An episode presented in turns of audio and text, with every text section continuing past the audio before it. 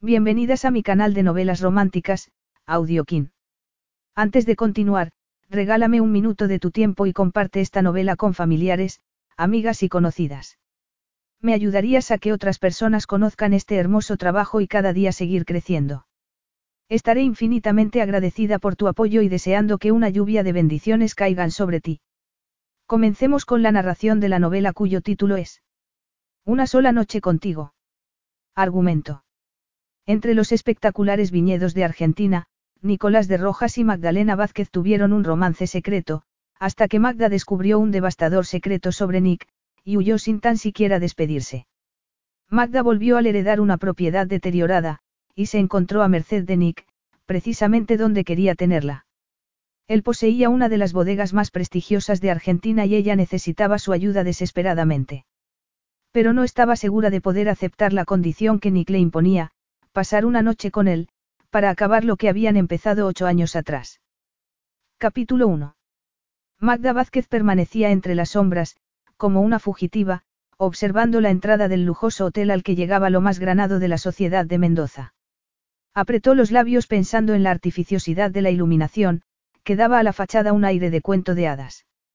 Ella siempre había sido más escéptica que fantasiosa, quizá por haber tenido una madre que la mostraba como un trofeo y un padre al que solo le hubiera interesado de ser chico.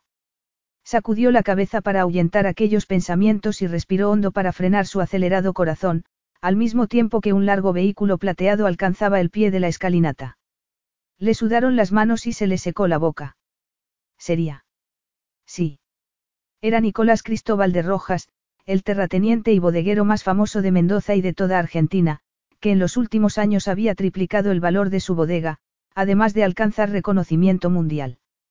Iba vestido con un smoking negro y Magda pudo ver sus marcadas facciones cuando miró a su alrededor con expresión aburrida. Magda contuvo el aliento al volver a ver sus impactantes ojos azules.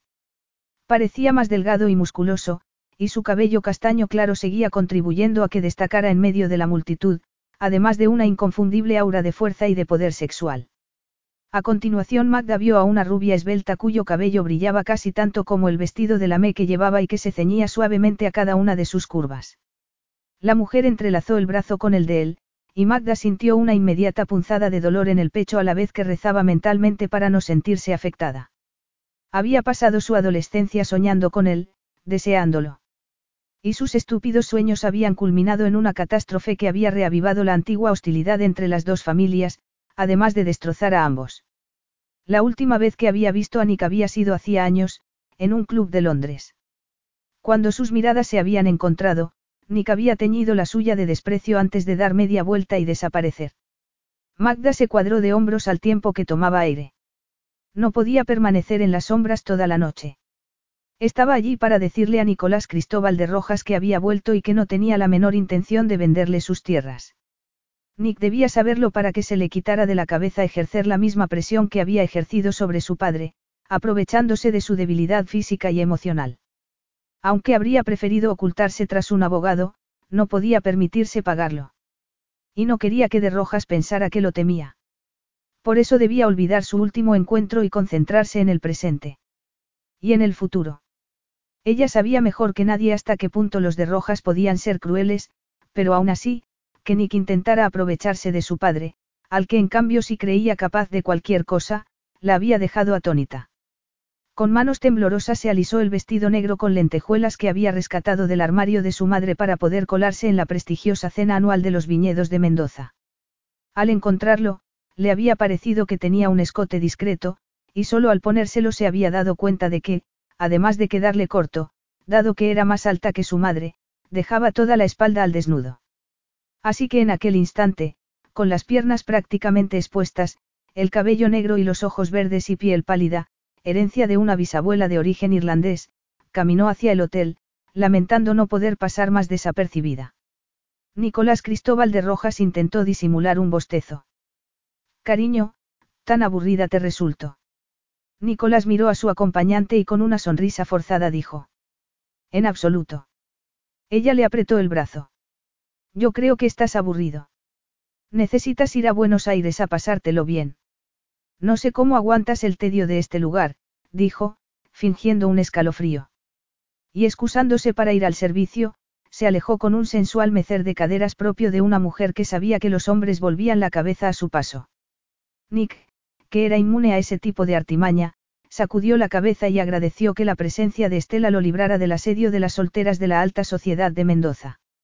No estaba de humor ni para ellas ni para ninguna otra mujer que pretendiera algo más de él que una relación casual.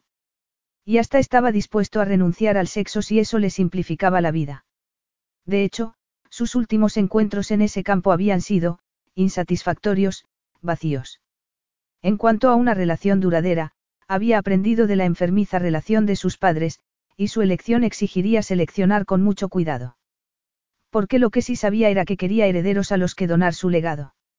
Precisamente en aquel instante, una mujer apareció en la puerta del salón de baile e, inexplicablemente, Nick sintió que se le erizaba el vello. Aunque no llegaba a verle bien la cara, podía apreciar sus piernas torneadas y su figura esbelta. Pero por algún motivo le resultó familiar. De pronto ella lo vio, se quedó inmóvil por una fracción de segundo y caminó directamente hacia él. Nick tuvo el absurdo impulso de salir huyendo. A medida que se acercaba, una idea iba tomando forma en su mente. Pero no podía ser. Hacía tantos años. Apenas notó el murmullo sofocado de los que lo rodeaban cuando ella se paró delante de él. Una mezcla de reconocimiento e incredulidad le nubló la mente. Además de la conciencia de que era espectacular. Siempre había sido guapa, pero los años la habían convertido en una belleza de figura escultural. Solo se dio cuenta de que la había sometido a una detenida inspección cuando fijó la mirada en sus ojos y vio que se ruborizaba, lo que bastó para que él sintiera una pulsante presión en la ingle.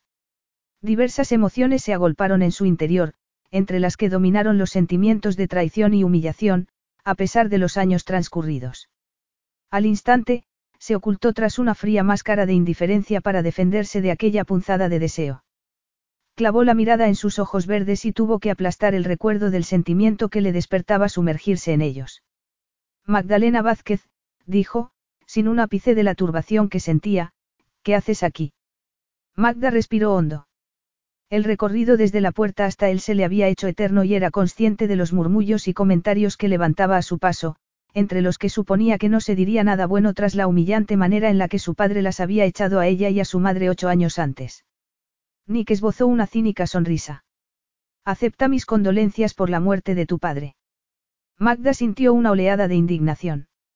Los dos sabemos que no te importó lo más mínimo, dijo en un susurro para evitar ser oída por los demás. Nicolás se cruzó de brazos, lo que le dio un aspecto aún más imponente, y ella sintió un cosquilleo en la espalda desnuda. Tenía los puños apretados. Él se encogió de hombros. Mentiría si dijera lo contrario, pero me gusta ser educado. Magda se sonrojó. Había leído hacía tiempo que su padre había muerto. Ambos eran los sucesores de dos familias que habrían bailado de alegría sobre las tumbas de sus correspondientes difuntos, pero ella no era capaz de alegrarse de la muerte de nadie, aunque fuera un enemigo. Yo siento la muerte del tuyo, dijo, incómoda, pero con sinceridad. Nicolás arqueó una ceja y preguntó. También incluyes a mi madre, que se suicidó cuando tu padre le dijo que tu madre y mi padre eran amantes desde hacía años. Magda palideció al descubrir que Nick lo sabía, y vio en la tensión de sus facciones y en su mirada, la rabia que ocultaba tras aquella máscara de buena educación. Sacudió la cabeza. No sabía ni que su padre lo hubiera contado, ni que la madre de Nicolás se hubiera suicidado. No tenía ni. Ni la paró con un gesto de la mano. No, claro. Estabas demasiado ocupada gastándote la fortuna familiar recorriendo Europa con tu manirrota madre. Magda tragó saliva. Había creído que podría entrar, decir lo que quería y marcharse. Pero la antigua disputa familiar seguía viva y crepitante entre ellos dos, junto con algo más en lo que Magda no quería pensar.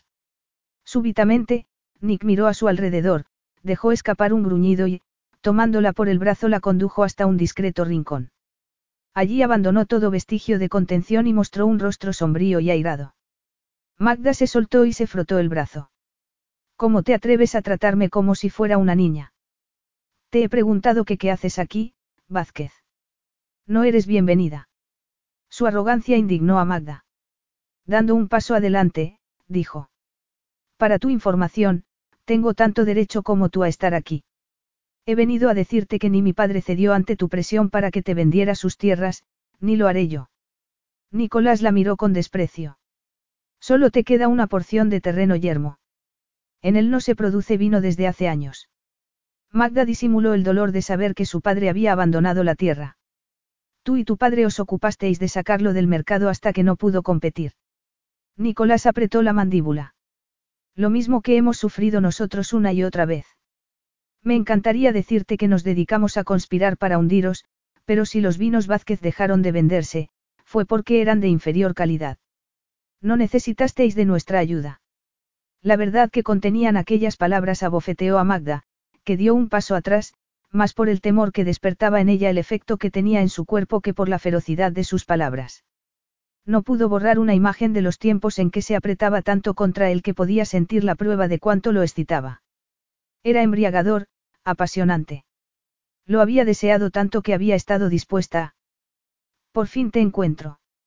Ahora no, Estela, dijo él con firmeza. Magda agradeció la interrupción y miró a la hermosa rubia que había visto entrar en el hotel con Nick. Fue a irse, pero él la detuvo. Estela, espérame en la mesa, dijo bruscamente. La mujer los miró alternativamente con los ojos muy abiertos, y se alejó silbando. Magda sacudió el brazo para que la soltara, todavía conmocionada por el recuerdo. Notó que el vestido se le deslizaba de un hombro y vio una llamarada en los ojos azules de Nicolás. Habló precipitadamente diciéndose que se equivocaba, que no tenía el poder de perturbarlo. He venido a decirte que he vuelto y que no pienso vender la hacienda de los Vázquez. Antes, la quemaría. Y, por si te interesa, pienso devolverla a su gloria. Nicolás se irguió antes de echar la cabeza atrás y dejar escapar una estentórea carcajada. Cuando volvió a mirar a Magda, ésta sintió un ardiente calor en la parte baja del cuerpo. Nick sacudió la cabeza. Debiste de hacer una gran interpretación para conseguir que tu padre te la dejara en herencia. Pensaba que habría preferido dejársela a un perro antes que a ti.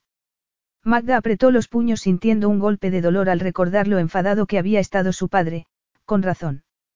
No sabes de lo que estás hablando, dijo entre dientes. Nicolás continuó como si no la hubiera oído. Es bien sabido que tu padre no tenía un peso cuando murió. Va a financiarte este capricho el empresario suizo que se ha casado con tu madre. Tensó la mandíbula. ¿O acaso has conseguido un marido rico? Encontraste uno en Londres. La última vez que te vi estabas en el lugar apropiado. Magda se enfureció. No, mi madre no va a financiar nada. Y yo no tengo ni un marido rico, ni un novio, ni un amante, aunque no sea de tu incumbencia. Nicolás la miró con sorna. ¿Quieres decir que la mimada princesa Vázquez va a recuperar un viñedo arruinado sin ninguna ayuda? Es tu nuevo hobby ahora que se han acabado las fiestas de Canes. Magda sintió que la invadía la ira. Nicolás no tenía ni idea de cuánto se había esforzado por demostrar a su padre que podía ser tan válida como un hombre, tan capaz como su difunto hermano. Pero ya no tendría la oportunidad de lograrlo porque su padre había muerto. Y no estaba dispuesta a perder su legado. Tenía que demostrar que podía hacerlo. No consentiría que otro hombre se interpusiera en su camino igual que había hecho su padre. Eso es exactamente lo que voy a hacer, de Rojas, dijo acaloradamente. No esperes ver un cartel de, en venta, ni ahora ni nunca. A la vez que ella retrocedía, deseando no tener que mostrarle su espalda desnuda, él dijo con frialdad. Te doy dos semanas antes de que vengas suplicándome. Nunca trabajaste en el viñedo. Hace años que Vázquez no produce un buen vino, y tu padre lo remató al vender a un precio demasiado elevado. Hagas lo que hagas, fracasarás. Yo mismo me ocuparé de ello. Magda sintió un dardo clavársele en el pecho, Nicolás sabía que no había trabajado en el viñedo porque ella se lo había dicho. Era una información íntima que él se permitía usar en su contra. Así que ya ves, dijo él, dando un paso adelante, es solo cuestión de tiempo que tu propiedad forme parte de la de De Rojas. No prolongues tu agonía. Piénsalo, podrías estar en Londres la semana que viene, en un pase de modas, con bastante dinero como para comprarte lo que quisieras. Ya me ocuparé de que no tengas motivos para volver. Magda sacudió la cabeza a la vez que intentaba ignorar la sensación de estar a un paso del abismo. El grado de hostilidad que mostraba Nicolás la asustaba. Este es mi hogar tanto como el tuyo. Y si quieres echarme, tendrá que ser muerta, retrocedió unos pasos más antes de añadir, no te acerques a mi propiedad, de Rojas. No serás bienvenido. Él sonrió con sarcasmo. Estoy impresionado, Vázquez. Me gustará ver hasta cuándo resistes. Magda finalmente apartó la mirada de él y, dando media vuelta, caminó hacia la puerta con toda la dignidad que le permitieron unos zapatos, también de su madre, demasiado grandes. Solo cuando llegó al viejo y destartalado todoterreno de su padre y se sentó tras el volante, bajó la guardia y percibió el temblor que recorría su cuerpo. Lo más espantoso era que Nick tenía razón y que la tarea que se había propuesto estaba abocada al fracaso. Pero eso no impediría que lo intentara. Había tardado años en reconciliarse con su padre. De haberla llamado antes, ella habría acudido hacía años porque desde que tenía uso de razón, había querido trabajar en el viñedo. Cuando recibió la sentida carta de su padre enfermo en la que manifestaba su arrepentimiento, Magda no había dudado ni un minuto en volver y salvar la tierra. La relación entre ellos nunca había sido fácil. Él nunca había ocultado que habría preferido un hijo, y que el lugar de una mujer estaba en la casa y no en el negocio de la viticultura. Pero en su lecho de muerte, la había compensado por toda una vida de desatención. Magda había rezado para llegar antes de que muriera, pero su padre había fallecido mientras ella volaba hacia Buenos Aires. El abogado de la familia la había recibido con la noticia, y ella había ido directamente al entierro. Ni siquiera había tenido la oportunidad de ponerse en contacto con su madre, que estaba en un crucero con su cuarto marido, diez años más joven que ella. Pero no se había sentido en ningún momento tan sola como en aquel instante, tras enfrentarse a la animosidad de Nicolás y a una tarea que, quisiera o no reconocerlo, era descomunal. Según se contaba, los antepasados de Nick y de ella eran dos amigos españoles que habían emigrado juntos a Argentina y que, tras instalarse, habían decidido montar un viñedo. Pero en algún momento había surgido un problema entre ellos en el que una mujer tenía un papel primordial. Se hablaba de un romance truncado, de una amarga traición. Como venganza, el antepasado de Magda había jurado arruinar a los de Rojas, y para ello había fundado los viñedos Vázquez en la propiedad colindante. Sus vinos habían adquirido una inesperada fama en perjuicio de los de Rojas, con lo que la rivalidad había aumentado. La violencia entre las dos familias había estallado regularmente, y hasta un miembro de la familia de Rojas había sido asesinado, aunque nunca se había podido demostrar que el asesino fuera un Vázquez. A lo largo de los años se habían dado distintos giros en la fortuna de un viñedo y otro, y cuando Magda nació, estaban a la par. La vieja hostilidad entre ambas familias había alcanzado una tregua, pero a pesar de la aparente calma, Magda había crecido sabiendo que, si tan siquiera dirigía su atención a los viñedos de Rojas, sería castigada. Al recordar el desprecio con el que Nick la había llamado, princesa, se ruborizó.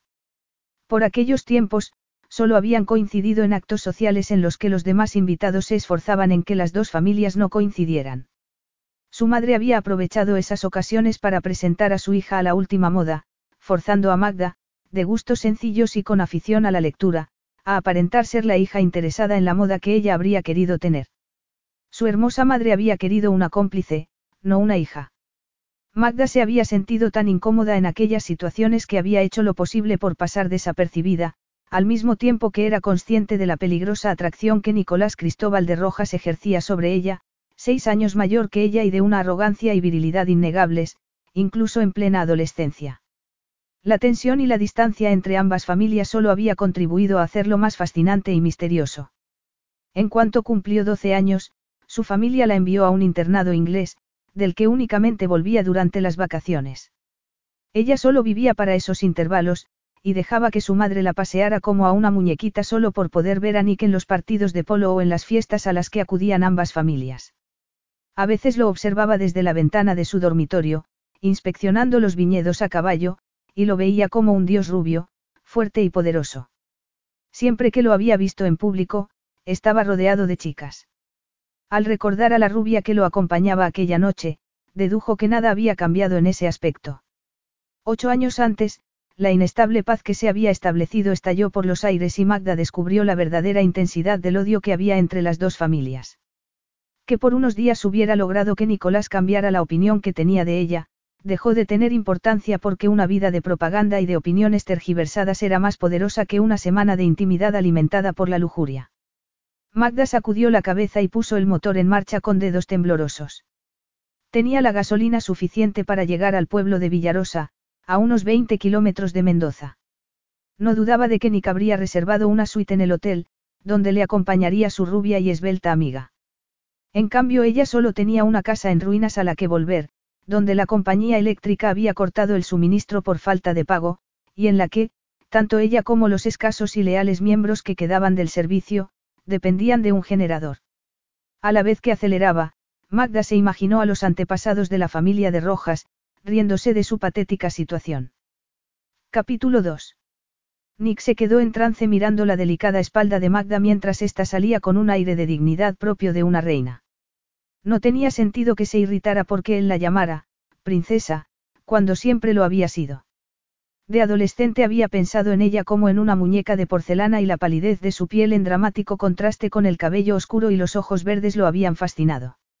En cierto momento, con una inocencia que todavía hacía que le hirviera la sangre, había llegado a creer que Magda se sentía incómoda en el ambiente privilegiado en el que se movía, y había intuido que bajo su apariencia frágil había alguien mucho más sólido. Apretó los labios. Pronto había experimentado la solidez de aquella etérea belleza. Había estado a punto de conseguir que se cuestionara sus creencias, pero todo había sido una farsa. Tenía la misma naturaleza seductora que su madre, una sensualidad primaria a la que ningún hombre podía resistirse. Había subyugado a su padre antes, y una generación más tarde, a él. Magda solo tenía 17 años entonces, y verla después de tantos años había reavivado el humillante recuerdo. Una tarde fue a inspeccionar las viñas más próximas a la propiedad de los Vázquez. Estaba harto y frustrado con la constante melancolía de su madre, que todavía no había sido diagnosticada como una depresión, y con la cáustica y cruel violencia de su padre. Durante la cena, este, bebido, había estado protestando por el éxito de ventas de los Vázquez y había discutido con Nick, al que le irritaba que nunca aceptara sus ideas para mejorar los cultivos. Algo le hizo alzar la cabeza y en lo alto de la loma que marcaba la linde entre ambas propiedades había visto a Magdalena Vázquez, a caballo, mirándolo fijamente. Su irritación se había transformado en una furia irracional por despertar su interés al tiempo que le recordaba la oscura rivalidad que había entre ellos y que él nunca había llegado a comprender. La altanera imagen que presentaba sobre el caballo había espoleado a Nika a seguirla. Al verlo, ella había dado media vuelta y había puesto el caballo al galope. Nick todavía podía sentir la sangre acelerándosele mientras la seguía. Nunca les habían dejado hablarse, pero él había observado la forma en que ella lo miraba antes de apartar la vista con timidez. Cuando volvió a verla, con el cabello flotando al viento, cruzaba un prado como una flecha. Finalmente, en un manzanal que marcaba la frontera entre las dos haciendas, Nick había encontrado su caballo atado a un árbol y, un poco más atrás, en un claro entre los árboles, la vio a ella. Hipnotizado por sus mejillas sonrosadas y por la mata de pelo que le caía sobre los hombros, Nick desmontó y caminó hacia ella, a la vez que su enfado se disolvía como la nieve sobre una piedra caliente. La naturaleza prohibida de aquel encuentro vibraba en el aire. ¿Por qué me ha seguido? preguntó ella de pronto, con voz ronca. Puede que quisiera ver de cerca a la princesa Vázquez, dijo él irreflexivamente. Ella palideció, le dirigió una mirada herida e hizo ademán de alejarse. Nick alzó las manos, contrito. Espera. No sé por qué he dicho eso. Lo siento, tomó aire. Te he seguido porque quería, y porque creía que tú también querías que te siguiese. Ella se ruborizó y él, instintivamente, le acarició la mejilla. La suavidad de su piel y la nitidez con la que sus emociones se reflejaban en su rostro lo sacudieron con tanta fuerza que se quedó desconcertado. Ella retrocedió mordiéndose el labio inferior con aspecto mortificado. No deberíamos estar aquí. Si alguien nos viera. Nick vio que su pecho se alzaba, agitado. Llevaba pantalones de amazona que dejaban intuir unos muslos delgados y Nick tuvo que hacer un esfuerzo para controlarse e ignorar las oleadas de calor que lo asaltaban. Ella lo miró con un gesto desafiante que le confirmó que no era tan delicada como aparentaba. No soy una princesa. Me horroriza que me muestren como si fuera un maniquí. Pero es que a mi madre le gustaría que fuera como ella. Ni siquiera me dejan salir sola a montar. La testosterona invadió el cuerpo de Nick, sonrió con tristeza. Yo en cambio me paso el día a caballo, trabajando en las viñas. Eso es lo que yo querría hacer. Pero cuando mi hermano murió, mi padre me encontró un día recogiendo la uva y me hizo entrar en casa, amenazándome con pegarme con el cinturón si volvía a hacerlo. Nick sintió que se le hacía un nudo en el estómago. Él sabía bien lo que era tener un padre autoritario. Tu hermano murió hace unos años, ¿no? Preguntó. Magda desvió la mirada y tragó saliva. Murió en un accidente mientras prensaban la uva. Solo tenía trece años. Lo siento, dijo Nick. Y preguntó. ¿Estabais muy unidos? Ella lo miró con desconfianza. Lo adoraba. Nuestro padre sufre, ataques de ira. Un día se enfadó conmigo, pero Álvaro se interpuso entre los dos. Entonces mi padre le dio una paliza. Solo tenía ocho años. Tenía los ojos llenos de lágrimas. Nick había recibido también palizas y, sin poder contenerse, la abrazó con fuerza. La necesidad de consolar a alguien le era totalmente ajena, pero en aquel momento se sintió más unido a ella que si fuera de su propia sangre. Magda se separó al cabo de unos segundos y con voz quebrada, dijo. Debo irme. Estarán buscándome. Dio media vuelta y Nick la sujetó por el brazo. Ella se volvió. Espera, ven a verme a este mismo sitio mañana, dijo él. Nick temió que el mundo se parara y que ella le dedicara una risa despectiva. Pero Magda se ruborizó. Muy bien, dijo. Se encontraron en aquel lugar secreto durante una semana, durante la que no existieron inhibiciones. Nick le contaba cosas que no había compartido con nadie. Cada día se sentía más fascinado con Magdalena Vázquez, con su etérea belleza que, tal y como fue descubriendo, ocultaba una primaria sensualidad que le despertaba un creciente deseo. Sin embargo, consiguió no tocarla. Hasta que la tensión sexual que había entre ellos los poseyó aquel último día. Cuando llegó, Magda lo estaba esperando. Sin decir una palabra, ella se cobijó en sus brazos y él la besó como si lo salvara de ahogarse. Nick le acarició el cabello, que era como seda líquida, sintió sus piernas temblorosas a medida que se echaban sobre la hierba, bajo la sombra de un árbol. Torpemente, Nick le desabrochó la blusa. No era un joven inexperto, pero sintió que formaban un todo cuando ella lo miró con los ojos entrecerrados y las mejillas sonrosadas. Cuando le desabrochó el sujetador y le acarició los senos, estuvo a punto de perder el control. El sabor de sus pechos y los gemidos que emitía al tiempo que mecía las caderas lo embriagaron, por eso Nick no oyó nada hasta que notó los brazos de Magda tensarse. Los dos alzaron la vista al mismo tiempo y vieron las siniestras figuras, mirándolos desde sus monturas. En la confusión, Nick se levantó y tapó a Magda, que se ocultó tras él. Entonces fueron separados violentamente y los empleados de sus respectivas familias los arrastraron a casa. Hola. Nicolás. Nick se sobresaltó y al mirar, vio a Estela observándolo con curiosidad. Llevaba dos copas de champán y le dio una. Toma, creo que lo necesitas, dijo. Nick se sentía vulnerable y expuesto, pero compuso una expresión neutra y bebió. Así que esa era una Vázquez. Parecíais enfadados. Es la última de la familia. Ha venido a recuperar el viñedo, dijo él, esforzándose por borrar las imágenes que su mente había invocado. Pero ya me ocuparé yo de que me lo venda. Irradiando tensión, se alejó de la mirada especulativa de Estela. No quería hablar de Magdalena. No estaba dispuesto a que su nombre volviera a ser motivo de rumores. Magdalena no era bienvenida, y cuanto antes lo supiera, mejor. ¿Qué pretende? Masculló Magda, mirando las dos caras de la invitación una vez más como si fuera a estallar. El mensaje era sencillo. Está cordialmente invitada a la cata de los mejores vinos de la renombrada bodega de Rojas. Sábado 7 pm. Villarosa, Mendoza. Traje etiqueta. La invitación había llegado con el correo de la mañana. Hernán, el viticultor del rancho, era el empleado más antiguo y leal. Él y su mujer, María, el ama de llaves, habían elegido quedarse aunque Magda les había advertido que no sabía cuándo podría pagarles. Para Magda, que acababa de terminar un curso de enología y viticultura, pero no tenía ninguna experiencia, la ayuda de Hernán era invaluable. Sabes que si aceptas, serás la primera Vázquez invitada a su propiedad desde ni siquiera sé cuándo. Preguntó el anciano. Magda asintió lentamente. No tenía ni idea de a qué estaba jugando Nicolás, pero no podía negar que sentía curiosidad por conocer la afamada propiedad. Para su sorpresa, Hernán se encogió de hombros y dijo. Quizá debieras ir. Los tiempos han cambiado. Nicolás de Rojas es infinitamente más inteligente que sus antecesores, y eso también lo hace más peligroso. Magda se quedó mirando la tarjeta, pensativa. Habían pasado dos semanas desde su desagradable encuentro con Nicolás, y todavía temblaba al recordarlo.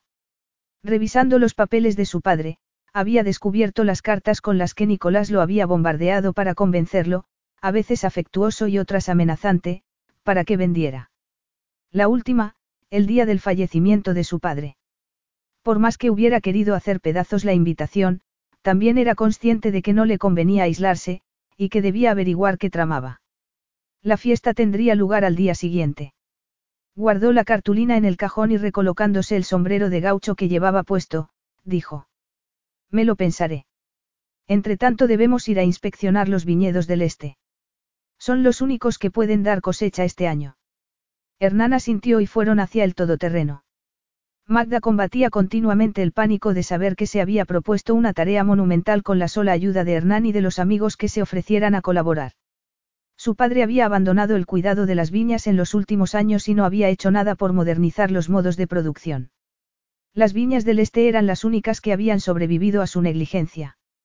Daban uva de Sauvignon con la que se hacía el vino blanco que había hecho famosa a la bodega Vázquez. Si lograban cosecharlas y alcanzar la calidad adecuada, podrían conseguir inversores para producir vino, y al menos pagar las facturas. Nick esperaba en tensión en el patio central de su hacienda sin apartar la mirada de la entrada principal por la que entraba una corriente continua de invitados que acudían a la cata. Cientos de velas titilaban en enormes farolas, y los camareros circulaban ofreciendo canapés y vino. Pero Nick solo estaba pendiente de ver a Magda, a la vez que se decía que solo era porque quería que se fuera. Pero su estómago no le mentía, y Nick sabía que esa no era la única razón. Desde hacía ocho años quería destrozarla, humillarla como ella lo había humillado. Magda lo había cautivado para que bajara la guardia y él, estúpidamente, había confiado en ella. Sus palabras resonaban en su cabeza, estaba aburrida, vale. Quería seducirte porque representabas lo prohibido. Y lo he pasado muy bien. Una voz gangosa sonó a su derecha. Es cuestión de semanas que puedas quedarte con la propiedad Vázquez.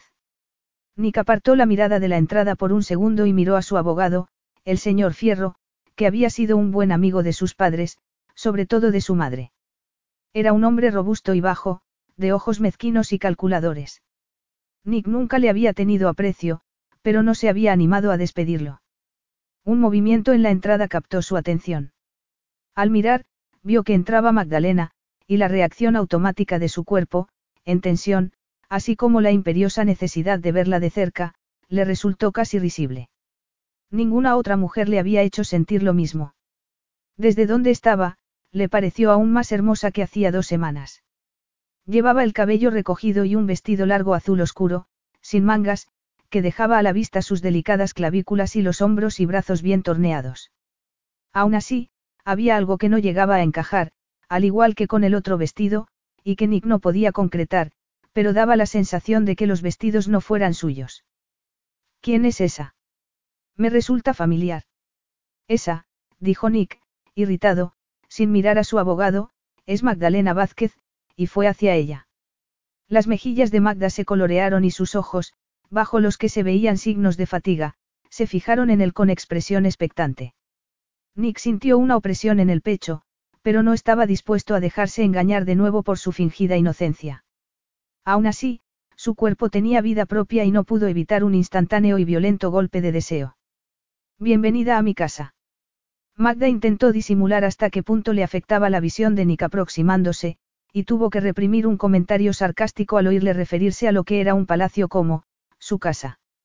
En el pasado, también la de ella había sido grandiosa, pero en aquel momento era una ruina. No confiaba en la aparente amabilidad de Nick, que su expresión helada desmentía. Fracasando en su intento de mostrarse indiferente, preguntó. ¿Por qué me has invitado? ¿Por qué has venido? Preguntó él al instante. En aquel momento, Magda se dio cuenta de que las supuestas razones de su ida resultaban meras excusas. Debía haber roto la invitación y haberla olvidado. Pero no lo hizo. Para decirte que sigo en pie, declaró, cuadrándose de hombros. Nicolás ladeó la cabeza levemente y tras hacer un gesto imperceptible, un hombre apareció a su lado. Magdalena, este es Gerardo, el encargado. Él te enseñará la casa. Ahora tengo que saludar a los demás invitados. En cuanto se separó de ella, Magda se sintió inexplicablemente abandonada, y, quejándose por su vulnerabilidad, se volvió hacia Gerardo. Para cuando acabó el recorrido de la casa con este, había demostrado ser un guía encantador, Magda sentía que le daba vueltas la cabeza. La opulencia de la propiedad era espectacular, pero, por otro lado, la casa estaba decorada con una sencillez y una comodidad que la convertían en un verdadero hogar, lo que la había impresionado aún más. Su casa siempre había sido más como un frío museo lleno de antigüedades, de las que ya no quedaba ni una.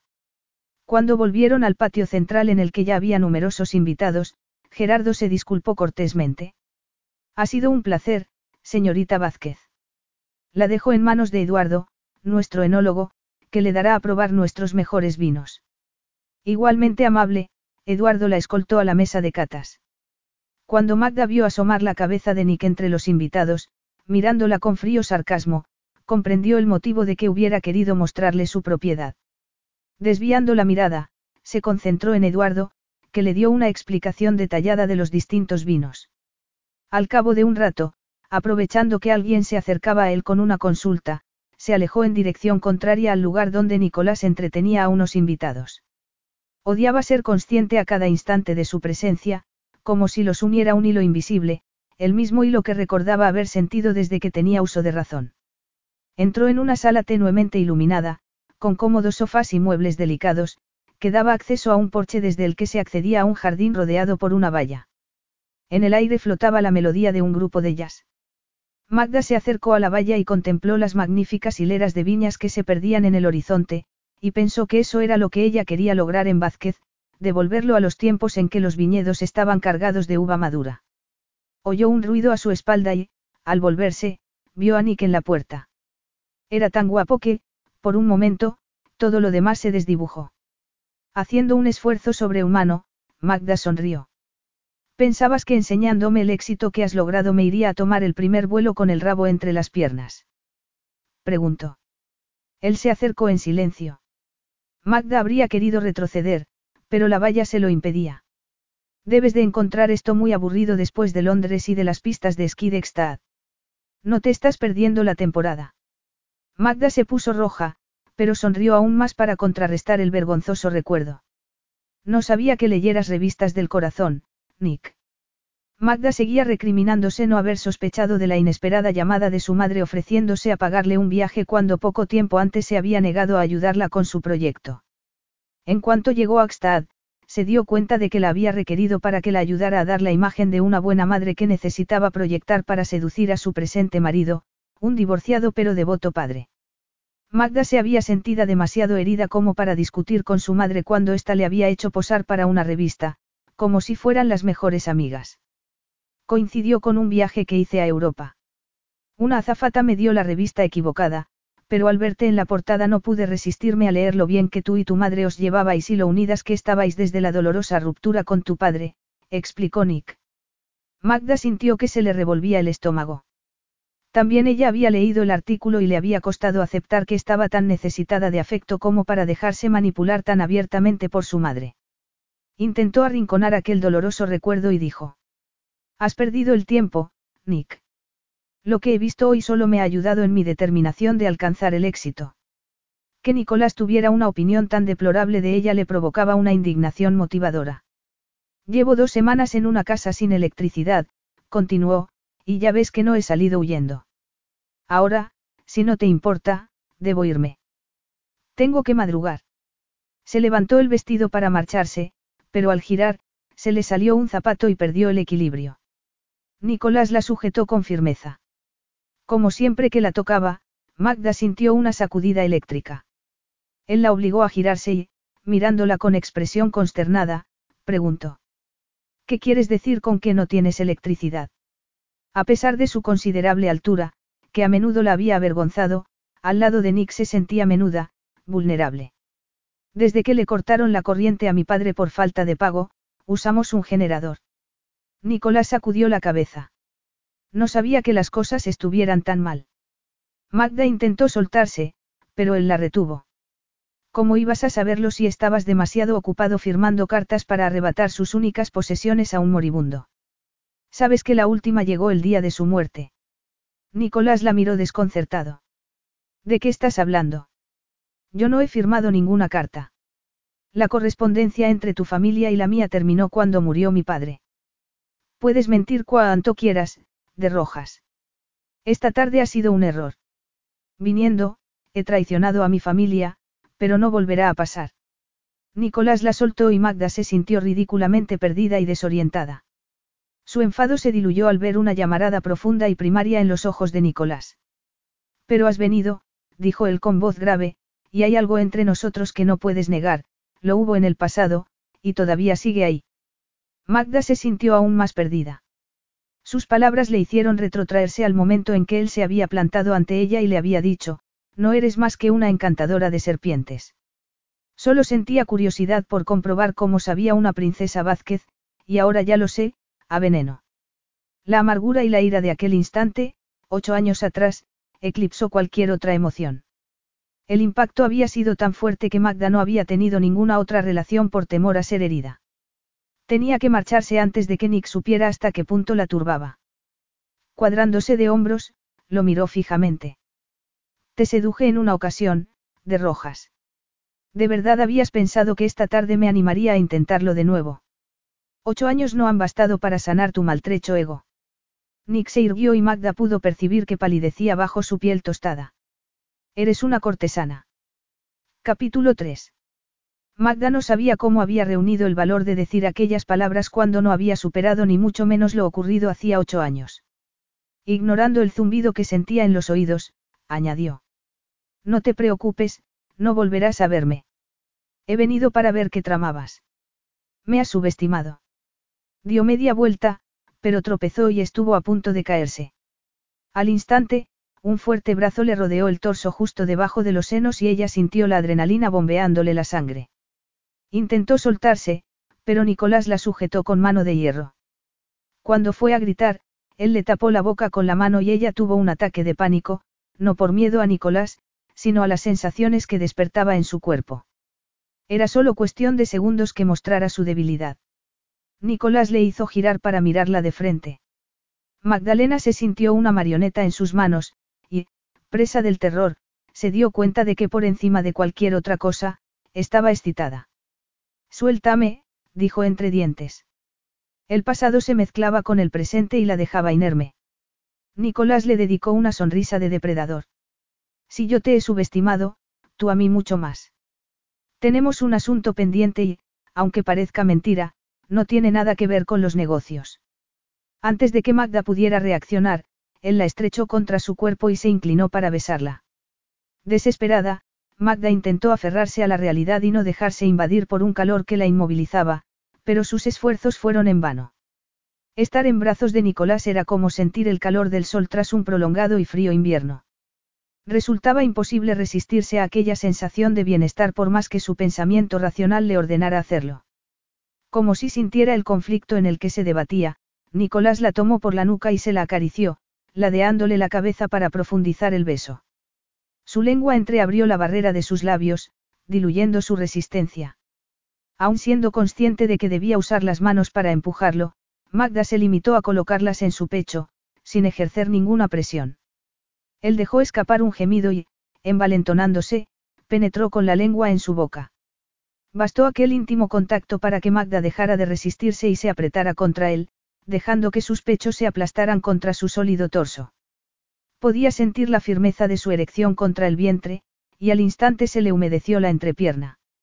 El mundo se convirtió en un espacio de sensaciones y desesperado anhelo. Hasta que una brisa fresca la sacudió y abrió los ojos como si volviera de un prolongado trance. Nick la miraba con frialdad. Magda se sentía como de gelatina, tenía los labios hinchados y el cabello, despeinado, le acariciaba los hombros. Eres, dijo sin conseguir dar forma a sus pensamientos. En un tono tan crudo que acabó sacándola de su ensoñación, Nick dijo. ¿Qué quieres decir? ¿Quieres que me crea que la pasión te deja sin palabras? La amargura que reflejaba su rostro dejó a Magdalena desconcertada, y por unos segundos olvidó su sentimiento de humillación. Recuerda que ya has usado conmigo ese truco, y no volverás a engañarme, continuó él. Aún así, no puedes negar que me deseas tanto o más que cuando te tuve en mis brazos, temblorosa, hace ocho años. Puede que me sedujeras por aburrimiento, pero tu reacción no tuvo nada de aburrida. Nunca has sido capaz de enfrentarte a la realidad. La arrogancia de sus palabras despertó finalmente a Magda que, con un movimiento brusco, se libró de su abrazo y vio que su rostro se ensombrecía. No me interesan tus hipótesis o lo que pienses del pasado. Esto, dijo, indicando con un ademán lo que acababa de suceder, solo demuestra que existe química entre nosotros, y eso es algo completamente arbitrario. Nick sonrió. Si no hubiera parado, podría haberte poseído aquí mismo. He tenido que taparte la boca para acallar tus gritos de placer. Magda alzó la mano para abofetearlo, pero él la sujetó por la muñeca con expresión despectiva. Solo pretendía demostrar que el deseo que sientes por mí es tan poderoso como hace ocho años, aunque entonces dijeras que te repugnaba. Esta noche yo también te he puesto a prueba. Hoy tengo la cama libre. Si quieres, podemos entregarnos a esta, arbitraria química, hasta que entres en razón y me vendas tus tierras. Magda se soltó y tuvo que dominar el impulso de intentar abofetearlo de nuevo. La versión de Nick de lo que había pasado aquella fatídica noche, era muy distinta a la de ella. Era cierto que para ella lo que había sucedido era abominable, pero por razones muy distintas de las que él creía. Y no podía decírselo por más que lo odiara, porque si lo hacía le confirmaría que aquella tarde lo había significado todo para ella, que no lo había seducido para divertirse. No podía decirle la verdad porque mentir era su única defensa contra él. Se irguió con gesto digno. Pareces olvidar que tu cama estaba ocupada hace apenas dos semanas. Gracias, pero no acepto la invitación. Dio media vuelta y se fue. Contra lo que esperaba, Nick no la detuvo. Solo se dio cuenta de que se había quitado los zapatos al llegar a la entrada principal. Subió al todoterreno en cuanto lo acercó el guardacoches y, cuando las luces de la hacienda se fueron alejando y empequeñeciendo en el espejo retrovisor, pudo, finalmente, respirar. Había sido una idiota al pensar que Nicolás de Rojas no le recordaría el pasado. Era un hombre muy viril y orgulloso. Sabía que había herido su ego y, Magda se estremeció al recordar la expresión de su rostro aquel día. Había querido creer que la semana que había transcurrido previa al terrible desenlace se habría nublado en su memoria, que los años rodeado de mujeres hermosas le habrían hecho olvidar sus inocentes encantos. La forma en que la había besado combinada con el recuerdo de aquellos días la hicieron temblar de tal manera que tuvo que detenerse en el arcén. Apoyó la frente en el volante e intentó vaciar su mente de recuerdos, pero era imposible. Aquel día había logrado escabullirse y salir a montar. Siempre confiaba en ver a Nick, y encontrarlo a apenas unos metros la había dejado de piedra. La intensidad de su mirada la había asustado, moviéndola a poner el caballo al galope sin saber hacia dónde. Recordaba haber girado la cabeza y ver que la seguía y cómo su ansiedad había alcanzado un nivel casi angustioso. La fricción de la montura entre las piernas había estado a punto de hacerle gritar, tal era su estado de hipersensibilidad. Para cuando llegó al manzanal estaba en tensión, como la cuerda de un arco. Aquel manzanal era uno de sus lugares favoritos. Nick había llegado y su masculina proximidad la había paralizado. Él la había tocado con delicadeza. Y había hablado con el corazón. Tras años de sentirse aislada, Magda se sintió más cómoda con él que con ninguna otra persona, a pesar de que, en teoría, era el hijo del enemigo de su familia. El primer día, cuando iba a irse, había sentido que el corazón le pesaba como si fuera de plomo. Hasta que Nick había sugerido encontrarse allí al día siguiente. Y al otro. La semana había adquirido una naturaleza irreal, de ensueño. Aquellos instantes secretos bajo las ramas de los manzanos eran la única realidad que Magda valoraba. Nick la consumía y poblaba sus sueños de carnalidad. Para el final de la semana, lo deseaba tanto que estuvo a punto de echarse en sus brazos en más de una ocasión. Finalmente, él la había besado y acariciado. Incluso tantos años después, Magdalena se ruborizaba al recordar cómo se había retorcido en sus manos, anhelando que pasara algo más a lo que ni siquiera podía ponerle nombre. Y entonces se había producido el cataclismo. Los sirvientes de sus respectivas familias los habían separado. Era evidente que su ausencia no había pasado desapercibida. Nick la había protegido y ella se había abotonado precipitadamente la blusa mientras los hombres gritaban. Y luego, estos los habían llevado a sus respectivas casas. Magda recordaba haber lanzado una mirada hacia Nick, al que obligaban a subir a su caballo, mientras él protestaba y los insultaba. Ella había llorado al ver que uno de los hombres lo golpeaba, pero para entonces, también a ella la habían subido al caballo y la llevaban en dirección contraria. Cuando llegó a casa, su madre la esperaba pálida y furiosa. Es verdad que estabas con Nicolás de Rojas. Por primera vez en su vida, Magda había sentido el fuego de la rebeldía. Sí, dijo, alzando la barbilla. No había estado preparada para que su madre la abofeteara. Alzando la mano hacia su caliente mejilla, miró espantada a la mujer que solo la tocaba en público para fingir una ternura entre ellas que no existía en la intimidad.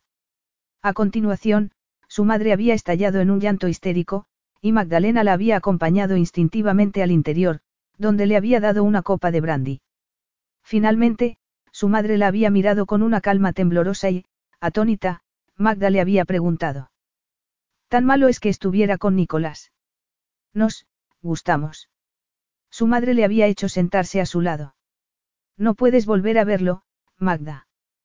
Te lo prohíbo. Piensa en tu padre. Magda se había levantado, alterada. No podéis impedir que nos veamos. A nosotros no nos concierne esa estúpida pelea familiar. Exclamó. Su madre se puso a su vez en pie. Magdalena, no puedes desobedecerme. Algo estalló en el interior de Magda, que llevaba años viviendo con la frustración de un padre volátil, que no había superado la muerte de su hijo, y con el egoísta ensimismamiento de su madre. No puedes impedir que siga viendo a Nicolás. Gritó. Se produjo un silencio sepulcral en el que su madre pareció a punto de desmayarse. Sus manos temblaban tan violentamente que Magda le quitó la copa. Madre, tu dramatismo no me afecta. Puede que sirva con papá, pero... Te voy a explicar por qué no puedes volver a verlo. Algo en el tono de solemnidad con el que su madre dijo aquellas palabras la hizo enmudecer. ¿A qué te refieres? Y cuando su madre habló su mundo se hizo añicos.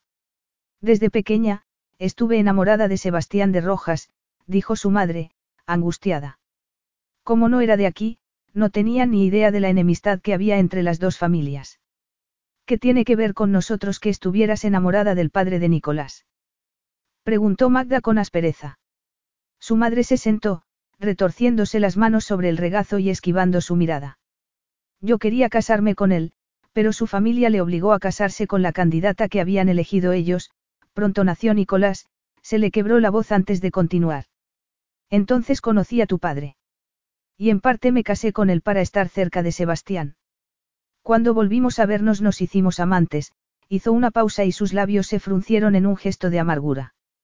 Yo sabía que le gustaba acostarse con la mujer de su enemigo, pero que no pondría en riesgo su reputación.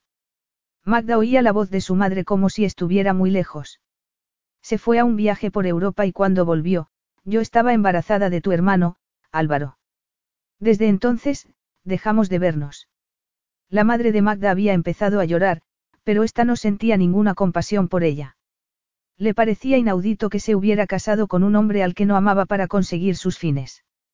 Sigo sin entender qué tiene que ver eso con Nicolás y conmigo, Magda fue a marcharse, pero se detuvo al oír que su madre se levantaba. Pues tiene que ver mucho con que no podáis veros, dijo. Tras una pausa, continuó, Sebastián y yo nos vimos en un par de ocasiones. Tras una de ellas, me quedé embarazada, de ti, se puso roja hasta la raíz del cabello. Pero en aquellos días también me acosté con tu padre. El caso es que no estoy segura de que Sebastián no sea tu padre. Magda la miró en silencio. Las palabras habían chocado contra una muralla invisible y no estaba segura de haber entendido correctamente. Su madre pareció notarlo. No puedes ver a Nicolás de Rojas porque podría ser tu hermanastro, dijo brutalmente. La copa se le cayó de la mano, pero Magda siguió sin reaccionar, hasta que el rugido de ira que oyó a su espalda la sacudió. Su padre estaba en la puerta, tan furioso que parecía a punto de que le diera una apoplejía. Tenía los ojos desorbitados. Lo sabía. Gritó. Siempre supe que había algo entre vosotros. También Álvaro era hijo de ese cretino. El recuerdo de lo que siguió era una nebulosa para Magda. Hubo muchos gritos y lloros, y su padre la llevó a su dormitorio y la encerró. Al día siguiente, tras una noche en vela, ella había escapado por la ventana y había tomado un caballo. Instintivamente, se había dirigido al manzanal y había desmontado sin darse cuenta de que no estaba sola. Nick salió de detrás de unos árboles con expresión tensa. Magda sintió un nudo en el estómago. Lo que hasta el día anterior había sido un sentimiento puro y libre, se había enturbiado y teñido de suciedad. ¿Qué haces aquí? Quería saber si volverías, dijo Nick con una sonrisa crispada. Con el corazón pesado por lo que sabía, ella masculló. He venido a estar sola. No quería verte, al ver la cara de dolor de Nick y para evitar que hablara, añadió precipitadamente, márchate. Ya. Él se acercó y la tomó por los brazos. No me creo que vayas a dejar que te intimiden. Magda se sacudió sus manos de encima. Sentía la histeria ascender por su garganta mezclada con bilis. Quítame las manos de encima. No soporto que me toques. Se alejó de él unos pasos y se agachó para vomitar. Al incorporarse temblaba violentamente. Nick la miraba, pálido. Vete. No quiero volver a verte. Ayer no tuve esa impresión. Eso fue ayer, dijo ella, sintiendo náuseas de nuevo. Nicolás no se movía y ella sintió una creciente desesperación. No podía mirarlo sabiendo lo que sentía por él y que fuera pecado. Sintió un calambre en el estómago y dijo lo primero que se le pasó por la cabeza. Estaba aburrida, vale. Quería seducirte porque representabas lo prohibido. Y lo he pasado muy bien. Magda levantó la cabeza del volante del todoterreno. Los faros de un coche que pasó en sentido contrario la cegaron por un instante. Sentía la cabeza pesada por la acumulación de recuerdos. Se obligó a apartarlos de su mente. No quería recordar la siguiente escena, cuando Nick adoptó una frialdad glacial y le dijo que sabía a veneno. Se había acercado a ella con gesto amenazador y había dicho. Solía pensar que la enemistad entre nuestras familias era irrelevante. Pero ahora sé que estaba equivocado. Después, se fue, y Magda se dejó caer al suelo y lloró hasta quedarse dormida, exhausta. Al volver a casa había encontrado sus maletas hechas y a su padre esperándola con su madre junto al coche. Las había llevado al aeropuerto en un sepulcral silencio, y al dejarlas había dicho. Ya no sois ni mi esposa ni mi hija. Magda y su madre habían volado a Buenos Aires. Cuando llegaron a casa de su tía, en las afueras de la ciudad, Magda le había dicho a su madre. Creo que lo menos que me merezco es saber quién es mi verdadero padre. Su madre había accedido a regañadientes, pero una de las condiciones para conseguir una prueba de ADN de su futuro exmarido fue que su madre tuviera que renunciar a un generoso acuerdo de divorcio, algo por lo que nunca la había perdonado. Un mes después, Magda tenía los resultados y descubría que no tenía ningún vínculo de sangre con Nicolás de Rojas. Descubrirlo no le produjo ningún consuelo, pues sabía que se llevaría las sórdidas revelaciones de su madre a la tumba, y más después de que Nicolás le hubiera dejado claro que solo lo movía el deseo. Cada vez que pensaba en cómo se había dejado engañar creyendo que compartía con ella lo más auténtico de su ser, cuando en realidad solo la estaba manipulando, todavía sentía una mortificadora vergüenza. Magda puso el todoterreno en marcha y reanudó la vuelta a casa. Había escrito a su padre contándole los resultados de la prueba, pero él, como si ella tuviera que purgar los pecados de su madre, no la había perdonado. Hasta que, en su lecho de muerte, la había hecho llamar. Magda había tenido que prometerle que olvidaría a Nicolás de Rojas y que se centraría en salvar las bodegas Vázquez. Anoche te dejaste esto, Cenicienta. Magda se tensó al oír la familiar voz y alzó la mirada desde la viña que estaba inspeccionando. Había dormido tan mal y había tenido tantas pesadillas que por un momento pensó que aquella era una más. Pero cuando ni los zapatos ni la figura desaparecieron, dedujo que era real. Se puso en pie y tomó los zapatos. No deberías haberte molestado. Se sentía polvorienta. Llevaba unos vaqueros gastados, una camiseta y botas de montar. Afortunadamente, el sombrero de gaucho la protegía del sol y de los ojos azules de Nicolás. Me intriga saber por qué llevas vestidos y zapatos de una talla más grande que la tuya. Magda lo miró desafiante, aunque ni siquiera le sorprendió que supiera qué número de zapatos calzaba. Sin pensárselo, masculló. Son de mi madre. Él enarcó una ceja. Han perdido tu equipaje. Magda se alejó de él para librarse del magnetismo de su mirada. Sí, las 24 maletas de diseño que poseo, dijo con sarcasmo. Entonces se dio cuenta de que Nicolás estaba comprobando en persona el patético estado de su cosecha. Volviéndose airada, le espetó. ¿Cómo has entrado? Esto es propiedad privada. Él chasqueó la lengua y se cruzó de brazos. Qué falta de amabilidad. Y eso que yo hice un esfuerzo sobrehumano para mostrarme cortés anoche, estamos haciendo historia, Magda, es la primera vez que un miembro de nuestras familias entra en la propiedad de la del otro, declaró, y añadió con gesto amargo, aparte del sórdido afer entre tu madre y mi padre, claro, y nuestro, insatisfactorio desliz. Magda sintió náuseas y esquivó su mirada. De eso hace mucho tiempo, dijo, alzando la mirada, desafiante. Pero el rostro de Nick se había ensombrecido y Magda sintió un escalofrío. Eres un enigma, Magdalena Vázquez. Me cuesta imaginarte como una chica estudiosa. Magda se quedó muda hasta que recordó la conversación que había tenido con Eduardo. ¿Exiges a tus empleados que te resuman sus conversaciones? Preguntó con amargura. ¿O tienes micrófonos en la casa? Nicolás la miró con incredulidad. ¿De verdad quieres que crea que has hecho un curso de enología y viticultura en medio de tu frenética vida social? Enfurecida, Magda lo miró con ojos centelleantes. Tu frenética vida social no impidió que fueras el más joven maestro de vinos del mundo. Los ojos de él brillaron en respuesta. Así que me ha seguido la pista, Magda. Ella se ruborizó y miró en otra dirección, antes de que el orgullo la obligara a mirarlo de nuevo. No se dejaría amedrentar. Es verdad. Me gradué el año pasado con notas excelentes. Puedes consultar los informes de la Universidad de Burdeos si no me crees. ¿Quién te sufragó los estudios? Un amante generoso. ¿O conseguiste las buenas notas usando tus dotes de seducción? Capítulo 4. Magda tembló de rabia. Así es, Nick. Seduje a mis profesores. Así de buena soy en la cama y así de corruptos son ellos. Nick enrojeció. Nunca era tan desagradable con las mujeres, pero Magda sacaba lo peor de él.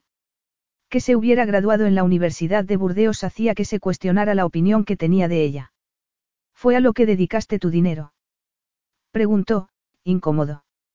Magda pareció no querer contestar, pero finalmente, dijo. El dueño de un viñedo en el que estaba trabajando, me pagó los estudios, tras una pausa, alzó la barbilla y añadió, y antes de que lo preguntes, no me acosté con él, sino que dirigía un programa de becas en colaboración con la universidad para la formación de sus empleados. ¿Qué suerte tuviste? Dijo él, tan distraído por lo que veía que apenas escuchaba. El pecho de Magda se pegaba a la camiseta con su agitada respiración, la camiseta se le había subido, dejando ver un poco de su vientre, y varios mechones se escapaban de una floja trenza en la que se recogía el cabello y se le pegaban a las sudorosas mejillas. Nunca había visto a una mujer tan hermosa. Sintió una punzada de dolor en el pecho al recordar cómo un beso había bastado para que ella le entregara su voluntad y él perdiera la suya. Había tenido que hacer un esfuerzo sobrehumano para no echársela al hombro y llevarla a su dormitorio como si fuera un hombre de las cavernas. Y aunque le había causado una placentera satisfacción comprobar que Magda lo deseaba, no había llegado a ser plena, pues solo había servido para que supiera que quería más, que quería llegar a conocerla íntimamente y terminar lo que había empezado ocho años atrás. Magda no comprendía por qué la miraba con aquella expresión asesina. Pero aún le gustaba menos que pareciera tan cómodo en su territorio. Se cruzó de brazos. Quiero que te vayas ahora mismo. No eres bienvenido. Él la miró con los ojos entrecerrados, como si acabara de recordar algo. Enséñame las cartas que dices que yo firmé, replicó bruscamente. Magda se quedó desconcertada, pero se dio cuenta de que no tenía nada que perder si con ello conseguía que Nick se fuera. Muy bien, dijo. Están en casa. Caminó hacia el exterior de las viñas, y él la siguió. Magda observó que Hernán la seguía con la mirada, y le hizo una señal para indicarle que todo iba bien. Llegaron hasta el impecable todoterreno de Nick, que había aparcado al lado del suyo. Él abrió la puerta de la acompañante y, tras unos segundos de titubeo, Magda se quitó el sombrero y subió. Mientras maniobraba, Nick comentó. Tu todoterreno está hecho un asco. Puede ser una trampa mortal. Supongo que te alegra, dijo ella. Quiero que te vayas, no que te mueras, Magda, dijo él, mirándola con severidad. Tras cambiar de marcha, preguntó, ¿cuánto tiempo pasaste en Francia? Magda dudó en contestar porque no quería darle información personal. Fui allí con 21 años, después de pasar un año en Inglaterra. Nick hizo una mueca de desagrado. Debió de ser entonces cuando te vi en el club. Magda se estremeció al recordar la mirada de desprecio que le había dirigido Nick antes de dar media vuelta y marcharse, seguido por un enjambre de bellezas. Ansiaba decirle que solo estaba allí porque se había encontrado con unos amigos que habían insistido en que les acompañara a celebrar el cumpleaños de uno de ellos. Incluso le habían tenido que dejar la ropa, y por eso llevaba un vestido de lamé, tan ceñido que dejaba poco espacio a la imaginación. Pero en lugar de justificarse, se limitó a decir. Sí, y miró por la ventanilla. Nick la miró de soslayo y tuvo la intuición de que se guardaba algo. Era evidente que debía de haberlo pasado en grande en Londres antes de ir a Francia a trabajar en el viñedo, en una decisión que quizá había tomado al quedarse sin dinero. Nick empezaba a pensar que tal vez había subestimado su ambición, y recordó la melancolía con la que le había dicho en el pasado que siempre había querido trabajar en la bodega. Igual que el resto de lo que le había dicho entonces, lo había considerado parte de la farsa, pero si había estudiado enología y viticultura, debía de estar más comprometida con el proyecto de lo que él había calculado. Llegaron a la casa, que aunque estaba casi en ruinas, conservaba parte de su antiguo esplendor. Comprobar el grado en el que sus fortunas habían recorrido un camino opuesto le produjo menos satisfacción de lo que habría esperado. Magda bajó y él la siguió al interior. María, ¿puedes traernos café, por favor? María se marchó con diligencia, como si esa fuera su actividad habitual, y Magda le dio las gracias mentalmente por contribuir a que Nick creyera que mantenían cierto grado de normalidad. Al llegar al estudio de su padre, fue directa al escritorio y le pasó las cartas en silencio. María entró con el café y, mientras Magda lo servía, Niklas estudió. Ella esperó a ver cómo reaccionaba y aunque inicialmente las observó con indiferencia, se le dilataron las aletas de la nariz y su rostro fue adquiriendo un gesto de ira. Finalmente, miró a Magda y dijo. Esta no es mi firma. Ella frunció el ceño. Tu nombre aparece debajo. Lo sé, dijo él con gravedad. Pero no es mi firma, añadió. Y tras tomar un papel y un bolígrafo firmó y se lo pasó, soy zurdo y tengo una firma muy particular. Magda la miró. Era muy distinta a la de las cartas. Nick no mentía. Entonces, ¿quién las mandó? Las primeras son de mi padre y de su abogado. A partir de la muerte de mi padre, alguien falsificó mi firma. Sospecho quién, pero prefiero confirmarlo. Magda asintió. Y Nick, tras tomarse el café de un trago, dijo. Ya te he quitado demasiado tiempo. Magda se recriminó por sentirse más desilusionada que aliviada, y por la vulnerabilidad que le causaba saber que no era él el autor de las cartas. Lo acompañó a la puerta. Eso quiere decir que ya no vas a presionarme para que venda la tierra. Preguntó, aún sabiendo la respuesta. Nick la miró con una falsa sonrisa. No ha cambiado nada, Magda. Sigo queriendo que te vayas y acabar con las bodegas Vázquez. Pero conozco formas de persuadirte mucho más placenteras. Magda se quejó por ser tan crédula y por el cosquilleo que sintió cuando él habló de placer. Ya te lo he dicho antes, de Rojas, no pienso moverme de aquí. Nick sacudió la cabeza. Deberías enfrentarte a los hechos, Magda. Necesitas capital para hacer este viñedo lucrativo, y aún entonces harán falta años para devolver su excelencia a los vinos. Tu título no te va a servir de nada con una tierra estéril. Y ni siquiera tienes electricidad. Magda le dedicó una sonrisa luminosa, arrepintiéndose de haberle dado esa información. Te equivocas. He conseguido ingresar dinero en la cuenta. Y ahora, si no te importa, preferiría perderte de vista. Magda cerró la puerta con alivio y suspiró profundamente al oír arrancar el todoterreno. Se apoyó en la puerta y sopló para retirarse un mechón de la frente. María salió de la cocina y fue hacia ella. Necesitamos más gasoil. El generador se ha parado. Magda se habría echado a reír de no haber temido acabar llorando. Anik le había dicho una inocente mentira para hacerle creer que las cosas no iban tan mal. Pero la realidad era que estaban aún peor de lo que él creía. Necesitaba una enorme inyección de capital. Pero no podía contar con Nick para eso. Se estremeció al pensar en los métodos que él había insinuado. Estaba segura de que, con ello, solo pretendía vengarse de ella y de su madre. Nick apretó con fuerza el volante y tuvo que hacer un esfuerzo para relajarse. Sabía que Magda mentía respecto a la electricidad y le irritaba estar acorralándola de tal manera que se sintiera obligada a fingir. Golpeó el volante con una mano. Solo al marcharse se había dado cuenta de que la verdadera razón de haber roto la prohibición de entrar en la propiedad Vázquez era ver a Magda. Esa necesidad había convertido en imprescindible devolverle los zapatos y había hecho que el encuentro adoptara la forma de un tercer grado. En cuanto la había visto, había sentido un violento deseo y había recordado su aroma y su sabor, tal y como lo había conocido años atrás. Ni siquiera se había acostado con ella, y sin embargo, estaba seguro de que la habría identificado a ciegas entre una multitud de mujeres. Se quejó y la vociferó al pensar en su cabezonería, que le recordaba a sí mismo, una inamovible determinación de resistir y triunfar.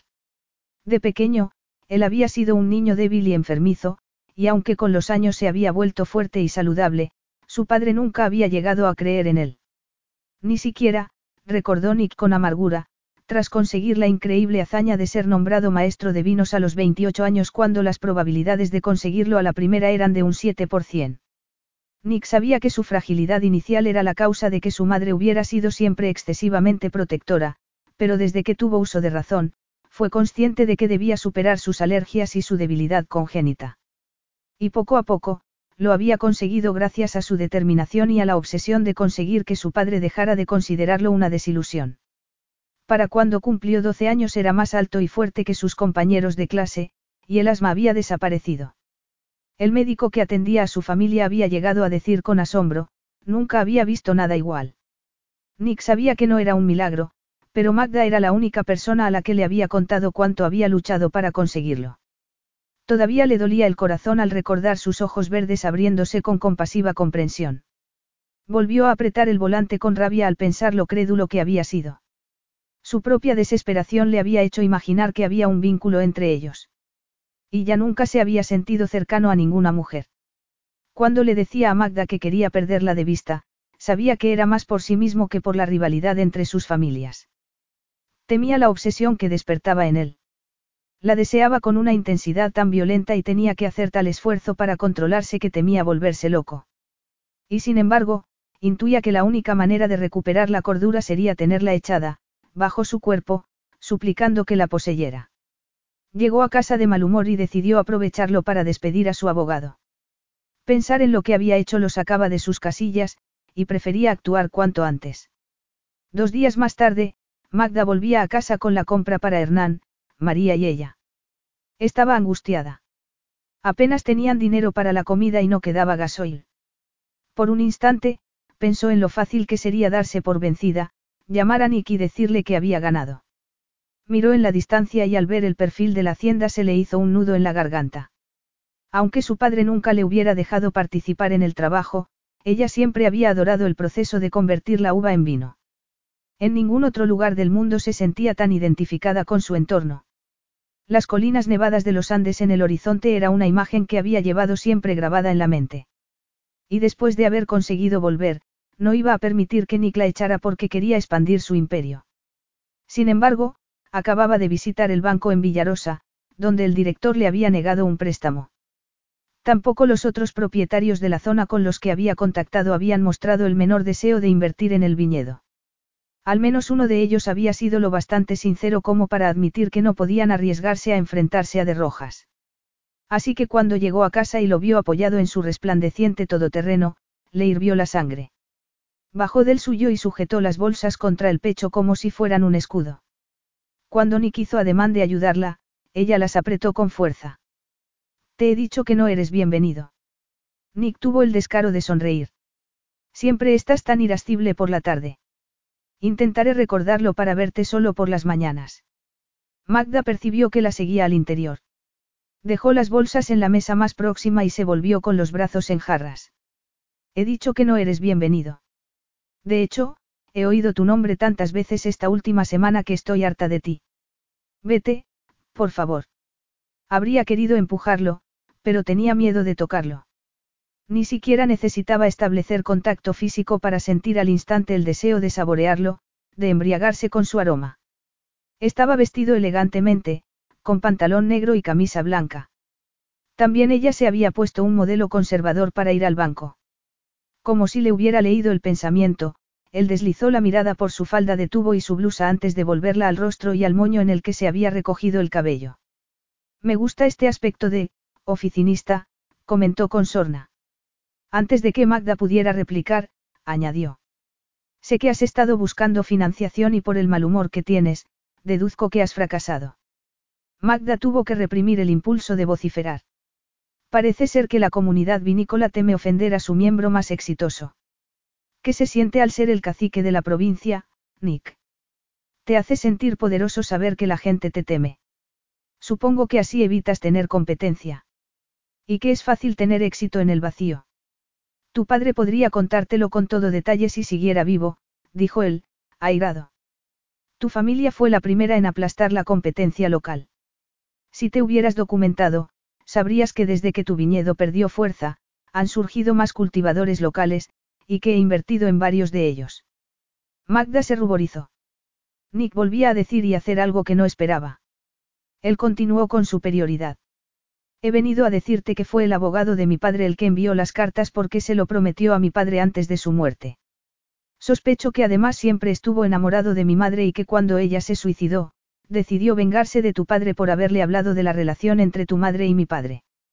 Magda se sentó en una silla, abatida, y dijo. Gracias por contármelo. También he pagado tu factura de la luz.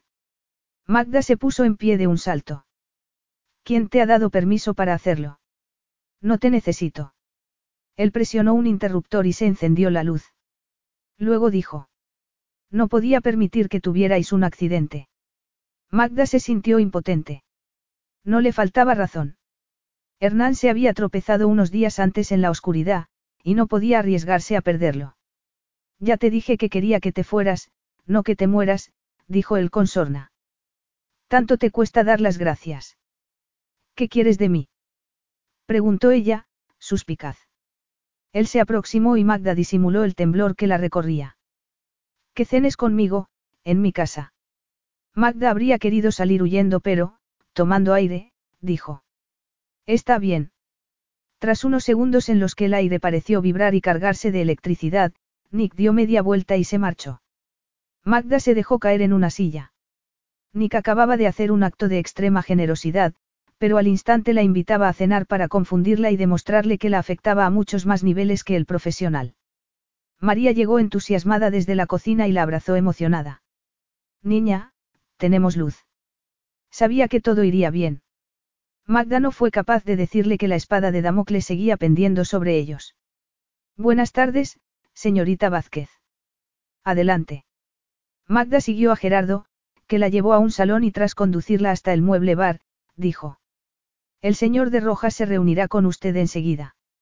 Está hablando por teléfono. ¿Desea beber algo? Agua con gas, por favor, dijo. No tenía la menor intención de perder el control aquella noche. Gerardo le sirvió la bebida y, tras excusarse, se retiró. Magda fue hasta una pared cubierta de fotografías familiares y las inspeccionó con curiosidad. Perdona que te haya hecho esperar. Magda se volvió y vio a Nick en la puerta. Llevaba una camisa azul celeste que resaltaba sus ojos. No pasa nada. Apenas te has retrasado, dijo, haciendo acopio de una seguridad que estaba lejos de sentir. Nick se acercó a ella y, señalando las fotografías con la barbilla, explicó. Se remontan al siglo XIX, cuando mis antepasados dejaron España para venir aquí. Magda sonrió. Nosotros tenemos una pared parecida. Es curioso que también mis antepasados tengan un aspecto fiero. Eran tiempos muy duros. Había que luchar para sobrevivir.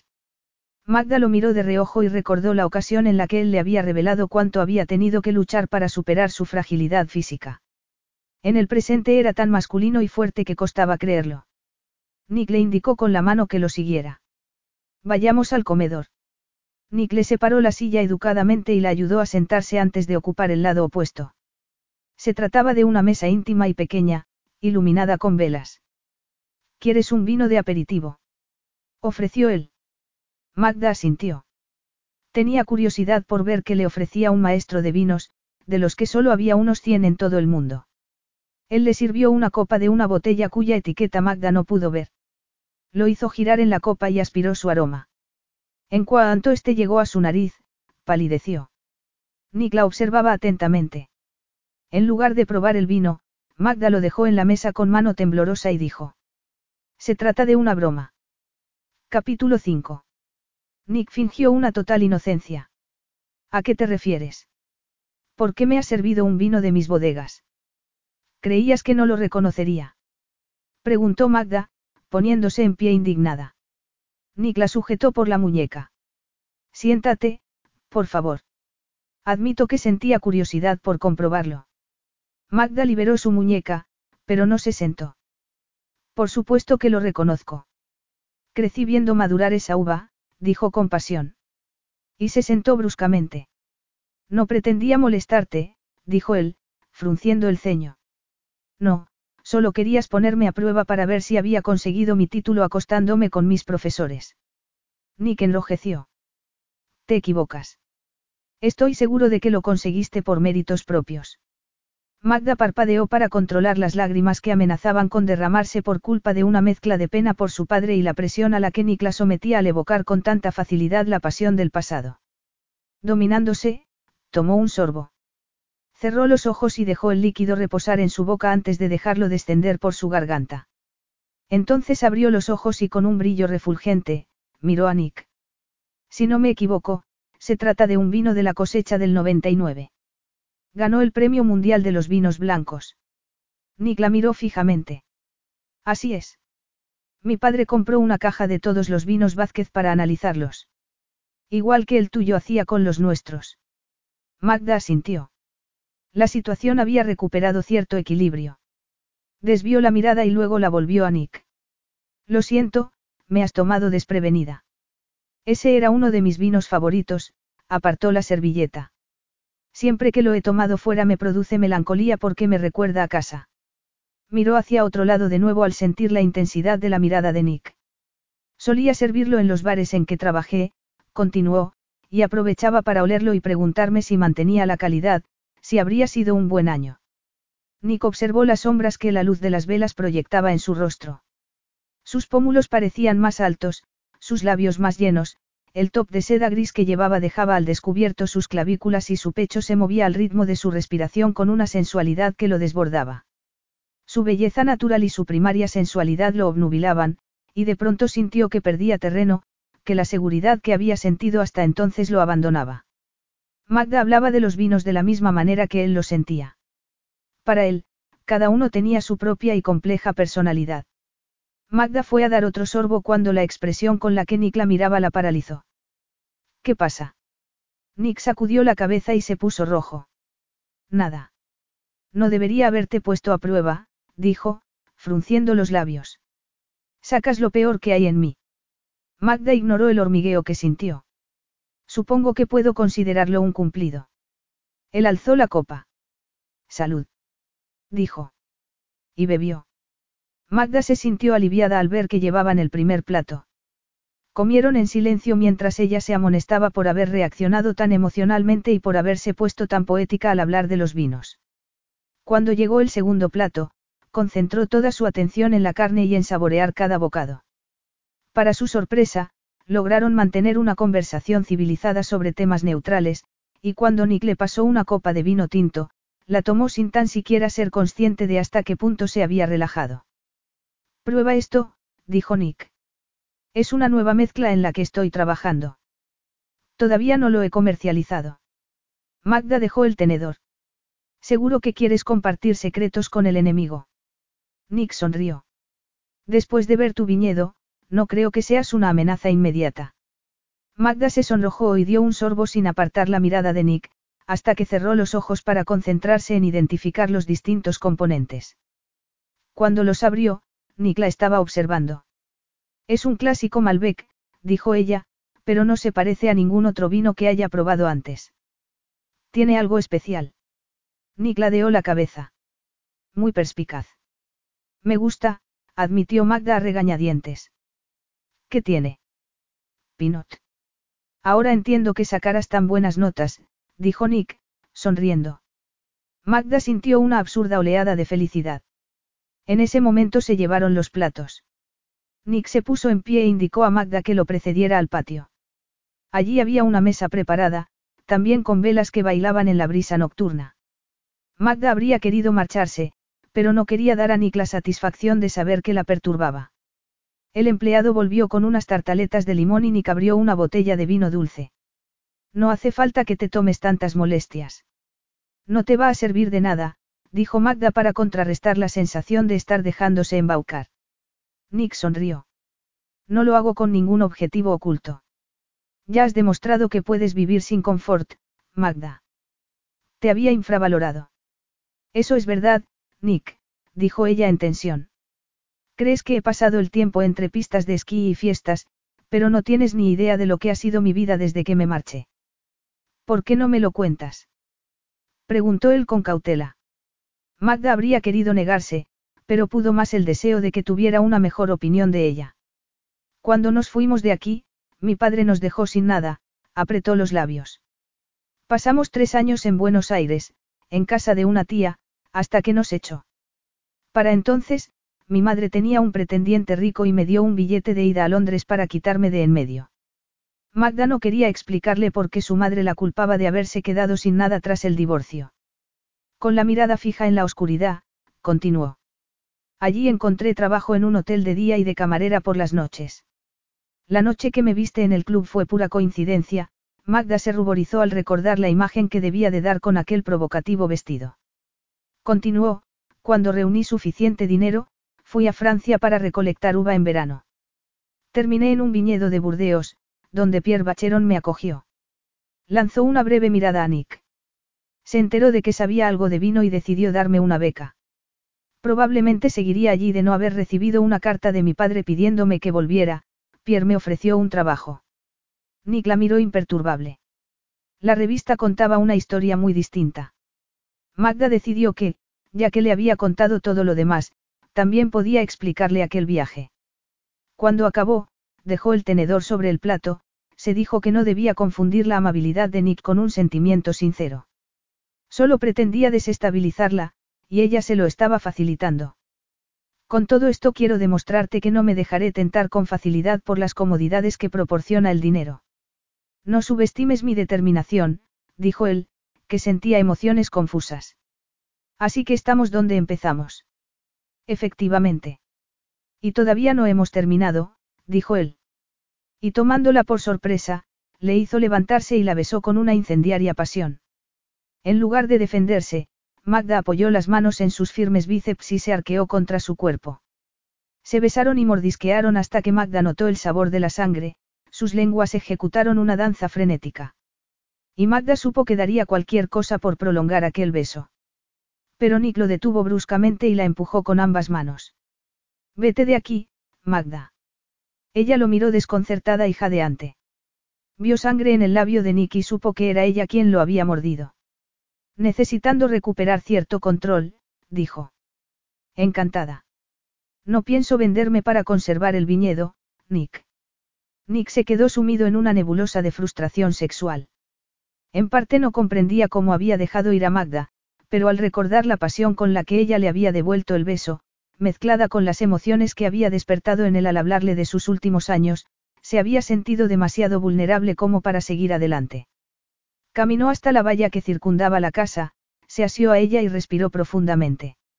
Besar a Magda le había hecho recordar vívidamente la inocencia con la que él se había dejado seducir en el pasado. Incluso recordaba cómo, al tocarla, le había hecho sentir náuseas y había vomitado, tal era el grado de repugnancia que le causaba. Aquel día, algo muy profundo e íntimo se había roto en su interior, transformándolo en alguien más duro e impenetrable. Ninguna mujer había roto su muralla de escepticismo, y sin embargo, Magda, con dos besos, había logrado resquebrajarla. Había creído que podía hacerlo y permanecer inmune, pero probar su boca de nuevo había demostrado ser peligroso y lo devolvía a un lugar en el que temía perder la cordura. Apretó los dientes con determinación. La única manera de superarlo sería poseerla. Pero solo en los términos que él decidiera. La obligaría a ser sincera consigo misma y con él. No habría ni dramas, ni arrepentimientos, ni recriminaciones. Solo la satisfacción del deseo y el cierre de una etapa que había quedado inconclusa. Un par de días más tarde, Magda recibió una invitación a nombre de su padre para acudir al baile de gala anual de la Asociación de Viticultores de Sudamérica, que aquel año se celebraba en Buenos Aires. Magda suspiró. Podía ser una oportunidad excepcional para hacer contactos, pero no podía costearse el vuelo. En ese momento sonó el teléfono. Sí. ¿Has recibido la invitación? Preguntó una voz familiar que la hizo tensarse al instante. ¿Qué invitación? Qué mal finges, Magda. Seguro que la estás mirando y que sueñas con encontrar en el baile a un inversor. Magda hizo una mueca al teléfono antes de contestar. Ah, ¿te refieres a esa? Si la he recibido, ¿por qué? ¿Por qué voy en avión privado y pensaba que podías venir conmigo? Magda se quedó boquiabierta, pero reaccionó al instante. No, gracias, dijo con fingida dulzura. Ya he hecho mis planes. Nos veremos allí. Oyó que Nick mascullaba algo sobre, cabezonería, antes de colgar. El corazón le latía con fuerza.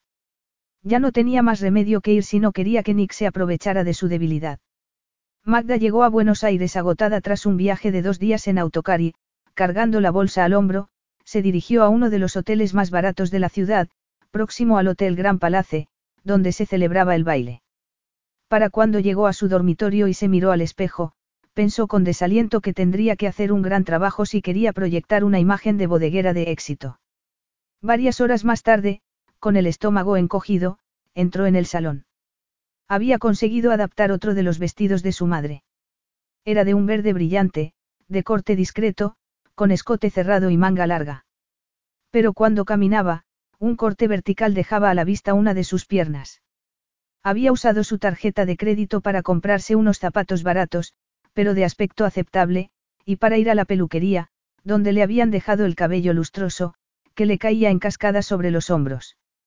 Al comprobar lo elegante que iba todo el mundo, se alegró de haberse arreglado tanto y confió en que no se notara que sus pendientes de esmeraldas eran pura bisutería. Entonces vio a Nick al otro lado de la sala e, instintivamente, asió con fuerza el bolso que sujetaba contra el pecho como un escudo.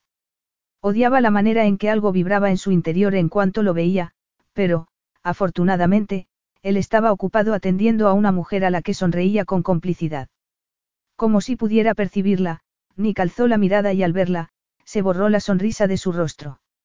La mujer con la que estaba hablando se volvió, y Magda sintió que se le hacía un nudo en el estómago al reconocer a la impresionante rubia que lo había acompañado en su primer encuentro en Mendoza. Un camarero pasó por su lado y Magda tomó una copa de champán mecánicamente al ver que Nick tomaba a la mujer de la mano y se dirigía hacia ella. Él se aproximó sin apartar la mirada, dejándola paralizada donde estaba. Magda nunca se había sentido tan sola ni tan expuesta. No podía soportar la idea de que Nick quisiera humillarla de aquella manera, presentándole a su amante. Magda, me alegro de que hayas llegado, dijo él con amabilidad. Magda sintió los ojos de la mujer rubia estudiándola con curiosidad y sintió que se ruborizaba. Quiero presentarte a alguien. Magda se decidió entonces a mirar a la mujer y le sorprendió descubrir que era mucho más joven de lo que había creído. No debía de pasar de los 20 años, y la idea de que Nick saliera con una mujer de esa edad y que quisiera presentársela, le dio ganas de vomitar. Esta es mi prima Estela. Estaba en una sesión fotográfica el día de la cata y por eso no coincidisteis. Además de ser una modelo muy cotizada, no aguanta más de dos días en el campo. Estela le dio un golpe en el hombro y se rió. No exageres, primo. Aguantó hasta tres. Magda intentó recuperar el habla a la vez que evitaba pensar por qué se sentía tan aliviada. Encantada de conocerte, Estela, dijo con voz ronca. Igualmente, Magda, la joven se volvió a Nick con una espléndida sonrisa y dijo, será mejor que encuentre a mi acompañante o mandará un equipo de salvamento a buscarme. Vas a tener que presentarme a tu pretendiente. Magda miró a Nick y vio que miraba a su prima con fingida severidad. Ella puso los ojos en blanco. Vale, pero no le hagas el tercer grado, dijo. Y tras plantarle un beso en la mejilla, se fue con un sinuoso movimiento de caderas. Magda no estaba preparada para la transformación del gesto afectuoso de Nick al mirar a su prima al frío y severo cuando la miró a ella. Su padre era hermano de mi madre. Murió cuando ella era una niña y yo me he convertido en una figura paternal. Parece muy agradable, dijo Magda, sintiendo que la embargaba la emoción. Alguien chocó con ella por la espalda y Magda frunció el ceño al sentir el golpe en un hematoma previo. ¿Qué te pasa? preguntó Nick con lo que pareció sincera preocupación. Nada. Solo estoy un poco dolorida por haber, Magda se cayó a tiempo, pero tras unos segundos, Nick la miró como si lo hubiera adivinado. ¿Has venido en autocar? Sacudió la cabeza. De verdad que eres la criatura más testaruda que conozco. ¿Cuánto has tardado? Dieciséis horas, admitió ella. Supongo que has venido para buscar un inversor. O eso, o lo pierdo todo a tu favor, dijo Magda, ruborizándose. Te convertirías en una mujer muy rica. Magda sintió una opresión en el pecho al oírle expresar de nuevo las ansias que tenía de perderla de vista. Cuando se te va a meter en la cabeza que no todo es cuestión de dinero. Nick fue a decir algo, pero sonó el gong anunciando que la cena estaba lista. Magda aprovechó el movimiento general para escabullirse de él. Necesitaba poder hablar con cuanta gente pudiera. Durante toda la cena, Nick siguió discretamente a Magda, que estaba sentada al otro lado de la mesa, junto a Alex Morales, uno de los viticultores más famosos de Estados Unidos, al que Nick nunca había apreciado aún sin saber que despertaba su animadversión. En lugar de charlar con las mujeres sentadas a su lado que intentaban captar su atención, se dedicó a imaginar a Magda suplicando a Morales con ojos muy abiertos que invirtiera en su viñedo. Cada vez que la escena pasaba por su mente, tenía que hacer un esfuerzo sobrehumano para no obligarla a levantarse y a marcharse con él. Magda miró a su atento y educado compañero de cena con incredulidad. ¿De verdad quieres hablarlo en más detalle? Él le dedicó una seductora sonrisa. Por supuesto, querida.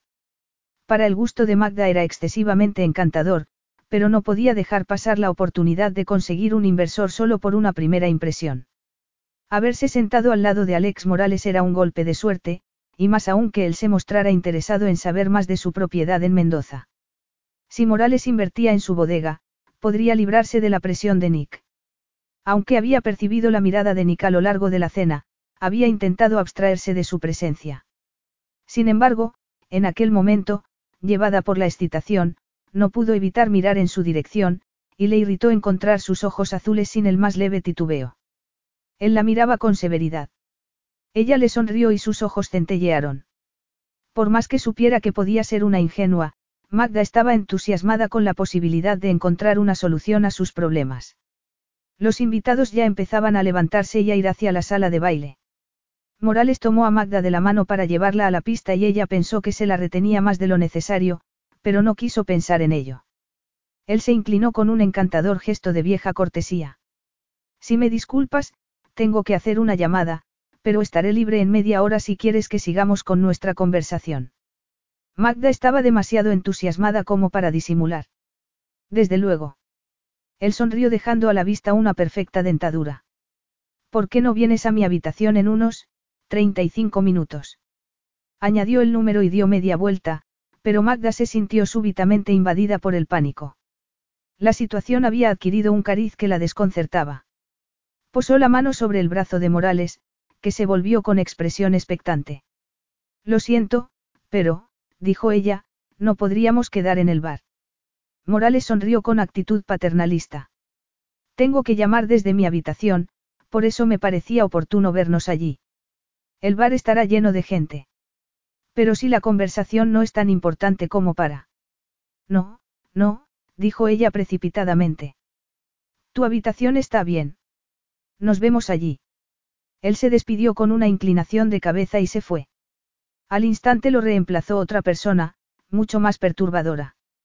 Magda intentó pasar de largo, pero Nick le bloqueó el paso. Ella lo miró airada. Sí. Nick la miró con ojos centelleantes. No confío en ese hombre. Capítulo 6. Lo que pasa es que no soportas que alguien crea en mi proyecto y esté dispuesto a invertir en el viñedo, dijo Magda con sarcasmo. Seguro que quiere invertir, dijo Nick con ojos centelleantes, pero dudo que sea en tu propiedad. ¿Dónde habéis quedado? Magda alzó la barbilla y pasó de largo, pero él la sujetó por el brazo. Ella se irritó consigo misma por la inmediata reacción física que sentía con tan solo sentir su mano. ¿Vas a verlo a su habitación? Preguntó el incrédulo. Al ver que Magda se ponía roja, Nick añadió. Magda, eres demasiado inexperta para tratar con alguien como Morales. Te utilizará y luego se deshará de ti. Magda reaccionó visceralmente. Nick no tenía ni idea de hasta qué punto era inexperta, tanto físicamente como en situaciones como aquella, pero el orgullo le hizo adoptar una actitud desafiante. Sonriendo con un aire paternalista que imitó de Morales, dijo. ¿De verdad crees que no he conocido a hombres como él en mi vida? Solo necesito jugar bien mis cartas, Nick. Él le soltó el brazo con expresión de rechazo. Disculpa si he creído que podías encontrarte en una situación incómoda. Si Morales es el inversor que quieres y estás dispuesta a hacer lo que sea necesario, está claro que he subestimado tu ambición. Y se fue, dejando a Magda turbada e insegura. ¿Por qué no confiaría Nick en Morales? Pensó en su sibilina sonrisa y se estremeció. Pero incluso si se insinuaba, ella debía ser capaz de rechazarlo.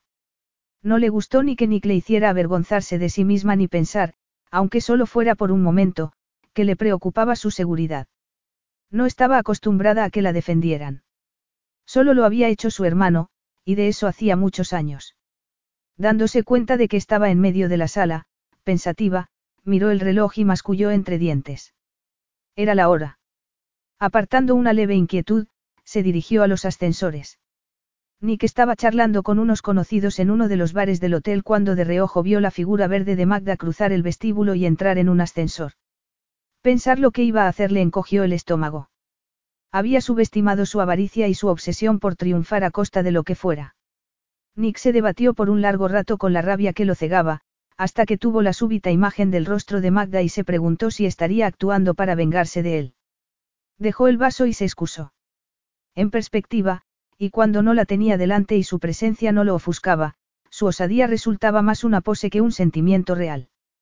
Preguntó el número de habitación de Morales y apretó el botón del ascensor. Entonces algo lo detuvo, y si había malinterpretado el ardor con que Magda lo había besado. Y si cambiaba de estrategia con cada hombre de acuerdo a lo que pensaba que querían. Las puertas del ascensor se abrieron y titubeó. Podía arriesgarse a ir en busca de Magda y que lo humillara. ¿Qué diría cuando llegara a la habitación?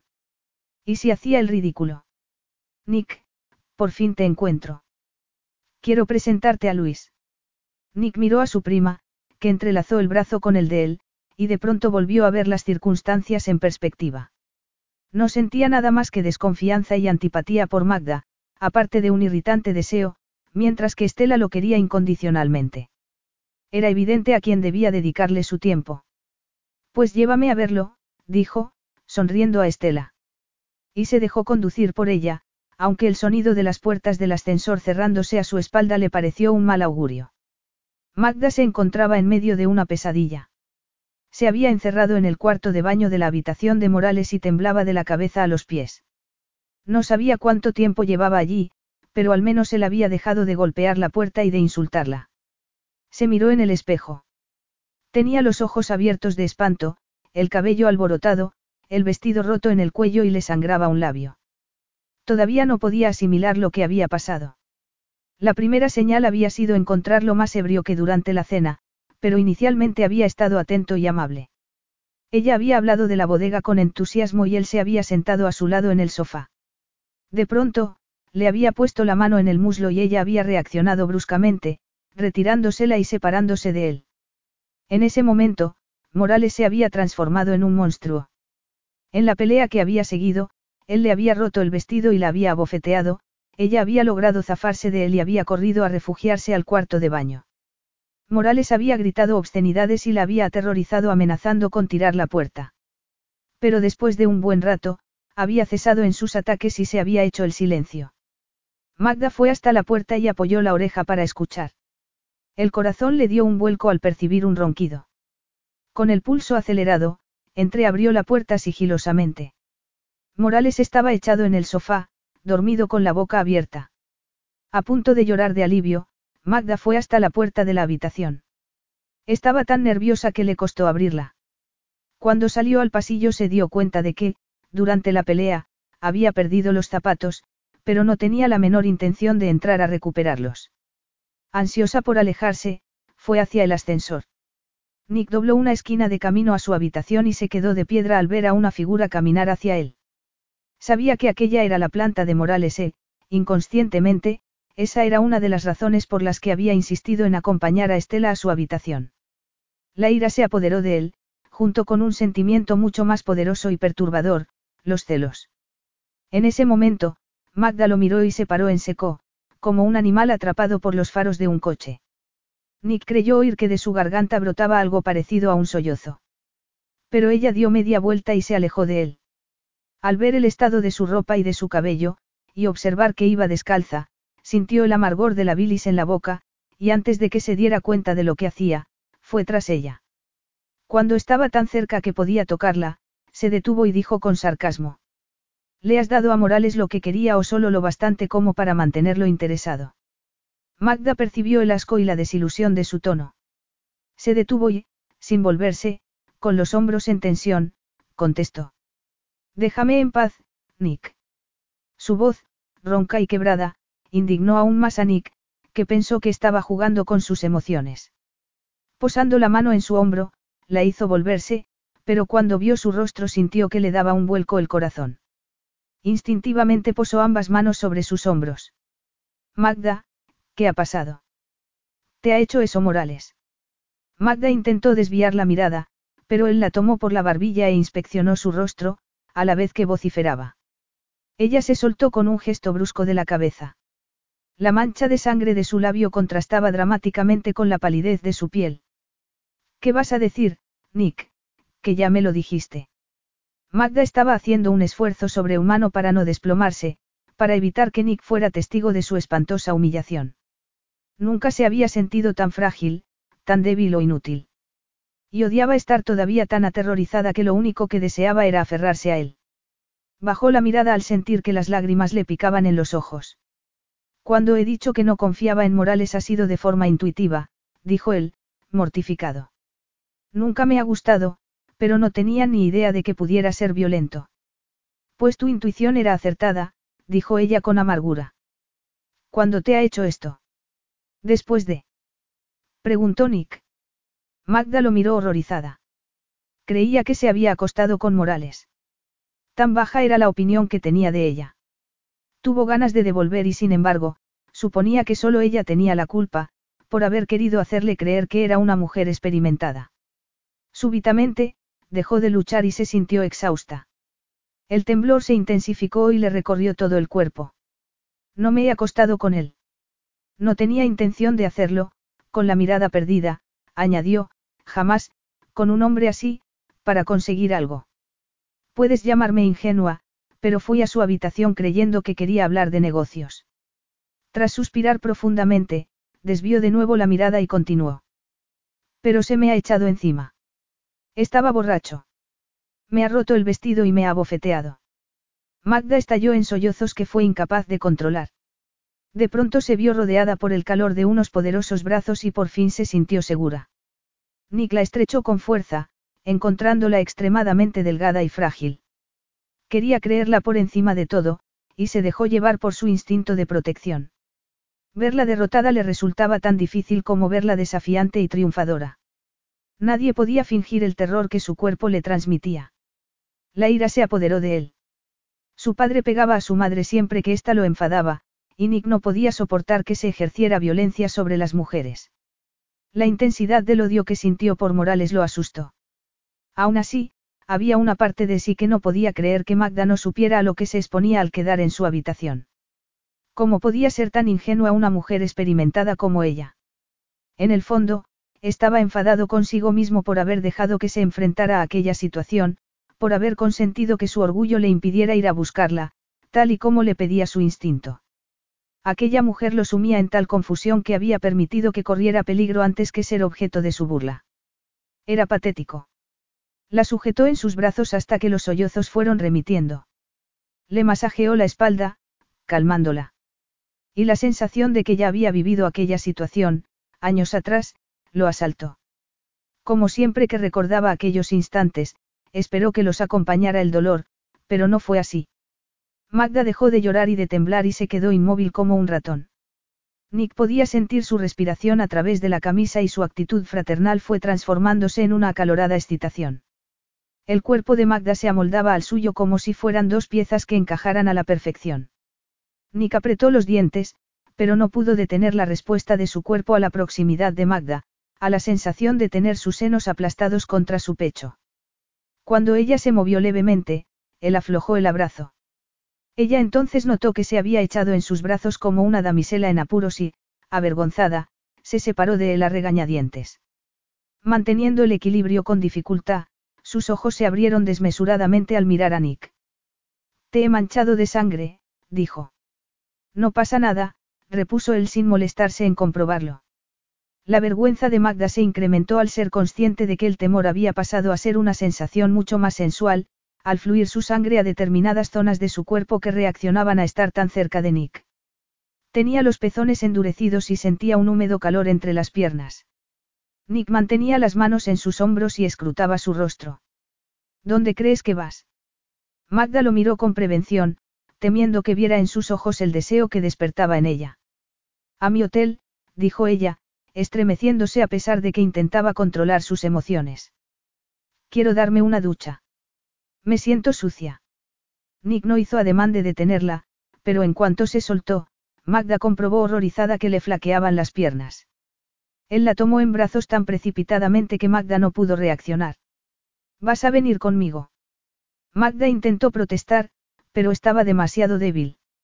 Dejándose llevar por Nick se traicionaba a sí misma, pero no tenía fuerzas para luchar. Apenas si fue consciente de que entraban en el ascensor y subían a una habitación con magníficas vistas de Buenos Aires. Nick la depositó con delicadeza en un sofá. ¿Te puedo dejar un momento? Magda asintió y le vio tomar el teléfono mientras que con la otra mano se quitaba la pajarita y la chaqueta, y se desabotonaba el cuello de la camisa. Envíen un botiquín, por favor, dijo Nick antes de colgar e ir al servicio. Magda oyó correr el agua y Nick reapareció. Tras agacharse a su lado, dijo. ¿Te sientes capaz de darte una ducha? Magda, que sentía náuseas con solo pensar en Morales, asintió enfáticamente. Hay un albornoz en el cuarto de baño. Cuando salgas, te curaré el labio. Magda entró en el baño y se apoyó en la puerta unos instantes. Temblorosa, se desvistió y entró en la ducha, dejando que el agua corriera sobre su cuerpo antes de enjabonarse. Al salir, se secó y se dejó el cabello suelto. Tras apretar con fuerza el cinturón del albornoz, salió con cautela. Nick, que estaba frente a la ventana, le daba la espalda. En cuanto la oyó, dejó sobre la mesa el vaso del que bebía un líquido de color ámbar y fue hacia ella. Deja que vea ese labio. Magda se llevó el dedo al labio e hizo una mueca de dolor. Nick le alzó la barbilla para mirarlo bajo la luz y ella contuvo el aliento. Su proximidad hacía que se activara cada terminación nerviosa de su cuerpo. Era la primera vez que veía a Nick en el papel de enfermero. Él la soltó e impregnó un algodón con un antiséptico. Puede que te escueza un poco.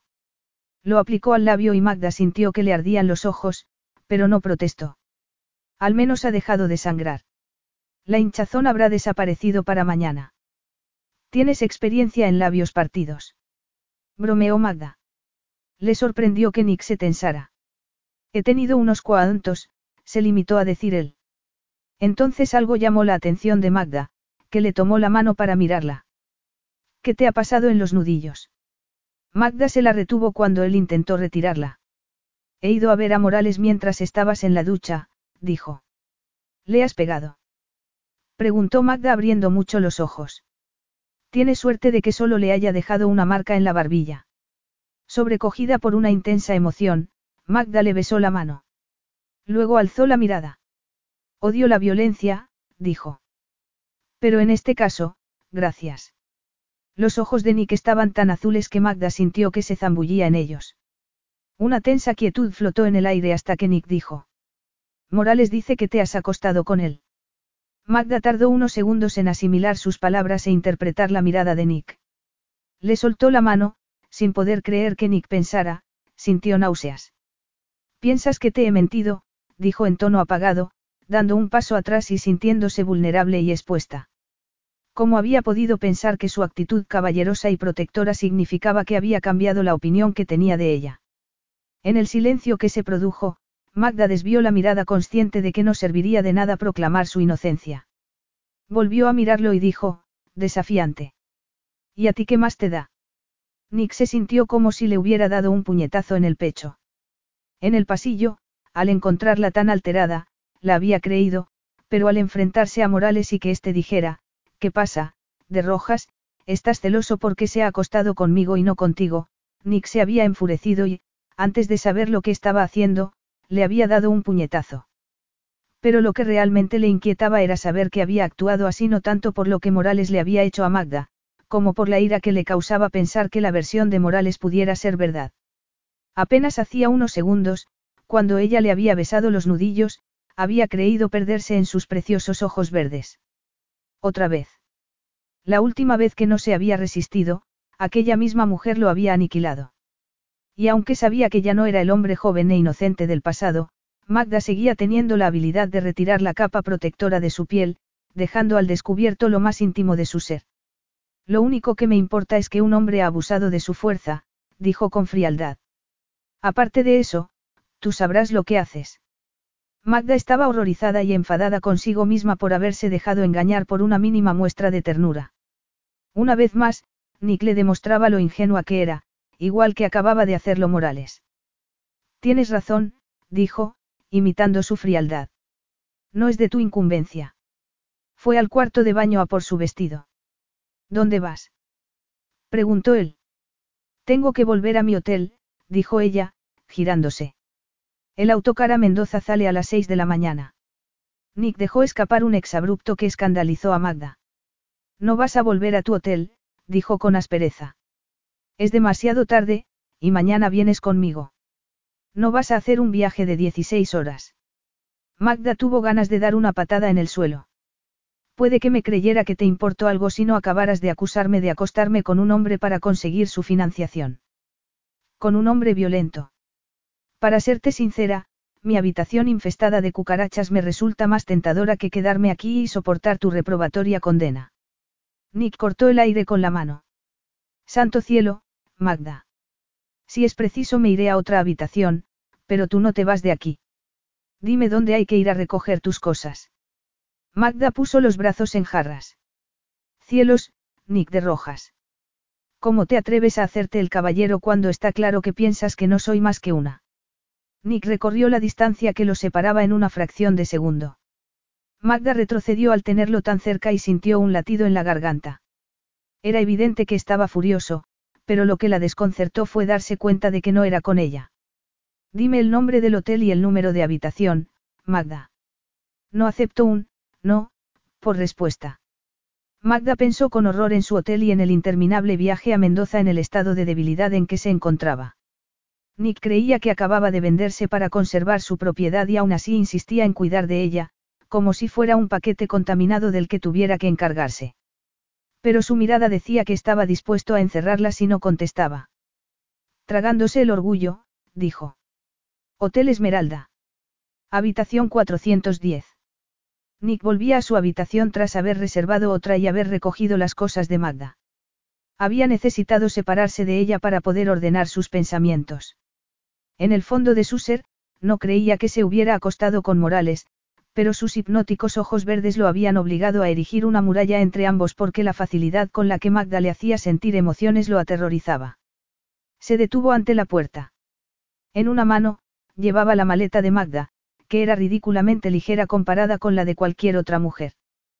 Cuando entró, reinaba una quietud total. En parte había temido que lo esperara desafiante, pero al recorrer la habitación la descubrió acurrucada en el sofá, con la cabeza apoyada en un brazo y el cabello esparcido sobre los hombros. Mirándola, sintió una opresión en el pecho. Dejó la maleta y se agachó a su lado, pero Magda no se movió. Poseído por una emoción que no pudo controlar, Nick le retiró un mechón de cabello tras la oreja. Estaba pálida y su cabello negro contrastaba dramáticamente con su piel. Sin poder contenerse, Nick se inclinó y le besó el corte del labio. Magda estaba dormida, pero en sueños le estaba pasando algo maravilloso. Se sentía cobijada y segura, y algo mucho más intenso, sentía deseo. Soñaba que Nick le besaba los labios con delicadeza, prolongadamente, como si no pudiera separarse de ellos. Magda se obligó a salir de su profundo sueño y entornó los ojos pesadamente. Antes y descubrió los de Nick, que la miraban con una solemnidad que conectó al instante con una parte profunda de su ser. Magda ya no sabía si soñaba o si estaba despierta. Movió los labios con cautela, temiendo perder el cálido contacto de los de él. Nick intensificó la presión y Magda entreabrió los suyos. Sus ojos se cerraron porque la intensidad de los de Nick la cegaba. Sintió la punta de su lengua explorándole la boca, y oyó un gemido escapar del fondo de su garganta. Instintivamente, se hundió más en el sofá, consciente de que tenía el pecho de Nick pegado a sus senos. La presión de sus labios sobre los de ella se intensificó y Magda sintió fuego en las venas. Ladeó la cabeza y Nick hundió los dedos en su cabello, sujetándole la nuca para profundizar el beso. Magda se sintió eufórica. Cuando los labios de Nick dejaron su boca para deslizarse por su barbilla y su cuello, echó la cabeza hacia atrás y sintió una contracción en el vientre. Si aquello era un sueño, no quería despertar. Nick siguió deslizándose hacia abajo y le abrió el albornoz. Una corriente de aire le acarició los senos y ella posó las manos en los hombros de Nick como si quisiera impedir que se moviera. Magda alzó la cabeza y al mirar hacia abajo vio el rubio cabello de Nick acariciándole la piel por encima de los senos. Con la mano, él retiró el albornoz hacia los lados y se los cubrió, pellizcándole los pezones. Magda contuvo el aliento y se arqueó, buscando instintivamente un mayor contacto. Entonces la boca de Nick ocupó el lugar de sus manos y le mordisqueó los pezones, acariciándola con su húmedo aliento. Magda nunca había sentido un deseo tan intenso tomar forma en su interior. Al menos desde la catastrófica semana que había cambiado su vida. Su urgencia pareció transmitirse a Nick, que bajó la mano por su vientre y aún más abajo. Su boca volvió a buscar la de ella, y de pronto, Magda gritó de dolor al sentir una aguda punzada en el labio partido. Fue como si les echaran un cubo de agua fría. Nick se puso en pie de un salto y Magda se llevó los dedos al labio, del que había vuelto a fluir la sangre. Se incorporó, desorientada. ¿Cómo era posible que hubiera estado besando a Nick? Ni siquiera ver que él tenía las mejillas rojas y que también parecía aturdido le sirvió de consuelo. Magda fue al cuarto de baño y se miró en el espejo. Apenas sangraba. Humedeció un paño y se lo aplicó sobre el labio. Tenía los ojos brillantes, las mejillas sonrosadas, el pecho, agitado como si acabara de correr una maratón. Y más abajo, entre las piernas, notaba un húmedo calor. Los dedos de Nick casi la habían tocado allí y Magda apretó las piernas como si con ello pudiera apagar el deseo. Cuando sintió que había recuperado el control parcialmente, salió y vio a Nick paralizado y mirándola con inquietud. Preferiría que te fueras, dijo ella. Una llamarada prendió en los ojos de Nick, que se acercó hasta quedarse delante de ella. Tú también lo deseabas. No finjas lo contrario. Magda se ruborizó. Era cierto que se había despertado con un delicado beso de Nick. Sabía que podía haberlo rechazado y que no lo había hecho. El dolor que le había causado la mala opinión que Nick tenía de ella no se había mitigado. Para él, aquello no era más que atracción sexual. Ni siquiera le importaba que pudiera haberse acostado con otro hombre hacía apenas unas horas. Nick alargó la mano como si fuera a tocarle el labio y ella dio un salto atrás. Estoy bien, Nick. Por favor, vete. Él le lanzó una mirada iracunda y un nervio latió en su sien. Finalmente, retrocedió. Vendré a las ocho a recogerte. Espero que estés lista. Magda asintió en silencio. Nick fue hasta la puerta. Al llegar, se giró. No creas que esto ha sido todo, Magda, ni mucho menos, dijo en tono de advertencia. Capítulo 7. Magda se alegró de que Nick estuviera pensativo y de que hicieran el viaje en silencio. Por la mañana había sometido su herida a una detallada inspección y había dicho. La inflamación ha bajado. En un par de días estará bien. Y Magda había reprimido el impulso de decirle que ya lo sabía porque en el fondo le gustaba que se tomara la molestia de comprobarlo. El pequeño avión privado tenía asientos de cuero y todos los lujos imaginables. Nick ocupó un asiento en diagonal al de ella. Magda rechazó una copa de champán y se acomodaron en un tenso silencio. Magda miró en su dirección y vio que tenía la cabeza echada hacia atrás y los ojos cerrados. Pero la tensión de la mandíbula le indicó que no dormía. Sus pestañas proyectaban una sombra sobre sus mejillas. Llevaba la camisa abierta y se podía ver un poco del vello de su pecho y de su piel cetrina. Cuando vio que Nick había abierto los ojos y la observaba, se avergonzó de que la descubriera estudiándolo como una admiradora adolescente. Aunque mantenía una actitud relajada, Magda podía percibir que estaba en tensión, alerta como un animal a punto de abalanzarse sobre su presa, y eso la inquietó. Quiero hacerte una proposición, dijo él entonces. Magda cruzó las piernas y carraspeó. ¿Qué tipo de proposición? Nick apoyó los codos en las rodillas y dijo. Ya has demostrado hasta qué punto te importa mantener la propiedad. Magda se sofocó al pensar lo inerme que había estado ante alguien como Alex Morales y la facilidad con la que la había dominado. No repetiría lo que hice ayer. Fui una estúpida, dijo a la defensiva. Nick se encogió de hombros. No sabías lo que hacías. A Magda le molestó el comentario, pero Nick tenía razón. ¿Qué ibas a proponerme? Preguntó para dejar de hablar de la noche anterior. Supongo que vas a seguir buscando inversores y que no piensas vender, dijo Nick. Así es, manifestó Magda, asintiendo con firmeza. Nick sacudió la cabeza. No te va a resultar sencillo. Morales te calumniará. Si me dijo a mí que os habíais acostado, a estas alturas estará diciéndoselo a todo el mundo. Magda sintió náuseas, y habría querido gritar su inocencia, pero sabía que Nick no estaba interesado. ¿Y eso, qué significa? preguntó. Que si quieres un inversor, tendrás que buscarlo en Europa. Magda se sintió aún peor. No tenía dinero para un viaje así, ni podía pedirle ayuda a su antiguo jefe, quien, aunque tenía un negocio floreciente, no contaba con el capital necesario como para invertir. Miró a Nick con aprensión. ¿Qué pretendes? Demostrarme que estoy en una situación crítica. Preguntó, abatida. Nick la miró. La tenía precisamente donde la quería. O casi. Porque donde verdaderamente la quería era en su cama. Aunque se sentía despreciable, acalló cualquier sentimiento de culpabilidad. La noche anterior le había servido para comprobar que, en lo tocante a Magda, perdía el control. Tenía que poseerla, pero al mismo tiempo protegerse. Magda tenía demasiado poder sobre él. La miró fijamente y dijo. Yo invertiré en tu propiedad. Magda palideció inicialmente y su piel pareció de porcelana. Luego se le colorearon las mejillas y sacudió la cabeza. Ni hablar. ¿Quieres arruinarme? Nick sonrió. Tengo que admitir que al principio quería que te fueras, pero desde que has venido, la vida me resulta más, entretenida. Magda desvió la mirada y se cruzó de brazos, y su pecho atrajo la mirada de Nick allí donde la fina camiseta dejaba entrever la perfecta forma de sus senos. Un mechón de cabello caía sobre uno de ellos, tentadoramente próximo a un pezón. Nick apretó los dientes. Tenía que ser suya o se volvería loco. Magda estaba furiosa. Así que Nick la encontraba, entretenida. Oyó un ruido y cuando miró, vio que Nick se había sentado frente a ella y que atrapaba sus piernas entre las suyas. ¿Se puede saber qué estás haciendo? Dijo ella entre dientes. Nick sonrió.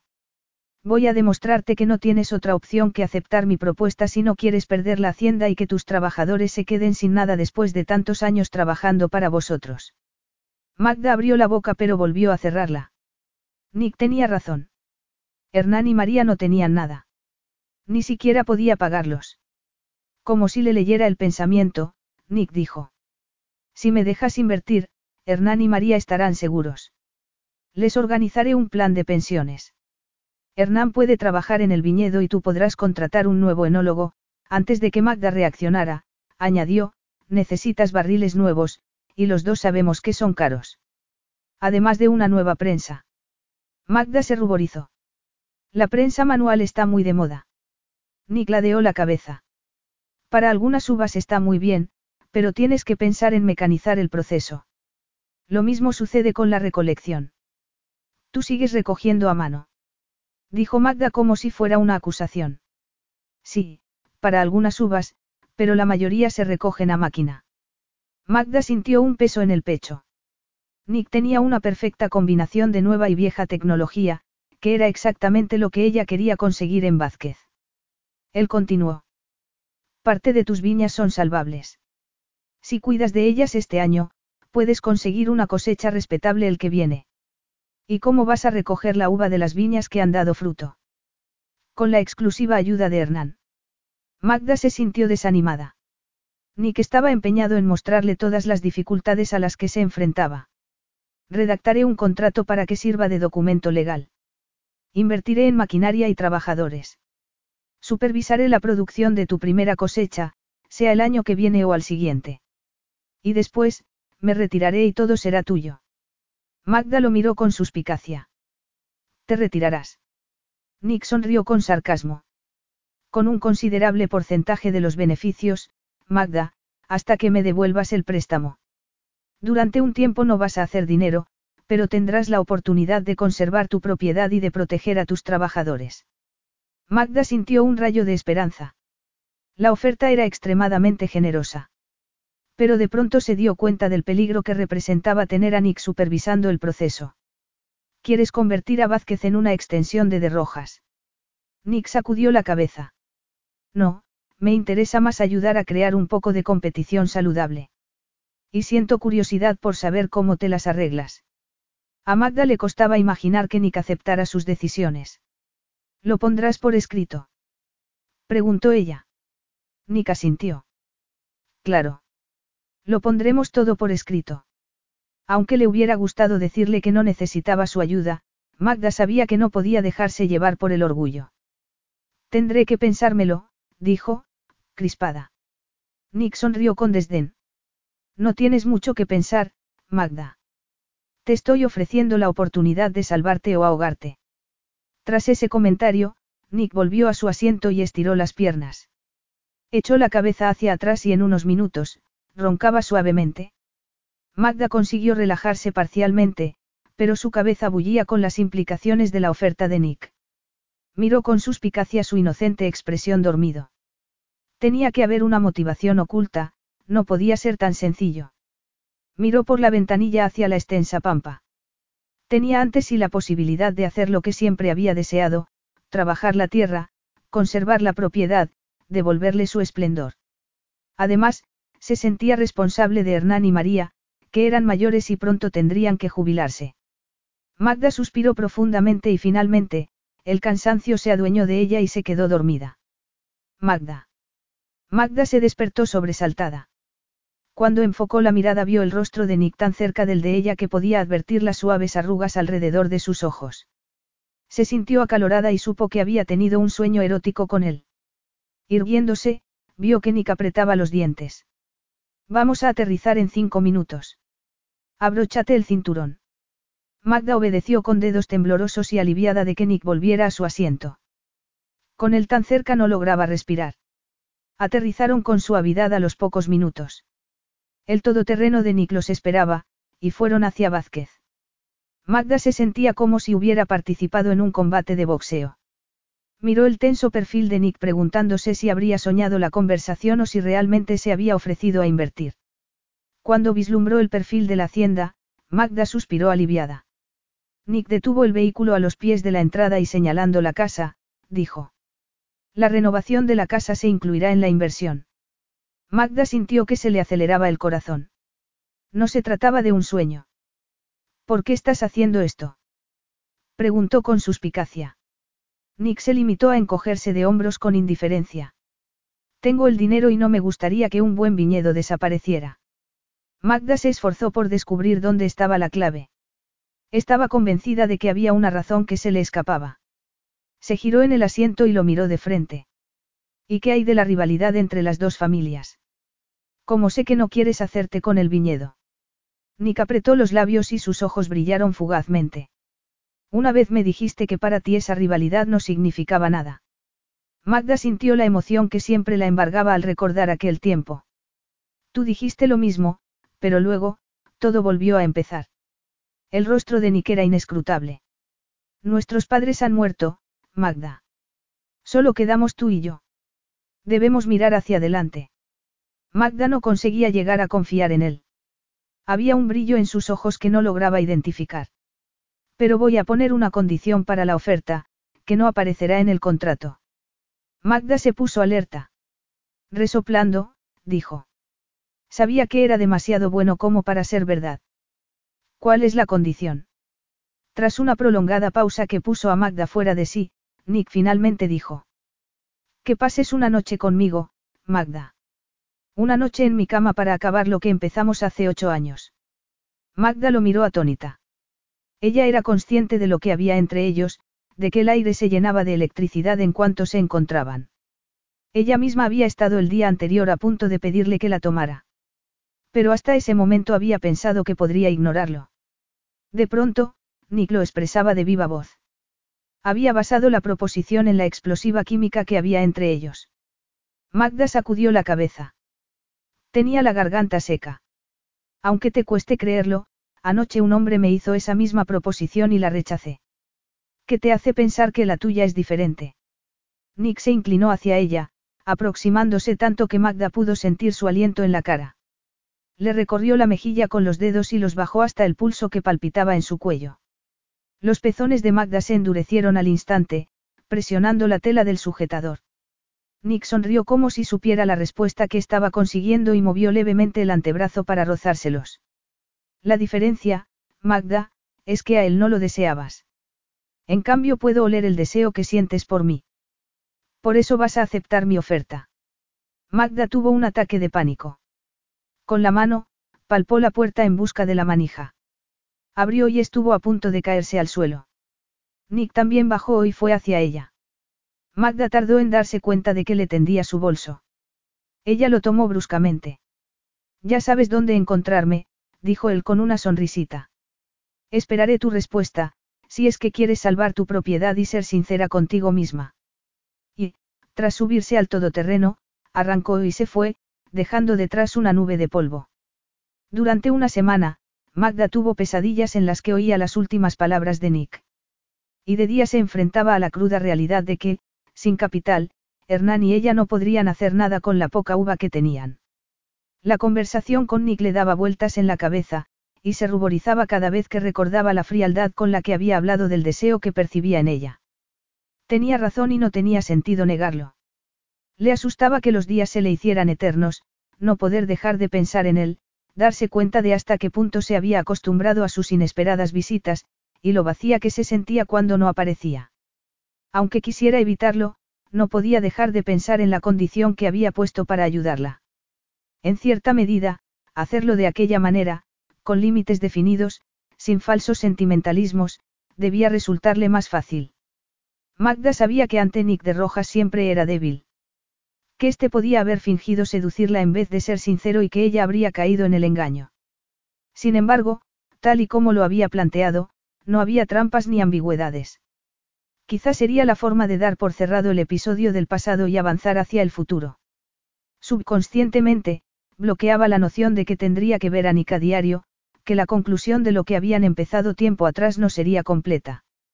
Pero aún así, los días pasaron y no se animó a tomar el teléfono y a hacer la llamada que cambiaría su vida.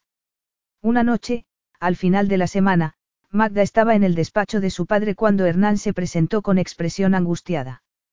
Estoy preocupado por ti y por la casa, dijo él, que temblaba de la cabeza a los pies. No vas a poder hacer nada, Magda. Tendrás que vender. Magda lo miró espantada. ¿Y qué será de ti y de María? Hernán se encogió de hombros, pero no engañó a Magda. No te preocupes por nosotros, niña. Nos las arreglaremos. Magda sabía lo que Vázquez significaba para Hernán, y cuánto le debía la bodega a él. Hernán era un excelente viticultor, responsable de los mayores éxitos alcanzados por su padre. No podía abandonarlo a aquellas alturas. Ni a él ni a María. Puede que haya otra solución, dijo Magda. Y le explicó la oferta de Nick sin mencionar la condición que la afectaba a ella. Hernán la miró con incredulidad. Entonces, supongo que vas a aceptarla, comentó. Es la única posibilidad de salvar la propiedad. Magda lo miró con solemnidad. Es una decisión difícil. ¿Cómo sé que puedo confiar en él? Magda no hablaba de la parte práctica del acuerdo, sino de la posibilidad de que acostarse con Nick la destrozara, de si podía confiar en sí misma. Entonces, Hernán hizo una mueca y pareció envejecer diez años. ¿Qué sucede, Hernán? Este apartó la mirada y cuando la volvió de nuevo hacia ella, Su piel tenía un tono cerúleo. Magda, María no está bien. Necesita un tratamiento que no podemos pagar. Magda fue hasta él y lo abrazó. No queríamos que te preocuparas, dijo él entre lágrimas. Pensábamos que si vendías, iríamos a Buenos Aires con nuestro hijo. Magda sacudió la cabeza. Sabía que Hernán y María odiaban la ciudad. Su hijo no ganaba lo bastante para mantener a su propia familia y a sus padres. No tenéis que ir a ninguna parte. Si acepto la oferta de Nick de Rojas, me ocuparé de vosotros dos. Sobre todo de María. Él le tomó la mano y dijo. No queremos ser una carga para ti. Ella le apretó la mano.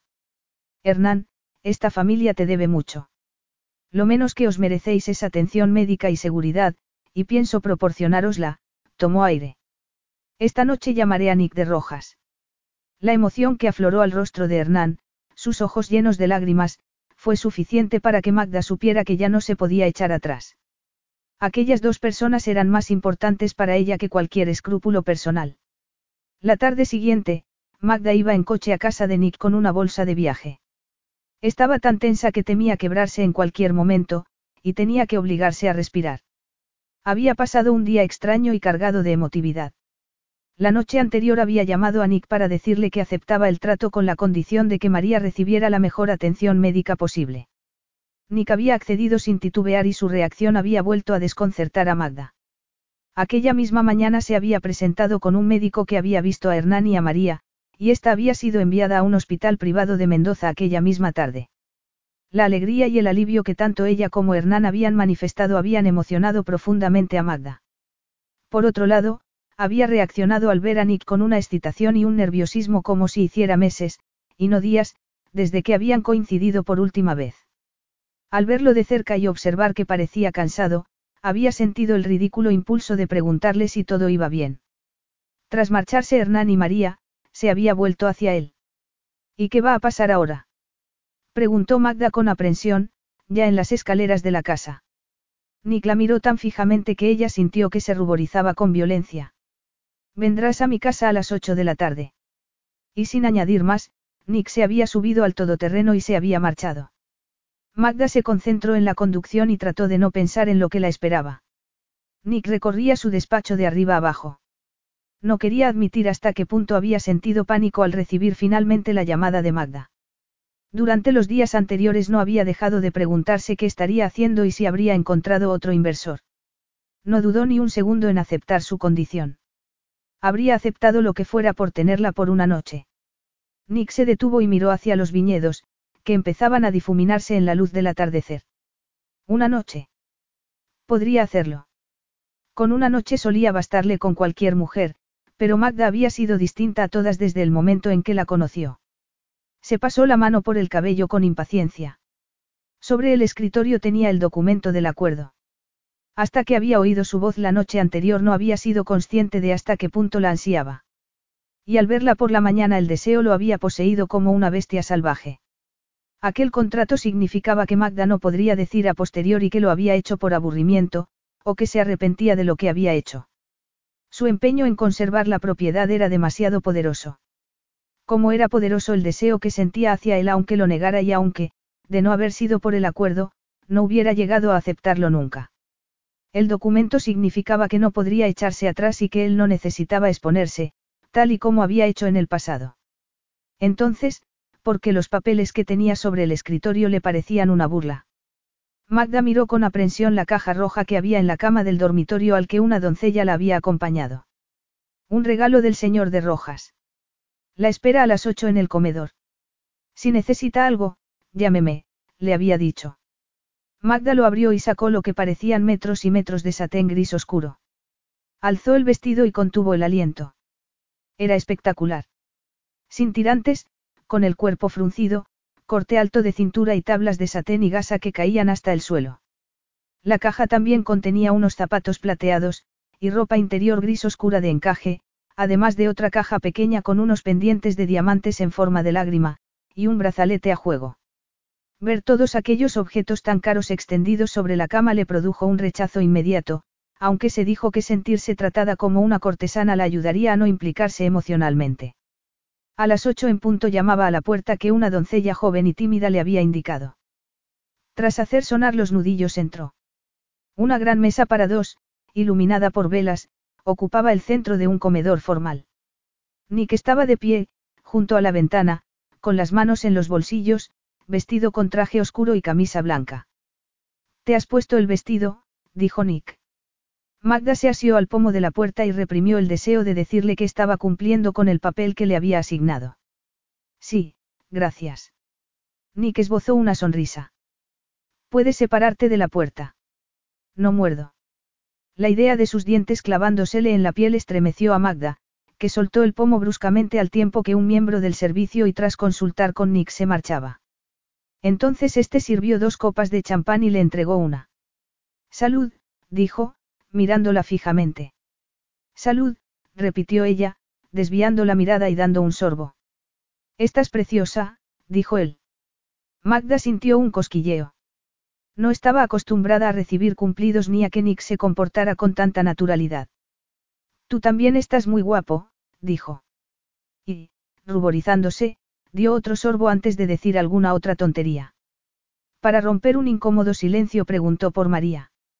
Nick explicó que le estaban haciendo pruebas relacionadas con el corazón. Gracias de nuevo, dijo ella. Hernán y ella no hubieran podido pagar un tratamiento. Quedarán incluidos en el seguro médico que pago a mis empleados, dijo él. ¿Eso me incluye a mí? Preguntó ella con amargura. Tú eres mi socia, Magda, no una empleada, dijo. Y le indicó que se sentara. La mesa estaba puesta con vajilla de porcelana y cubertería de plata. Magda sentía el champán burbujear en sus venas y en su cabeza. Cuando Nick ocupó el asiento situado frente al suyo, tan elegante y sofisticado, se sintió intimidada. El servicio entró y le sirvió una crema templada. El pánico y la claustrofobia se fueron apoderando de Magda a medida que se aproximaba el momento en que se suponía que subirían al dormitorio a mantener relaciones.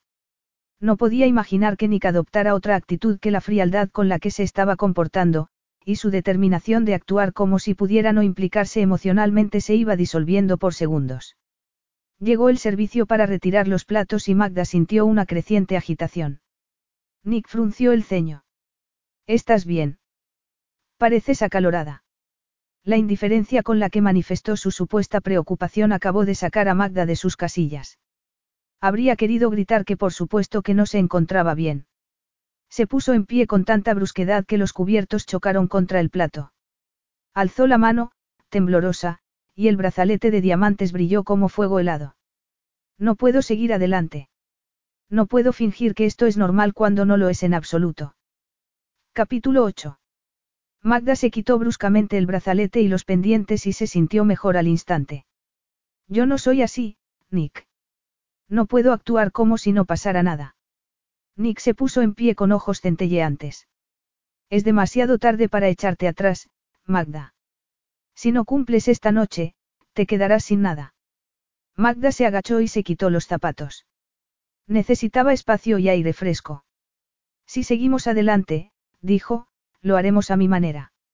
Y sujetándose el vestido, corrió hacia la puerta principal precipitadamente. Oyó una vociferación a su espalda y supo que Nick la seguía. Ni siquiera sabía dónde se dirigía, pero al salir, vio los establos a la izquierda y de pronto lo supo. Estaba sacando a un caballo de su cubículo y colocándole una silla cuando oyó decir. ¿Qué crees que estás haciendo? Magda se volvió hacia Nick cuadrándose de hombros. Hacer las cosas a mi manera, contestó. Y de un salto, montó y miró a Nick desde la altura de la montura. Él titubeó por unos segundos. Luego se quitó la chaqueta bruscamente, mascullando algo, y sacó a su vez un caballo. Un enorme pura sangre negro. Magda clavó los talones en el suyo y salió del establo. El sol acababa de ponerse y el cielo conservaba un maravilloso tono violeta. Largas filas de viñas se prolongaban hasta el horizonte. Magda hizo girar el caballo hacia la dirección opuesta y lo puso al trote, en dirección a la linde entre las dos propiedades. Pronto oyó pisadas a su espalda, pero no se volvió. Siempre se había sentido libre cabalgando. El aire fresco le acariciaba las mejillas y el vestido flotaba a lo largo de sus piernas. Nick llegó a su altura y antes de que ella pudiera reaccionar, le sujetó las riendas y obligó a su caballo a detenerse. ¿Qué crees que? ¿Dónde se supone que vamos? Preguntó él sin pretender ocultar su ira. Lo sabes perfectamente, dijo ella, negándose a dejarse intimidar. Los ojos de Nick chispearon y su rostro se ensombreció. No pienso volver allí contigo. Magda tiró de las riendas para arrancárselas de la mano. Si de verdad quieres esta noche, tendrá que ser allí. Nick la observó en silencio. Tenía la respiración agitada y sentía que se quemaba por dentro, aunque no sabía si de rabia o de deseo. ¿Qué pretendes? Es un patético intento de hacerte la romántica. Preferiría que fuera en mi cama. O incluso en los establos.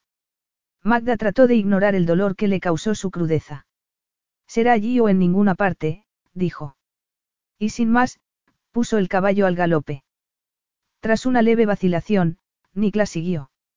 Cuando llegó al manzanal, la impresión fue tan fuerte que se mareó. Llevaba años evitando acudir a aquel lugar como si fuera la peste. Magda había desmontado y esperaba de pie, exactamente como años atrás. Excepto que se trataba de una mujer madura, con los hombros desnudos y senos que llenaban el vestido. Nick bajó del caballo y caminó hacia ella. Magda estaba pálida, con los ojos muy abiertos, pero a pesar de su aparente vulnerabilidad, Nick intentó ocultar hasta qué punto le afectaba volver a aquel lugar. Súbitamente, Magda no comprendió cómo había sido capaz de realizar un gesto tan dramático, pero había actuado visceralmente y ya no había vuelta atrás. Aquí empezó todo y aquí terminará hoy, para siempre. Nick se acercó y ella sintió que se quedaba sin aliento. Deteniéndose a unos pasos de ella, Nick la observó y en tono displicente, dijo. ¿A qué estás esperando? Magda, que por un instante había creído que retornar a aquel lugar lo afectaría emocionalmente en alguna medida, apaciguándolo, perdió el valor que la había impulsado a actuar. No tenía la menor idea de cómo comportarse. Nick creía que se había acostado con Morales y que conocía las artes de la seducción, cuando la realidad era que no había hecho nunca nada parecido. Y la razón de su inexperiencia estaba en aquel momento ante ella. La cicatriz que había dejado el final de una perfecta semana le había impedido buscar compañía masculina por temor al rechazo y por un irracional miedo. Un repentino enfado se apoderó de ella al pensar que Nick no había padecido ninguna de esas consecuencias. La rabia le dio fuerzas para acercarse a él, tomarlo por la camisa y atraerlo hacia sí. Entonces empezó a besarlo, cerrando los ojos para aislarse emocionalmente de lo que hacía. Nick mantuvo los labios cerrados y ella pensó que era imposible que no se diera cuenta de lo inexperta que era. Pero todo cambió de un instante a otro.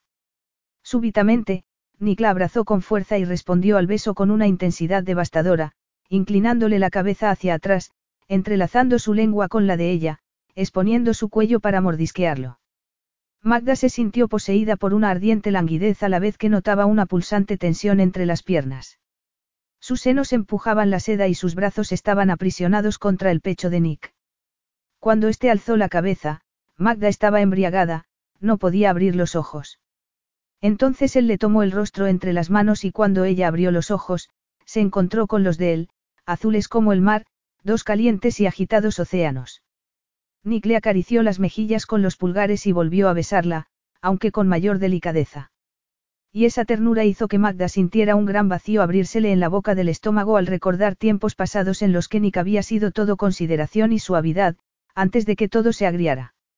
Nick le besó el cuello y los hombros y amoldó sus caderas a las de ella, sujetándola por las nalgas y elevándola para que su sexo erecto quedara atrapado en el vértice de sus piernas. Ella dejó escapar el aliento con fuerza e hizo ademán de retroceder ante la íntima embestida, pero él la sujetó con firmeza y clavó sus azules ojos en ella al tiempo que se mecía atrás y adelante hasta que Magda, jadeante, respondió pegándose a él.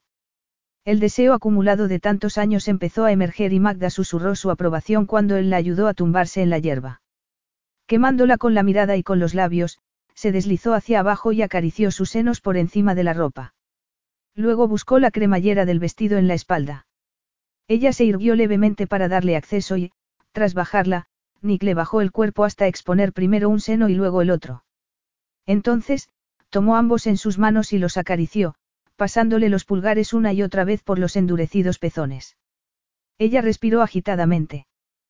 ¿Qué quieres que haga? preguntó él. Magda entornó los ojos, Sentía los párpados pesados.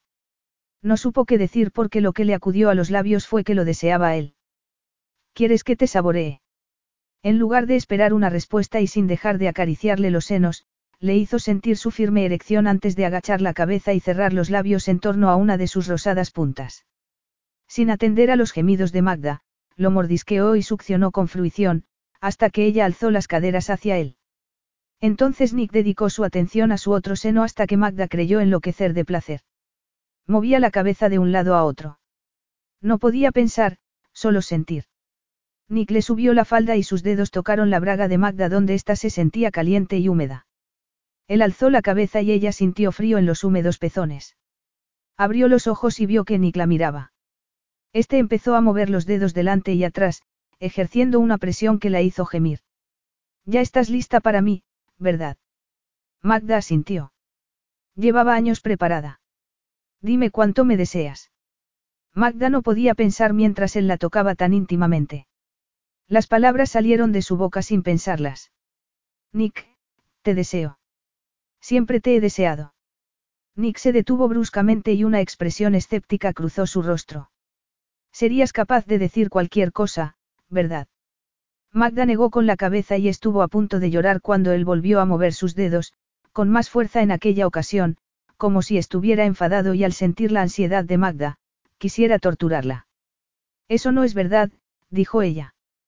Pero enmudeció al sentir los dedos de Nick por debajo de la tela, acercándose a los pliegues que ocultaban la parte de su cuerpo donde residía su deseo más primario. Claro que sí, pero ya da lo mismo. Solo importa esto. Y Nick la besó apasionadamente a la vez que penetraba en su húmeda cueva con un dedo, arrancándole un grito de la garganta. Ella tiró de su camisa. Quería verlo, sentirlo contra sus senos. Y mientras tanto, los dedos de Nick mantenían la fricción provocándole un placer que amenazaba con hacerla estallar. Él entonces le bajó las bragas y se quitó la camisa. Un vello dorado le cubría los pectorales. Luego se desabrochó los pantalones y se los quitó. El bulto que se percibía bajo sus calzoncillos excitó a Magda. Vagamente oyó un papel rasgarse y a continuación, Nick liberó su sexo y se puso un preservativo antes de abrirle las piernas y colocarse entre ellas. Pronto sus dedos estaban de nuevo en su entrepierna y Magda gritó de placer al tiempo que alzaba el torso para sentir el de él. Por favor, gimió. Por favor, haz algo. Ni siquiera sabía qué pedir. Solo, que quería más. Él sostuvo parte de su peso en sus manos y le dejó sentir la punta de su miembro en la entrada a su interior. Al sentir la desconocida invasión, ella notó que se le contraían los músculos y que se le abrían los ojos. Quería lo que estaba a punto de suceder y, sin embargo, una reacción instintiva al posible dolor, la tensó. Nick se adentró suavemente y ella sintió un dolor agudo atravesándola. Él frunció el ceño y masculló. Estás tan prieta. Instintivamente, Magda se arqueó para facilitar la penetración y gritó al sentir una nueva punzada de dolor, pero aún así, sujetó a Nick por las nalgas para impedir que se separara de ella.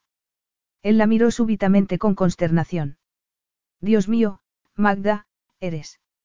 No lo digas, dijo ella con fiereza. Y no pares.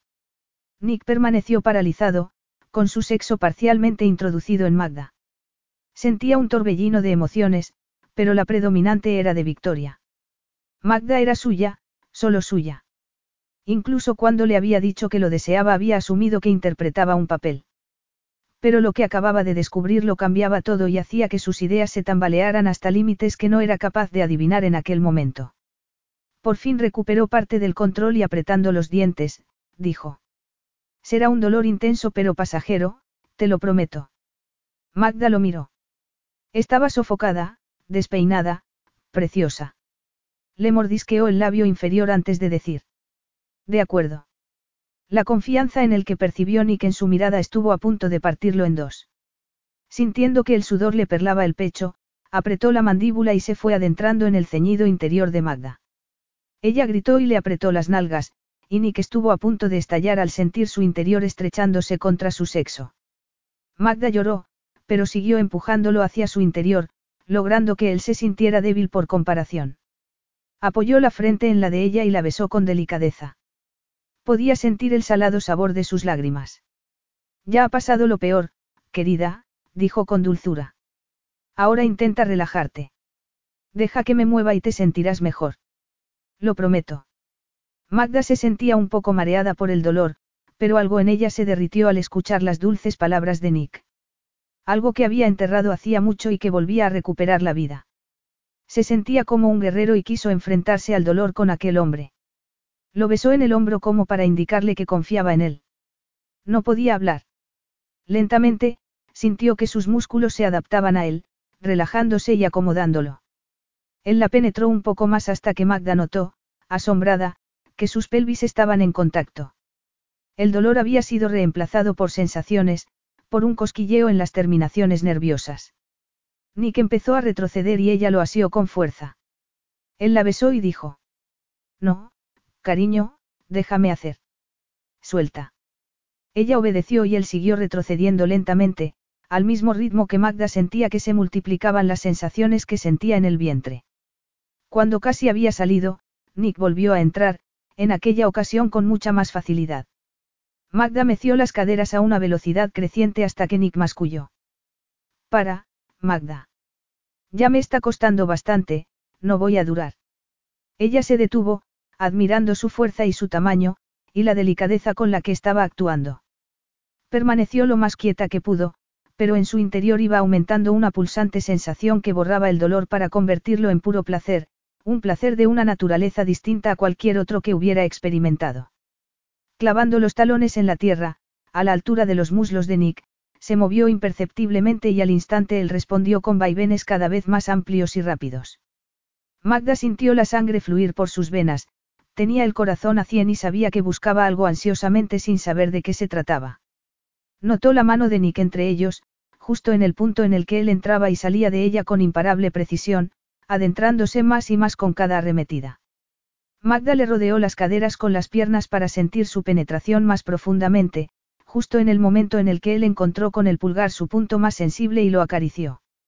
Un placer explosivo estalló en el interior de Magda, radiando desde ese punto al resto de su ser. Una gigantesca ola la alcanzó, haciéndola removerse, sacudirse frenéticamente bajo Nick, a la vez que de su garganta brotaba un prolongado gemido. Entonces él se quedó en tensión una fracción de segundo, con todos los músculos inmóviles mientras Magda lo sentía palpitante en su interior. Y de pronto volvió a acelerar y estalló a su vez, cayendo finalmente sobre ella, exhausto. Magda se abrazó a él y supo en aquel instante que lo amaba. Que siempre lo había amado y que entregarse tal como acababa de hacer la convertía en suya para siempre. Aunque acabara rompiéndole el corazón en mil pedazos. Magda apenas fue consciente del viaje de vuelta, bajo la luz de la luna. Iba montada delante de Nick, cobijada en sus brazos, mientras éste tiraba de las riendas del otro caballo y con el otro brazo le rodeaba la cintura. Magda se sentía aletargada y descansaba la cabeza en el pecho de Nick. A Nick, tener a Magda tan cerca le resultaba deliciosamente excitante. Nunca había sentido una explosión de placer tan violenta como la que acababa de experimentar. Y le bastaba con recordar la sensación de adentrarse en su ajustado cobijo para sentir que su libido se disparaba. En su mente bullían los pensamientos, pero uno se imponía a los demás, Magda era virgen. Se había entregado a él con una pasión y una generosidad que no recordaba haber percibido en ninguna otra mujer. Nunca olvidaría su mirada de total confianza aún en medio del dolor. Temía estar perdiendo el control, pero aún así ni podía ni quería dejar de asir a Magda con fuerza, o tratar de evitar el vivificante hormigueo que sentía al percibir su aliento en la piel. Magda solo recuperó la conciencia plenamente cuando Nikla subió en brazos por las escaleras. Reinaba un silencio absoluto. Magda alzó la mirada hacia Nick e instintivamente, le puso la mano en la mejilla. Luego oyó una puerta golpear la pared y vio que entraban en una habitación suavemente iluminada y muy masculina. El dormitorio de Nick. Una vez más, Magda notó que su sentido común intentaba abrirse paso en la niebla de su mente, pero estaba en una burbuja que no quería que estallara. Nick la dejó sentada en la cama y se agachó frente a ella. ¿Estás dolorida? Magda se sintió absurdamente avergonzada y se ruborizó. Solo un poco. Le bastaba con mirarlo para que se le acelerara la sangre y su deseo se avivara. Dame un minuto y te haré sentir mejor, dijo él. Y tras darle un beso, fue al cuarto de baño. Magda lo observó y se le dilató el pecho. Pequeños retazos de realidad la asaltaron, pero ella los ahuyentó. Nick volvió al poco tiempo y, tras quitarse la camisa, fue hasta ella y la tomó en brazos. Magda se cobijó contra su pecho, sintiéndose segura y protegida. El cuarto de baño se había llenado de vapor y se oía la ducha. Nick la dejó en el suelo y a Magda le sorprendió descubrir hasta qué punto le temblaban las piernas. Luego él empezó a quitarle el vestido, que se había manchado de tierra. A medida que lo deslizaba hacia el suelo, la devoraba con la mirada. Alzó las manos y cubrió sus pálidos senos, cuyos pezones se endurecieron al instante. Nick bajó las manos bruscamente y masculló. No puedo dejar de tocarte. Magda le tomó las manos y las posó sobre sus senos. No pares. Me gusta. Los ojos de Nick la quemaron y el leve temblor que percibió en sus manos la enterneció. No, si empiezo, dijo él. Y volvió a bajar las manos. Después de quitarle el vestido por los pies y acabar de desvestirse, la guió hasta el poderoso caño de la ducha. Magda echó la cabeza hacia atrás para dejar correr el agua sobre su cuerpo, y ronroneó al sentir que Nick empezaba a enjabonarla. Para cuando acabó, ella estaba apoyada contra la pared, suplicándole que parara. Con expresión de un primario deseo estampado en el rostro, Nick le pasó el jabón. Ahora te toca a ti. Magda lo tomó y empezó a enjabonarlo. Nick apoyó las manos a ambos lados de su cabeza, atrapándola y formando una cueva en la que le entregaba su cuerpo. Magda abrió los ojos a medida que pasaba el jabón por sus hombros y su pecho, y cuando llegó a su vientre y vio su sexo, orgulloso y erecto, brillaron de satisfacción. Fascinada, se lo rodeó con la mano enjabonada y él contuvo el aliento. Era como acero envuelto en seda. Luego le ordenó darse la vuelta. ¿Estás segura de que no quiere seguir? Bromeó Nick. Pero obedeció. Magda alzó las manos hacia su cuello, pero se quedó paralizada al ver las marcas blancas que cruzaban sus poderosos músculos y que le recorrían la espalda desde el cuello hasta la cintura. Como si acabara de darse cuenta de lo que estaba mirando, Nick se volvió súbitamente. ¿Qué son esas marcas? preguntó ella, horrorizada. Él la miró fijamente y en lugar de contestar, cerró el grifo. Salió de la ducha, se puso una toalla a la cintura y le pasó otra, que Magda tomó en silencio con un escalofrío. Se frotó el cabello con energía y, enrollándosela bajo los hombros, siguió a Nick. Él estaba mirando por la ventana, con los brazos cruzados. Magda se quedó parada, consciente de que se movía en un terreno desconocido. Nick. Podía percibir la tensión de sus hombros. Las cicatrices destacaban aún más que hacía unos minutos. Un recuerdo acudió a su mente como un fogonazo, cuando, ocho años atrás, los hombres del padre de Nick habían tenido que pegarle para que los acompañara. Magda se obligó a ir hasta él y, mirándolo de frente, dijo. Sucedió aquel día, ¿verdad? Aquellos hombres te pegaron. Nick miraba por encima de la cabeza de Magda, con la mandíbula apretada, en tensión. Ella sintió que se le rompía el corazón. ¿Acaso te importa? Preguntó él con frialdad. La pasión había desaparecido. De su cuerpo solo emanaba animadversión, rechazo. Exactamente igual que el día en el que Magda había vuelto a verlo, y no había podido ocultar su espanto. Solo, solo quiero saber qué pasó. Nick la miró. Sus ojos eran dos cubos de hielo que helaron a Magda. ¿De verdad quieres que te cuente los sórdidos detalles? Preguntó él, enarcando una ceja en un gesto despectivo. Capítulo 9. Magda asintió con el corazón palpitante. Dudaba que fueran más sórdidos que los que había descubierto ella. Con gesto imperturbable, Nick comenzó. Los hombres de mi padre me trajeron y le explicaron con quién me habían encontrado y lo que hacíamos. Nunca le había visto tan furioso. Me sacó al patio y mientras los hombres me sujetaban, me dio de latigazos. Magda lo miró, aunque en su mente lo veía como cuando se encontraron al día siguiente, antes de que se volviera frío y cruel. Estaba pálido. Pero había acudido a verla a pesar del dolor. Quizá las crueles palabras que le había dedicado no eran más que fruto de la rabia. De ser así, Magda prefirió no albergar vanas esperanzas. Nick continuó. Con el tiempo me he dado cuenta de por qué le perturbó tanto que pudiera hacer el amor con la hija de su antigua amante, pero entonces no lo sabía, al ver que Magda se estremecía, añadió despectivamente. No hace falta que finjas, Magda. Suponía que te gustaría saber el melodrama que inspiraron nuestras acciones. No era eso lo que buscabas para aliviar tu aburrimiento. Melodrama. Aburrimiento, estuvo a punto de gritar Magda. Nick no tenía ni idea de lo que le hacía sentir saber que le habían dado una paliza por ella. Se llevó la mano a la boca, corrió al cuarto de baño y llegó justo a tiempo de devolver. Cuando sintió a su espalda la presencia de Nick, dijo, débilmente. Por favor, déjame sola. No, permite que te ayude, dijo él con más firmeza que amabilidad. Sin dar tiempo a que Magda protestara, le humedeció el rostro con un paño y le dio un cepillo con pasta de dientes. Luego le tomó la mano y la llevó al dormitorio, donde ella se soltó para sentarse en el borde de la cama. Nick la observó con curiosidad. Magdalena Vázquez, eres todo un enigma. Quisiste reírte de mí hace años y cuando te cuento lo que pasó, te pones enferma. Magda sabía que estaba pensando en lo que ella le había dicho entonces y quiso que supiera que no era verdad. Jamás quise reírme de ti ni humillarte, dijo con voz ronca. Juro por lo más sagrado que nunca tuve ningún plan. Cuando me seguiste aquel primer día, me sentía aterrorizada y, exultante. Te deseaba, y jamás me planteé seducirte como una diversión, con un hilo de voz, añadió, aquella semana, lo fue todo para mí. Nick la tomó por los brazos para levantarla.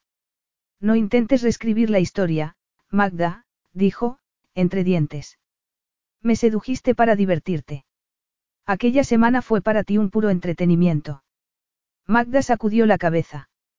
Como en el pasado, sintió que no podía contarle toda la verdad. Tendría que omitir algunos detalles. No, quería volver a verte. Cuando me llevaron a casa, mi madre estaba lívida.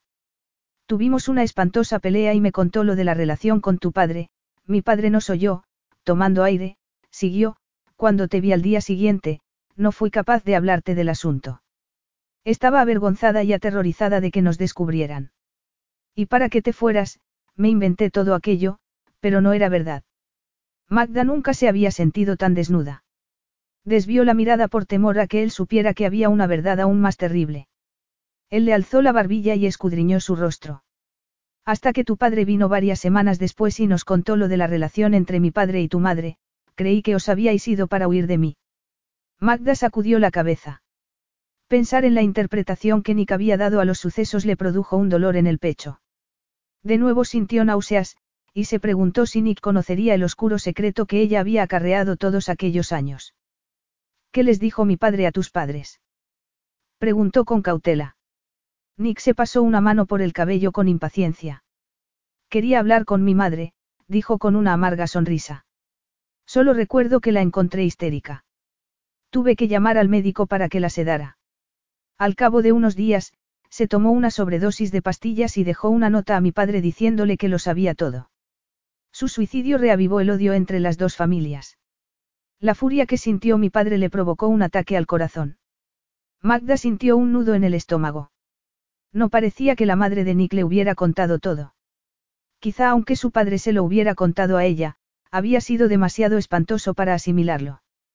Magda no pudo contenerse y alargó la mano para tocarle el brazo. Lo siento. Nick sonrió con amargura. Mi madre nunca fue particularmente estable. No hizo falta mucho para empujarla al abismo. Magda sintió que pisaba un terreno muy sensible. Debe de haber sido difícil crecer con tanta, inestabilidad. Nick se rió con sarcasmo y retiró el brazo para soltarse de Magda. Ni que lo digas. O mi padre estaba intentando robustecer a su debilucho hijo, o mi madre lloraba por los rincones. A Magda se le encogió el corazón. Pero demostraste a tu padre que se equivocaba. Una sombra cruzó el rostro de Nick. Nada era suficiente para él, dijo, haciendo una mueca. Nunca me respetó. Magda sintió que se le llenaban los ojos de lágrimas. No sabía que Nick hubiera sufrido la violencia física de su padre. Nick debió de ver sus húmedos ojos porque se acercó precipitadamente y la abrazó. Ella tenía un nudo en la garganta y Nick dijo con fiereza. Es hora de que dejemos de hablar y recordemos qué hacemos aquí ahora. Y sin esperar respuesta, la besó con determinación como si intentara hacerle olvidar las lágrimas que corrían por sus mejillas. Ella cedió finalmente y se aferró a su cuello con la misma fuerza que el dolor que sentía en el pecho y que no cesó aun cuando su llanto se transformó en gemidos de placer. Cuando Magda se despertó a la mañana siguiente, tardó en recordar dónde estaba y qué había sucedido. El cuerpo le dolía placenteramente y sentía la entrepierna sensible y levemente escocida. El vestido, la cena, el manzanal, el dormitorio de Nick. Abrió los ojos y miró a su alrededor. No estaba en el dormitorio de Nick. Él debía de haberla devuelto al suyo cuando, ya al amanecer, se había quedado dormida. Al instante le intranquilizó pensar que Nick había estado ansioso por perderla de vista y Magda supo por qué, se arrepentía de haberse abierto a ella, de haberle contado lo que había sufrido. Y pensar en él, el día en que había vuelto al manzanal con la espalda marcada a latigazos, hizo que el llanto volviera a amenazarla. Una llamada a la puerta la sobresaltó. Parpadeó con fuerza por temor a que fuera Nick y la viera tan emocionada. Pero se trataba de la doncella que la había acompañado el día anterior, que acudía con el desayuno. Magda se incorporó y la muchacha dejó la bandeja en una mesa y dijo. El señor de Rojas dice que la verá esta tarde en su casa. El contrato. Magda sintió un nudo en el estómago. Dio las gracias a la chica y en cuanto ésta se fue, Magda se envolvió en una toalla y fue a la ventana. La vista del viñedo con las cumbres nevadas de los Andes en el horizonte era espectacular. Entonces vio a Nick entre las hileras de las viñas e, instintivamente, retrocedió de un salto. En ese momento él miró en su dirección y ella se agachó, sintiéndose ridícula y humillada. Nick ni siquiera se molestaba en decírselo en persona. Había conseguido tenerla donde quería para poder rechazarla y así vengarse de lo sucedido años atrás. No sentía nada por ella. Nick se quejó por mirar hacia la ventana con la esperanza de atisbar a Magda. La noche anterior había estado profundamente dormida cuando la dejó en su cama, con la pálida piel marcada por pequeños hematomas fruto de la pasión del sexo. Solo recordarlo le endurecía el miembro.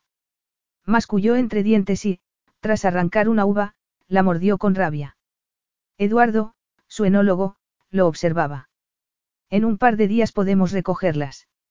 Luego revisaremos el resto, dijo, ansioso por quedarse a solas. Eduardo captó el mensaje y se fue mientras Nick suspiraba aliviado. Estaba confuso, inquieto. Magda era la primera mujer a la que había abrazado como si no quisiera soltarla nunca. Por eso mismo había decidido devolverla a su dormitorio. También, al contrario que con otras mujeres, la deseaba aún más después de haberse acostado con ella. La noche anterior, aunque había sentido pánico al darse cuenta de a dónde se dirigían, tenía que admitir que también él había ansiado salir del escenario formal que él mismo había preparado. Cuando la había visto en el manzanal, aunque en parte había sido aterrador, había sentido que aquel era el lugar lógico en el que debían encontrarse. Y al descubrir que era virgen. Magda era suya, solo suya. No se dio cuenta de que tenía la mano llena de uvas hasta que notó su jugo deslizársele entre los dedos. Se miró la mano y vio que temblaba. Recordó las lágrimas de Magda cuando le habló de sus padres, la facilidad con la que le hacía sentirse comprendido, exactamente igual que antes, el pasado y el presente se mezclaban peligrosamente. Acostarse con Magda debía haber sido algo aséptico, pero se había convertido en la prueba de lo peligrosa que era, de lo fácil que le resultaba que le diera información. Igual que entonces. Incluso le costaba asimilar lo que ella le había contado porque le añadía una nueva perspectiva a todo. Por un instante sintió pánico, una emoción que le era completamente ajena. Y entonces recordó el contrato y respiró profundamente. El contrato marcaría los límites que la noche anterior había desdibujado. Magda actuaba aturdida, como anestesiada. Solo así conseguía bloquear las imágenes de la noche. La casa estaba muy vacía sin Hernán y María. Había hablado con él y María tenía que ser operada, así que pasarían más tiempo fuera de lo que habían calculado. Sintiéndose desasosegada e inquieta por la previsible visita de Nick con el contrato, Magda fue a las bodegas para empezar a hacer un inventario. Estaba segura de que Nick esperaría que lo tuviera todo listo para cuando hiciera la inversión. Ni siquiera eso la animaba. Solo sentía indiferencia, hastío. Para justificar lo que sentía cada vez que se recordaba en brazos de Nick, se dijo que solo se debía a que había sido su primer amante. Lo apartó de su pensamiento con determinación y se concentró en tomar notas, hasta que se dio cuenta de que no sabía cuánto tiempo había pasado y que le dolía el cuello de agacharse para leer las etiquetas de las botellas.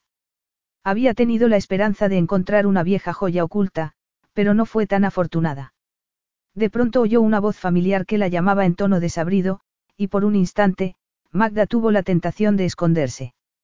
Pero irguiéndose, se cuadró de hombros y gritó. Estoy aquí abajo. Nick bajó, con una camisa holgada y vaqueros, y el cabello despeinado, tan guapo que Magda sintió un cosquilleo en la parte baja del vientre.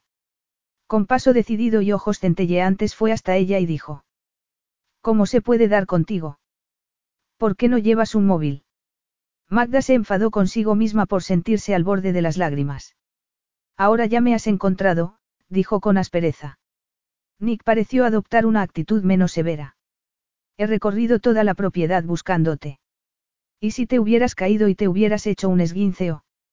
Se cayó y soltó un juramento. Necesito saber dónde estás. Esas últimas palabras hicieron que el corazón de Magda diera un salto de alegría, pero ella misma se ocupó de apartar cualquier esperanza de importar a Nick. No finjas que te preocupo, Nick, dijo, retrocediendo unos pasos. Lo que pasa es que no te gusta perder tiempo buscando a tus socios. Has traído el contrato. Magda creyó percibir que Nick palidecía, pero supuso que solo eran imaginaciones suyas. Sí, dijo él tras un breve silencio. Está en el despacho de tu padre. Magda lo precedió y Nick aprovechó los siguientes minutos para recuperar el control. Su supuesta calma había desaparecido por completo cuando había llegado a la propiedad y no había localizado a Magda por ninguna parte. Imaginarla tendida, inválida, en medio del campo, le había causado pánico. Y al encontrarla había sentido un alivio indescriptible. Para cuando llegaron al despacho del padre de Magda, sentía que había recuperado de nuevo las riendas de la situación. Ella tomó el documento que había sobre el escritorio y lo ojeó. Luego alzó una mirada de indiferencia hacia Nick que despertó la ira de este a la vez que le bombeaba la sangre a la ingle. Habría dado lo que hubiera sido por volver a verla abandonada, entregada a él. En aquel mismo instante. Hernán va a tardar en volver unos días. Esperaré a que revise esto conmigo. Al observar que Magda tragaba con dificultad y que se sonrojaba, Nick se alegró de que estuviera más nerviosa de lo que aparentaba. He sabido lo de María. El médico me ha dicho que la operación es sencilla y que no espera complicaciones. Me alegro mucho, pero no quiero molestar a Hernán por ahora. Nick experimentó de nuevo un peculiar alivio, como si acabara de ser indultado. En el fondo odiaba aquel contrato. Lo único que quería era a Magda. A esta no le gustó la forma en que él la miraba a la vez que se aproximaba al escritorio. Nick apoyó la mano en él y con voz ronca, dijo. Me parece bien, pero hasta que se firme el acuerdo esto no ha terminado. ¿A qué te refieres? Preguntó ella, en guardia. Él rodeó el escritorio, tiró de Magda para que se pusiera en pie y la abrazó a la vez que decía. A esto. Magda intentó en vano que la soltara, golpeándole con los puños, pero Nick empezó a besarle delicadamente la línea del mentón y el cuello, y sus protestas se fueron debilitando. Nick la tomó en brazos y preguntó. ¿Dónde está tu dormitorio? Magda, con el corazón desbocado y la respiración agitada, era consciente de que había mil razones para resistirse, y sin embargo, había algo mágico e irreal en aquel instante, una liviandad que hasta entonces no se había dado entre ellos. Arriba. La segunda puerta a la derecha. La mirada que Nick le dirigió hizo sentir a Magda que flotaba, al mismo tiempo que se odiaba por ser tan débil. Cuando llegaron al dormitorio, la realidad dejó de existir para convertirse en puro presente. Mientras no firmara el contrato, era una mujer libre en lugar de estar subordinada a Nick de Rojas. Nick empezó a abrirle la camisa y ella hizo lo mismo con la de él. Ambos las dejaron caer al suelo, y él le soltó el cabello, pasando los dedos delicadamente por su melena y luego masajeándole la nuca y obligándola a mirarlo. No, esto no ha terminado, dijo él, con una ternura que hizo estremecer a Magda. Y mientras la besaba apasionadamente, le desabrochó el sujetador, que dejó caer al suelo. Luego cubrió sus firmes senos, pellizcándole los pezones hasta hacer gemir a Magda. Entonces separó su boca de la de ella y, elevándole un pecho, rodeó el pezón con sus labios al tiempo que la sujetaba por la espalda y ella hundía los dedos en su cabello. Cuando la echó en la cama y le desabrochó los vaqueros, ella alzó las caderas para que se los quitara. Le siguieron las bragas. Pero Magda no tuvo tiempo de que le entrara la timidez porque estaba demasiado ansiosa por ver a Nick desnudo. Un suave suspiro escapó de su garganta cuando él se colocó entre sus piernas y con los dedos, le acarició su punto más sensible. Cualquier resquicio de pensamiento racional la abandonó. Para cuando Nick se puso un preservativo y se adentró en su húmedo y cálido interior, Magda decidió que se enfrentaría a las dolorosas consecuencias de prolongar aquel placer cuando pudiera. Cuando se despertó muchas horas más tarde, era de noche. Estaba sola en la cama y sintió frío en cuanto recordó lo que había pasado. Acostarse con Nick cada vez que lo veía no había sido parte del plan original, pero todavía no habían firmado el contrato y ya se enfrentaría a la realidad cuando firmaran. Se tensó al oír un ruido procedente del piso inferior. Se levantó, se vistió precipitadamente y se alisó el cabello con las manos. Al acercarse a la puerta de la cocina, oyó que alguien silbaba, y cuando se asomó por la ranura, se quedó boquiabierta. Nick estaba haciendo tortitas. En cuanto se dio cuenta de la presencia de Magda, dejó de silbar. ¿Cómo te gustan? ¿Con chocolate o con fresas? Magda lo miró como si fuera un marciano. ¿De dónde has sacado los ingredientes? He ido de compras, dijo él. ¿Cuándo? Magda abrió los ojos desmesuradamente. ¿Qué hora es? Nick miró su reloj. Las nueve. Has dormido unas cuatro horas. Deberías haberme despertado, dijo ella, desviando la mirada para que no viera en ella lo aliviada que estaba de que no se hubiera ido. Me ha dado lástima, dijo Nick. Y se reservó explicarle lo que le había costado resistir la tentación de besar sus voluptuosos e hinchados labios, y apretarla contra su endurecido cuerpo. Al bajar a la cocina y descubrir lo mal provista que estaba, había sentido lástima y, por primera vez en años, había ido a comprar. Y entre tanto, había descubierto que hacía tiempo que no se sentía tan bien. Se había dicho que, puesto que no habían firmado el contrato, podían continuar el afer, y con ello, esperar a saciarse de ella, como le sucedía con todas las demás. Pero no había logrado engañarse. Su deseo hacia Magda crecía exponencialmente y el aroma a sexo que flotaba en el aire era más intenso que el perfume más embriagador. Súbitamente, quiso retirar todos los ingredientes de la encimera y poseer a Magda allí mismo. Ella se sentó en un taburete y lo observó mientras preparaba las tortitas. Había hecho unas seis. Tenemos invitados. Bromeo. Él sonrió con picardía. Preparaba cientos cuando trabajé un verano en los viñedos en Francia mientras hacía el máster en vino. Magda sacudió la cabeza. Tuviste mucho mérito. Tu padre debió de sentirse muy orgulloso de que, al ver la cara que ponía Nick, Magda se cayó. Murió después de que me dieran los resultados. No pareció impresionarle, dijo él. Y en un tono completamente distinto, añadió, alzando dos jarras alternativamente. Nata y fresas, o chocolate. Magda se sorprendió teniendo una imagen erótica de Nick dejando caer unas gotas de chocolate en sus pezones y luego succionándolos, y se ruborizó. Nata y fresas, dijo, aturullada. Como si le hubiera leído el pensamiento, Nick le dedicó una sonrisa maliciosa y dejó la jarra de chocolate en la mesa. Luego pasaremos al chocolate, dijo. Y le dio una copa de vino espumoso que Magda probó, dejando que su efervescencia nublara la realidad de saber que aquella felicidad era transitoria. Nick, ¿qué estamos haciendo? Nick cerró los ojos para bloquear el recuerdo de la voz de Magda hacía un rato. Se había puesto los pantalones y la camisa, y al volverse, ella lo miraba desde la cama, incorporada sobre los codos, despeinada y deliciosamente sexy. La sábana apenas ocultaba la curva de sus senos, y el cuerpo de Nick había vuelto a vibrar con un renovado y violento deseo. Habían pasado tres días con sus tres apasionadas noches. Había acudido a Vázquez a diario, en teoría para hablar de planes de futuro, pero en cada una de las ocasiones habían acabado en la cama. El deseo que los devoraba era insaciable. Nick golpeó el volante con la mano. Magda se había convertido en una obsesión, le corría por las venas, ocupaba un lugar del que quería que se fuera y al que no se había aproximado ninguna otra mujer.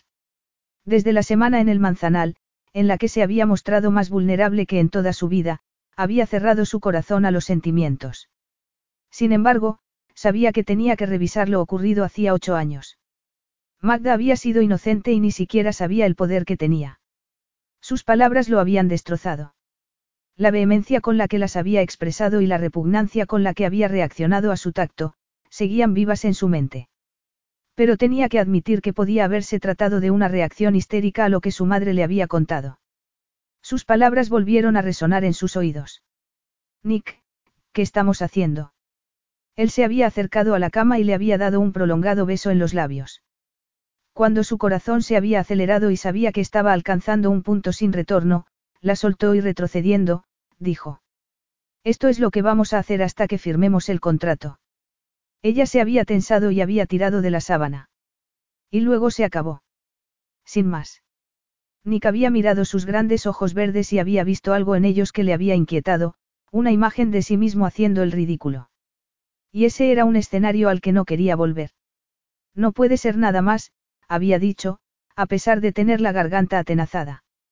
Al menos, si quieres que invierta en tu propiedad.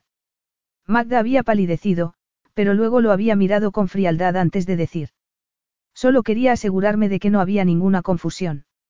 Su indiferencia había enfurecido a Nick, que se había agachado para besarla y solo se había dado por satisfecho cuando emitió un gemido que le indicó que había perdido el control. Volveré más tarde para tratar algunos detalles, dijo, incorporándose. Voy a ver a María esta tarde, declaró Magda, desafiante. Han adelantado su operación. Entonces vendré a recogerte e iremos juntos, contestó él entre dientes, después de que repasemos algunos detalles. Nick era consciente de que una vez que María fuera operada y se estuviera recuperando, Hernán volvería a Villarosa, revisaría el contrato y Magda lo firmaría. La tregua habría llegado a su fin. Porque Magdalena Vázquez estaba unida a demasiadas emociones y recuerdos, y entre ellos no podía haber nada más que un vínculo profesional. Capítulo 10. Magda notó vibrar en el bolsillo el teléfono que Nick le había dado y lo sacó frunciendo el ceño. ¿Dónde estás? dijo Nick en tono autoritario. Magda sintió que se derretía, pero apretó los dientes. En la bodega, contestó. Y apagó con dedos temblorosos sin tan siquiera despedirse. Estaba alterada desde por la mañana, cuando Nick había expresado tan abiertamente que aquella relación acababa con la firma del contrato. Por más que supiera que por su propio bien debía estar agradecida y que tenían demasiada historia y conflictos en su pasado personal y familiar, no podía evitar sentir una profunda desilusión. Suspiró y casi al mismo tiempo dio un salto, sobresaltándose al oír. Ten cuidado no vayas a caerte en un barril. Magda se volvió y vio a Nick subiendo por la rampa de acceso a los barriles. Estaba tan concentrada que no le había oído llegar. Desvió la mirada para que no pudiera ver en su rostro lo turbada que estaba. Una vez me caí, tenía unos nueve años. ¿Cómo pasó? Preguntó Nick. Estaba jugando al escondite con Álvaro, mi hermano, dijo Magda, esbozando una sonrisa. Hernán estaba trabajando y yo, que estaba fascinada con las cubetas llenas de uva, me asomé demasiado y me caí. Por suerte, Hernán me pescó al instante. Magda se llevó la mano al cabello y miró a Nick. Me sujetó por el pelo. Y yo me disgusté más por el dolor que por haber estado a punto de ahogarme, dejó caer la mano. Hernán me trajo a casa y él y María me limpiaron y nunca se lo dijeron a mis padres, Magda se estremeció. De haberse enterado, mi padre me habría encerrado en mi cuarto una semana sin comer. Solía hacer eso a menudo. Preguntó Nick en tono crispado. Magda se encogió de hombros y se entretuvo arañando un barril. A veces, cuando se enfadaba. Se hizo más habitual después de que Álvaro muriera. Le enfurecía tener una hija inútil a la que no podría donar su legado. Al darse cuenta de que había estado hablando sin pensar lo que decía, cambió bruscamente de tema. Estos barriles necesitan una restauración. Cuando Nick tardó en contestar, lo miró. Podemos sustituirlos por unos de acero, dijo Nick. Todo depende de lo que quieras. Magda lo siguió al nivel del suelo y pasaron la siguiente hora comentando las ventajas e inconvenientes de poner en marcha el equipamiento que quedaba o sustituirlo por una nueva tecnología. Para cuando fueron a ver a María, Magda se encontraba más relajada, pero volvió a inquietarse en cuanto vio cuánto se preocupaba Nick por ella, y el empeño que ponía en que recibiera la mejor atención posible. Apenas habló en el viaje de vuelta, que iniciaron tras dejar a Hernán, agobiado pero optimista, junto a María. ¿Por qué cambió de idea tu padre? Preguntó súbitamente Nick, sobresaltándola. ¿Sobre qué? Preguntó ella, distraída. Os había repudiado a ti y a tu madre.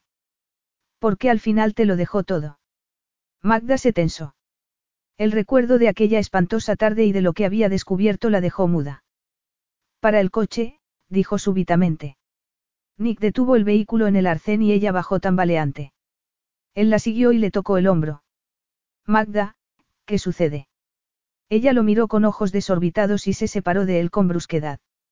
Nick tuvo la sensación de haber vivido aquel instante, la mirada de Magda, la expresión de horror al tocarla. Hay algo que no te he dicho, dijo ella finalmente en tono abatido, como si le costara hablar. Algo que pasó aquella tarde y que no sabes. Nick sintió una opresión en el pecho. ¿A qué te refieres? Al ver que Magda titubeaba y se alejaba de él, fue hasta ella e insistió, cuéntamelo, Magda. Ella todavía se resistió. Al principio no te lo dije porque no podía, luego porque no quería que te envenenara como me envenenó a mí. Nick sacudió la cabeza en total confusión. Magda, no nos vamos a ir hasta que me lo cuentes. Magda miró a su alrededor. Se sintió débil y fue a sentarse. No te he contado todo lo que pasó aquella tarde, empezó, titubeante. Es cierto que cuando llegué, mi madre estaba lívida. Me dijo que no debía volver a verte y yo le contesté que no podía impedírmelo, tomó aire. Quería seguir viéndote, pero entonces me habló de su relación con tu padre, yo insistí en que no tenía nada que ver con nosotros y fui a marcharme. Entonces me contó algo más. Mirando fijamente a Nick, le repitió las palabras de su madre. Por eso no podía volver a verte, concluyó. Y mi padre oyó toda la conversación. Nick sintió náuseas, y solo las dominó con un extraordinario esfuerzo. Magda se puso en pie al ver el horror reflejado en su rostro. Cuando llegamos a Buenos Aires, le exigí a mi madre que consiguiera una prueba de ADN de mi padre. Él accedió a cambio de no darle nada en el acuerdo de divorcio. La prueba indicó que era su hija. Pero para entonces era demasiado tarde para decírtelo. Habían pasado demasiadas cosas y yo seguía traumatizada por la posibilidad de que hubiera sido cierto, Magda se estremeció. Escribí a mi padre, pero no supe nada de él hasta justo antes de su muerte. Dios mío, Magda. Dijo Nick, pasándose la mano por el cabello con la mirada perdida. Ella se mordió el labio inferior con tanta fuerza que se hizo sangre. Aquella tarde, ni siquiera fui consciente de volver al manzanal, por eso reaccioné como lo hice cuando te vi. ¿Cómo iba a decirte lo que mi madre me había contado? Era demasiado espantoso. Tu padre debió de decírselo a mi madre, repuso Nick con amargura. Por eso tomó una decisión tan dramática. Sospecho que sí. Lo siento mucho. Por Dios, Magda, tú no tuviste la culpa. El tono áspero de Nick hizo estremecer a Magda. Un temblor le empezó en las piernas y se apoderó de todo su cuerpo. Lo siento. No debería habértelo dicho. Magda oyó vociferar a Nick y luego, él se volvió hacia ella y la abrazó con fuerza hasta que los temblores se transformaron en un suave estremecimiento. Entonces él le masajeó la espalda y le pasó la mano por el cabello, como si fuera un potro que necesitara calmarse. Al cabo de un rato, retrocedió, posó las manos en sus hombros y dijo. Me alegro de que me lo hayas contado. Magda asintió con la cabeza, y Nick la tomó de la mano, la llevó al todoterreno, la ayudó a subir como si fuera una niña, y le ató el cinturón de seguridad. Magda se sentía ausente, abstraída. Con el rostro ensombrecido, Nick se puso tras el volante. Cuando ella se dio cuenta de que se saltaba el desvío a su hacienda, preguntó. ¿Dónde me llevas? A mi casa, Nick la miró. Esta noche duermes conmigo. Magda sintió que empezaba a despertar. Algo había cambiado entre ellos. Cuando Nick la había tocado hacía un rato había habido algo de platónico en su tacto, y Magda se preguntó si, aunque finalmente no hubiera sido verdad, la mera posibilidad de lo que le había contado, habría apagado su deseo. Al llegar, Nick la tomó de la mano y la llevó directamente hacia su dormitorio. Magda se sintió intranquila e insegura. En cuanto entraron, se soltó. ¿Qué estamos haciendo aquí? preguntó, avergonzándose de sí misma por desearlo tan violentamente. Él se plantó delante de ella y dijo. Vamos a exorcizar nuestros miedos aquí y ahora. A Magda se le aceleró el corazón. ¿Qué quieres decir? ¿Cómo? Él le tomó el rostro entre las manos y se pegó a ella para que pudiera sentir su sexo endureciéndose. Así, dijo. Y la besó de una manera que hizo recordar a Magda el primer beso que se habían dado, de manera que el pasado y el presente se fundieron en uno. Igual que entonces, Nick la ayudó a echarse, solo que en una cama. Luego, le abrió la camisa y le bajó la copa de encaje del sujetador para desnudar sus senos. Magda se arqueó mecánicamente, rogándole en silencio que la tocara. Él la miró fijamente. Jamás he olvidado cómo sabías aquel día, la dulzura de tu piel, de tus senos, podría haberme emborrachado con tu olor. Magda hundió los dedos en su cabello y se incorporó para buscar su boca. Cada instante estaba impregnado del pasado, de la primera vez que se habían tocado. Cuando superaron el momento en el que se habían visto forzados a detenerse, la ropa quedó en el suelo, en una pila informe. Nick se colocó entre sus piernas mientras le mordisqueaba un seno y con la otra mano le recorría el costado. Nick, por favor, suplicó ella, alzando las caderas. Cambiando levemente de postura, Nick la penetró de un movimiento, y ella se quedó paralizada, mirándolo fijamente hasta que sus cuerpos quedaron unidos. No cierres los ojos, dijo él. Aunque no lo hubiera dicho, Magda no habría podido separar los ojos de él mientras se movía rítmicamente, elevándolos a niveles crecientes de placer que los alejaban de la amargura del pasado. El orgasmo en el que estalló Magda tuvo algo de sagrado, de espiritual, como si algo hubiera quedado purificado. La mirada de Nick la quemaba, marcándose en su cuerpo a medida que el de Nick alcanzaba el éxtasis en un explosivo crescendo. Magda sintió el calor en su interior e instintivamente apretó los muslos en torno a las caderas de Nick. Tras una prolongada suspensión, Nick se dejó caer, exhausto, sobre Magda, abrazándola con fuerza contra sí. Su último pensamiento antes de que lo atrapara el sueño fue lo maravilloso que había sido perderse en Magda sin barreras, y la fuerte presión con la que ella lo había mantenido dentro. Magda se despertó y miró a Nick. Cuando dormía perdía la expresión de control que mantenía durante el día, y Magda anhelaba verlo alguna vez relajado, y oír su risa. Quizá lo haría con otras personas. Pero no con ella. Había habido un tiempo en el que era dulce y en su mirada había esperanza. Pero por su culpa, la dulzura y la esperanza habían sido reemplazadas por el cinismo. ¿Cómo iba a perdonarla si era la causa de esa transformación? No quiso esperar a que se despertara y ver cómo reaccionaba Nick al encontrarla a su lado. Sabía que habían traspasado un límite.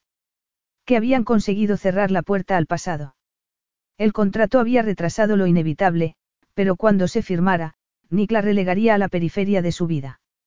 Magda se sentía consumida por la culpabilidad. Se había acostado con Nick usando el contrato como excusa porque, de otra manera, él no se habría rebajado a seducirla.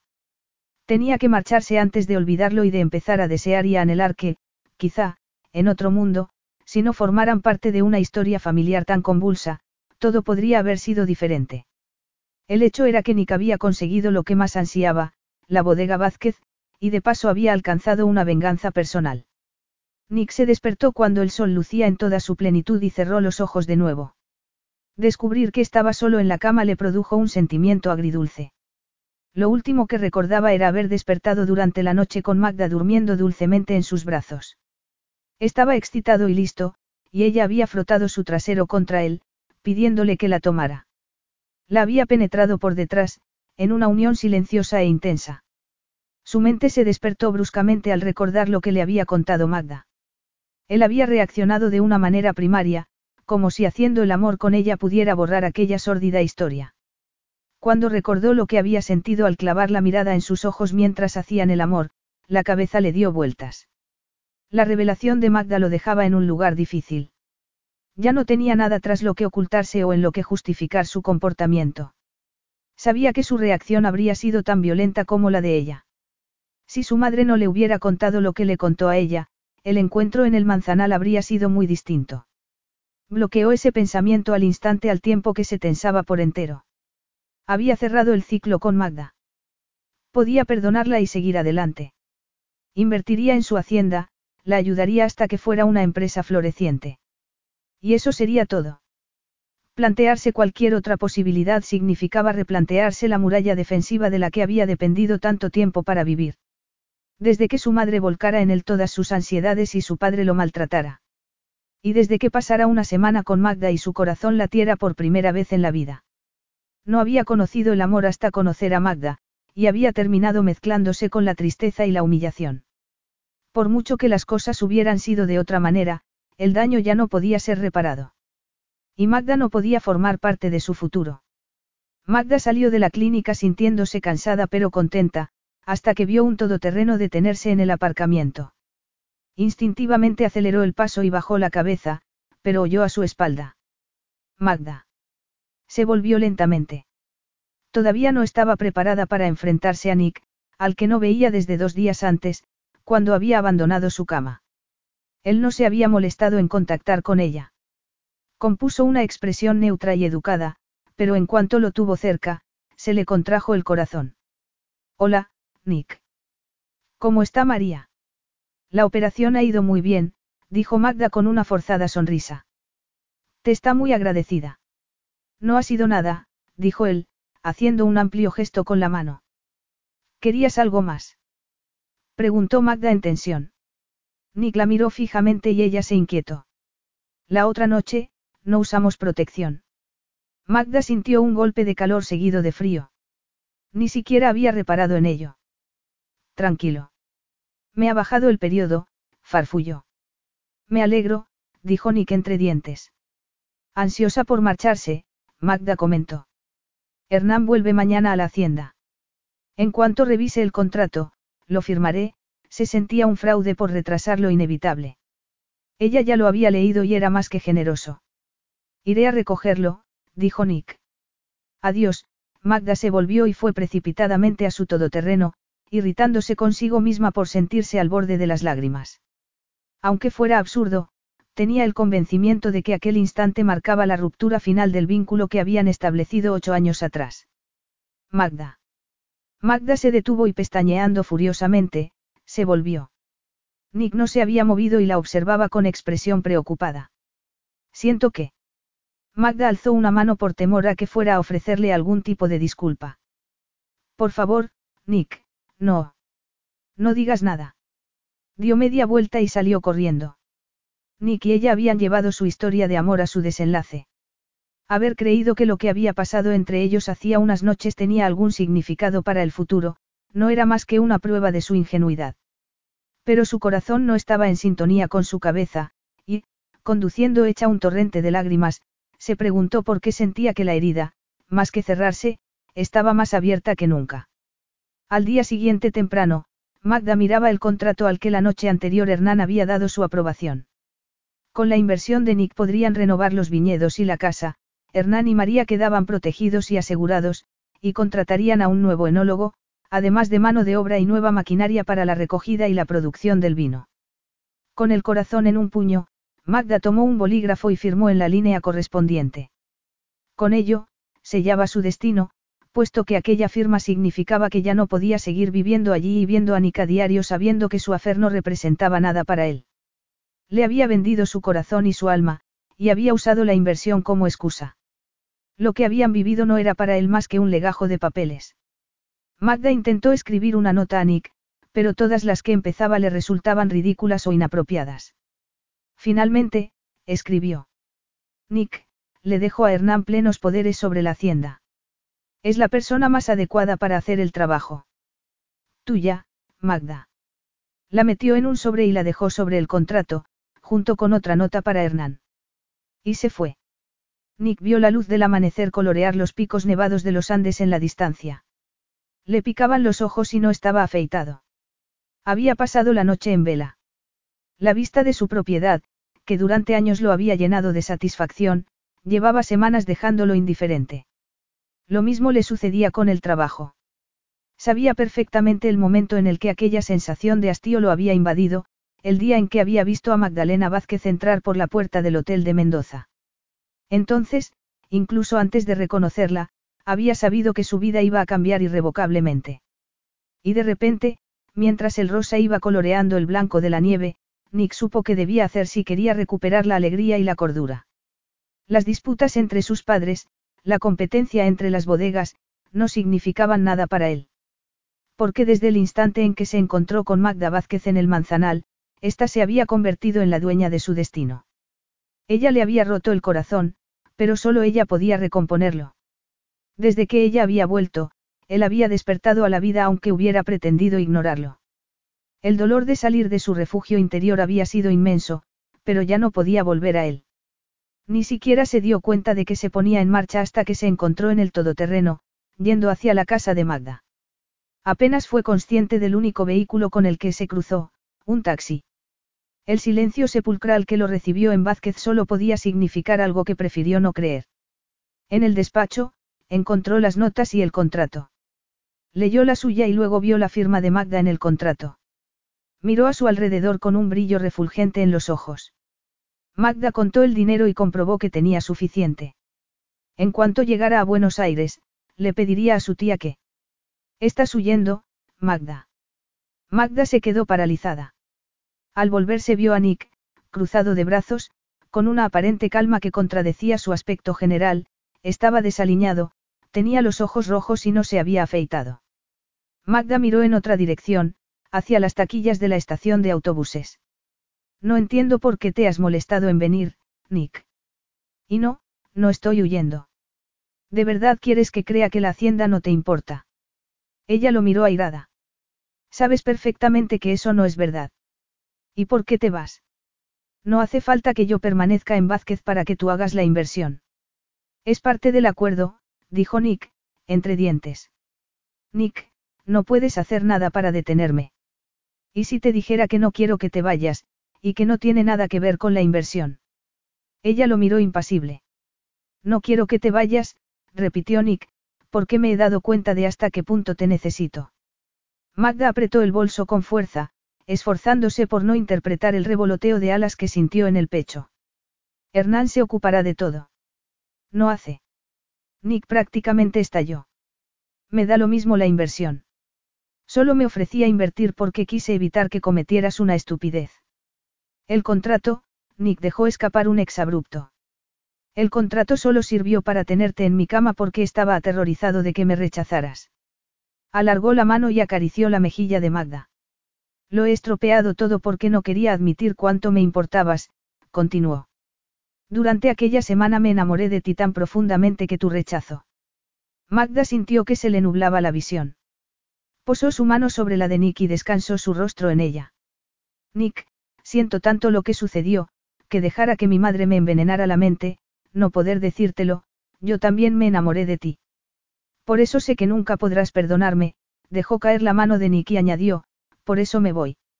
No soy lo bastante fuerte como para verte a diario, amándote como lo hago y sabiendo que tú, sigues con tu vida. Nick la miró sorprendido. ¿Me sigues amando? Magda asintió y los ojos se le llenaron de lágrimas.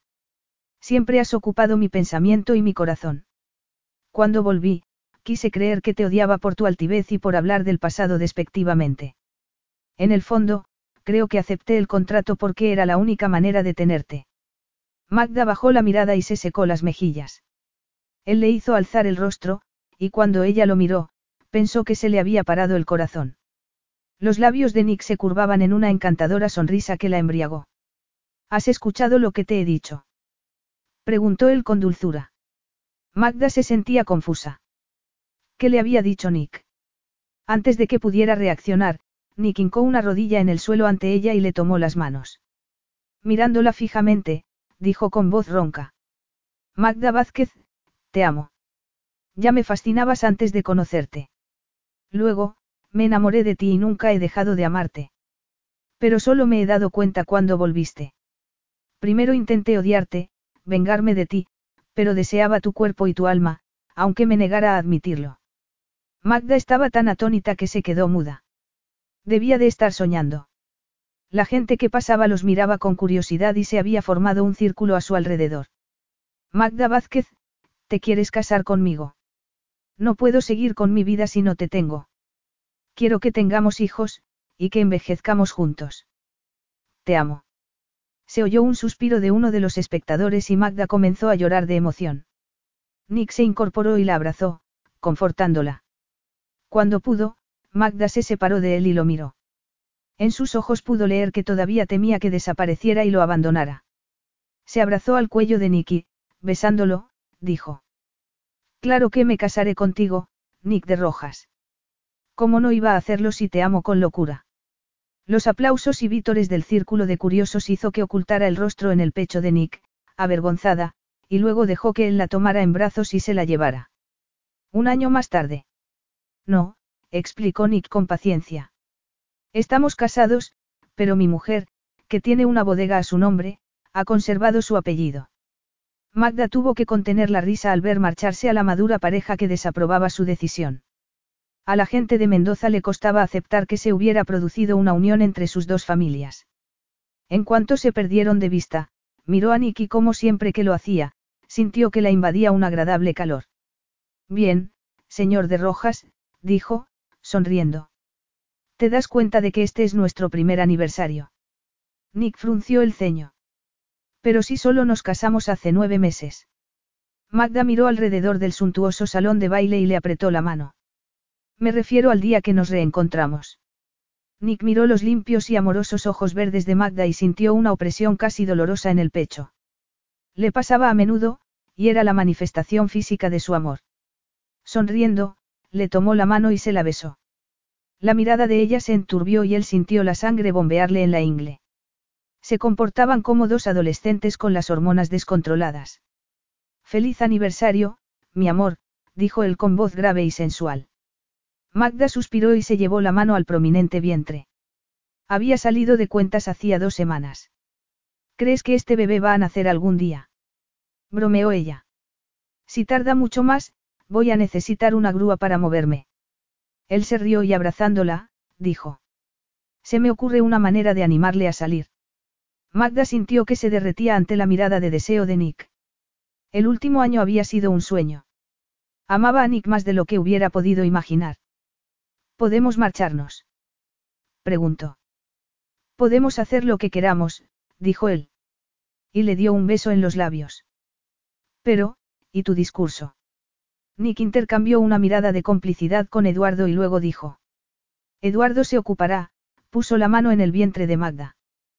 Tú y yo somos lo único que importa. Al día siguiente, a las cinco de la tarde, Nick y Magda dieron la bienvenida a su hijo, Álvaro. Magda, exhausta, pero feliz, observaba sonriente a Nick, que sostenía al bebé en brazos. Si pudiéramos patentar tu método para traer niños al mundo, nos haríamos ricos. Nick, que sujetaba uno de los deditos del bebé, dijo divertido. La próxima vez me esforzaré más. Magda gruñó. Tal y como me encuentro, va a pasar mucho tiempo hasta la próxima vez. Nick se rió y Magda se alegró de que le hubiera vuelto el color a las mejillas después de lo mal que lo había pasado en el quirófano al sentirse tan impotente y verla sufrir tanto. Él acercó a Álvaro a Magda, que se incorporó para darle de mamar. Nick se inclinó y le susurró al oído. No te preocupes, señora Vázquez. La próxima vez haré que sea tan placentero que ni te acordarás del dolor. Magda lo miró y observó cómo miraba su seno descubierto, del que Álvaro succionaba con fruición. Al instante sintió una presión en el vientre que no estaba relacionada ni con el dolor ni con las 15 horas de parto. Sonriendo, dijo con dulzura. Dios mío, nadie me había advertido de que esto sería así. Nick la besó en el cuello, luego la miró, y posando una mano sobre la cabeza de su hijo, se limitó a sonreír. Fin.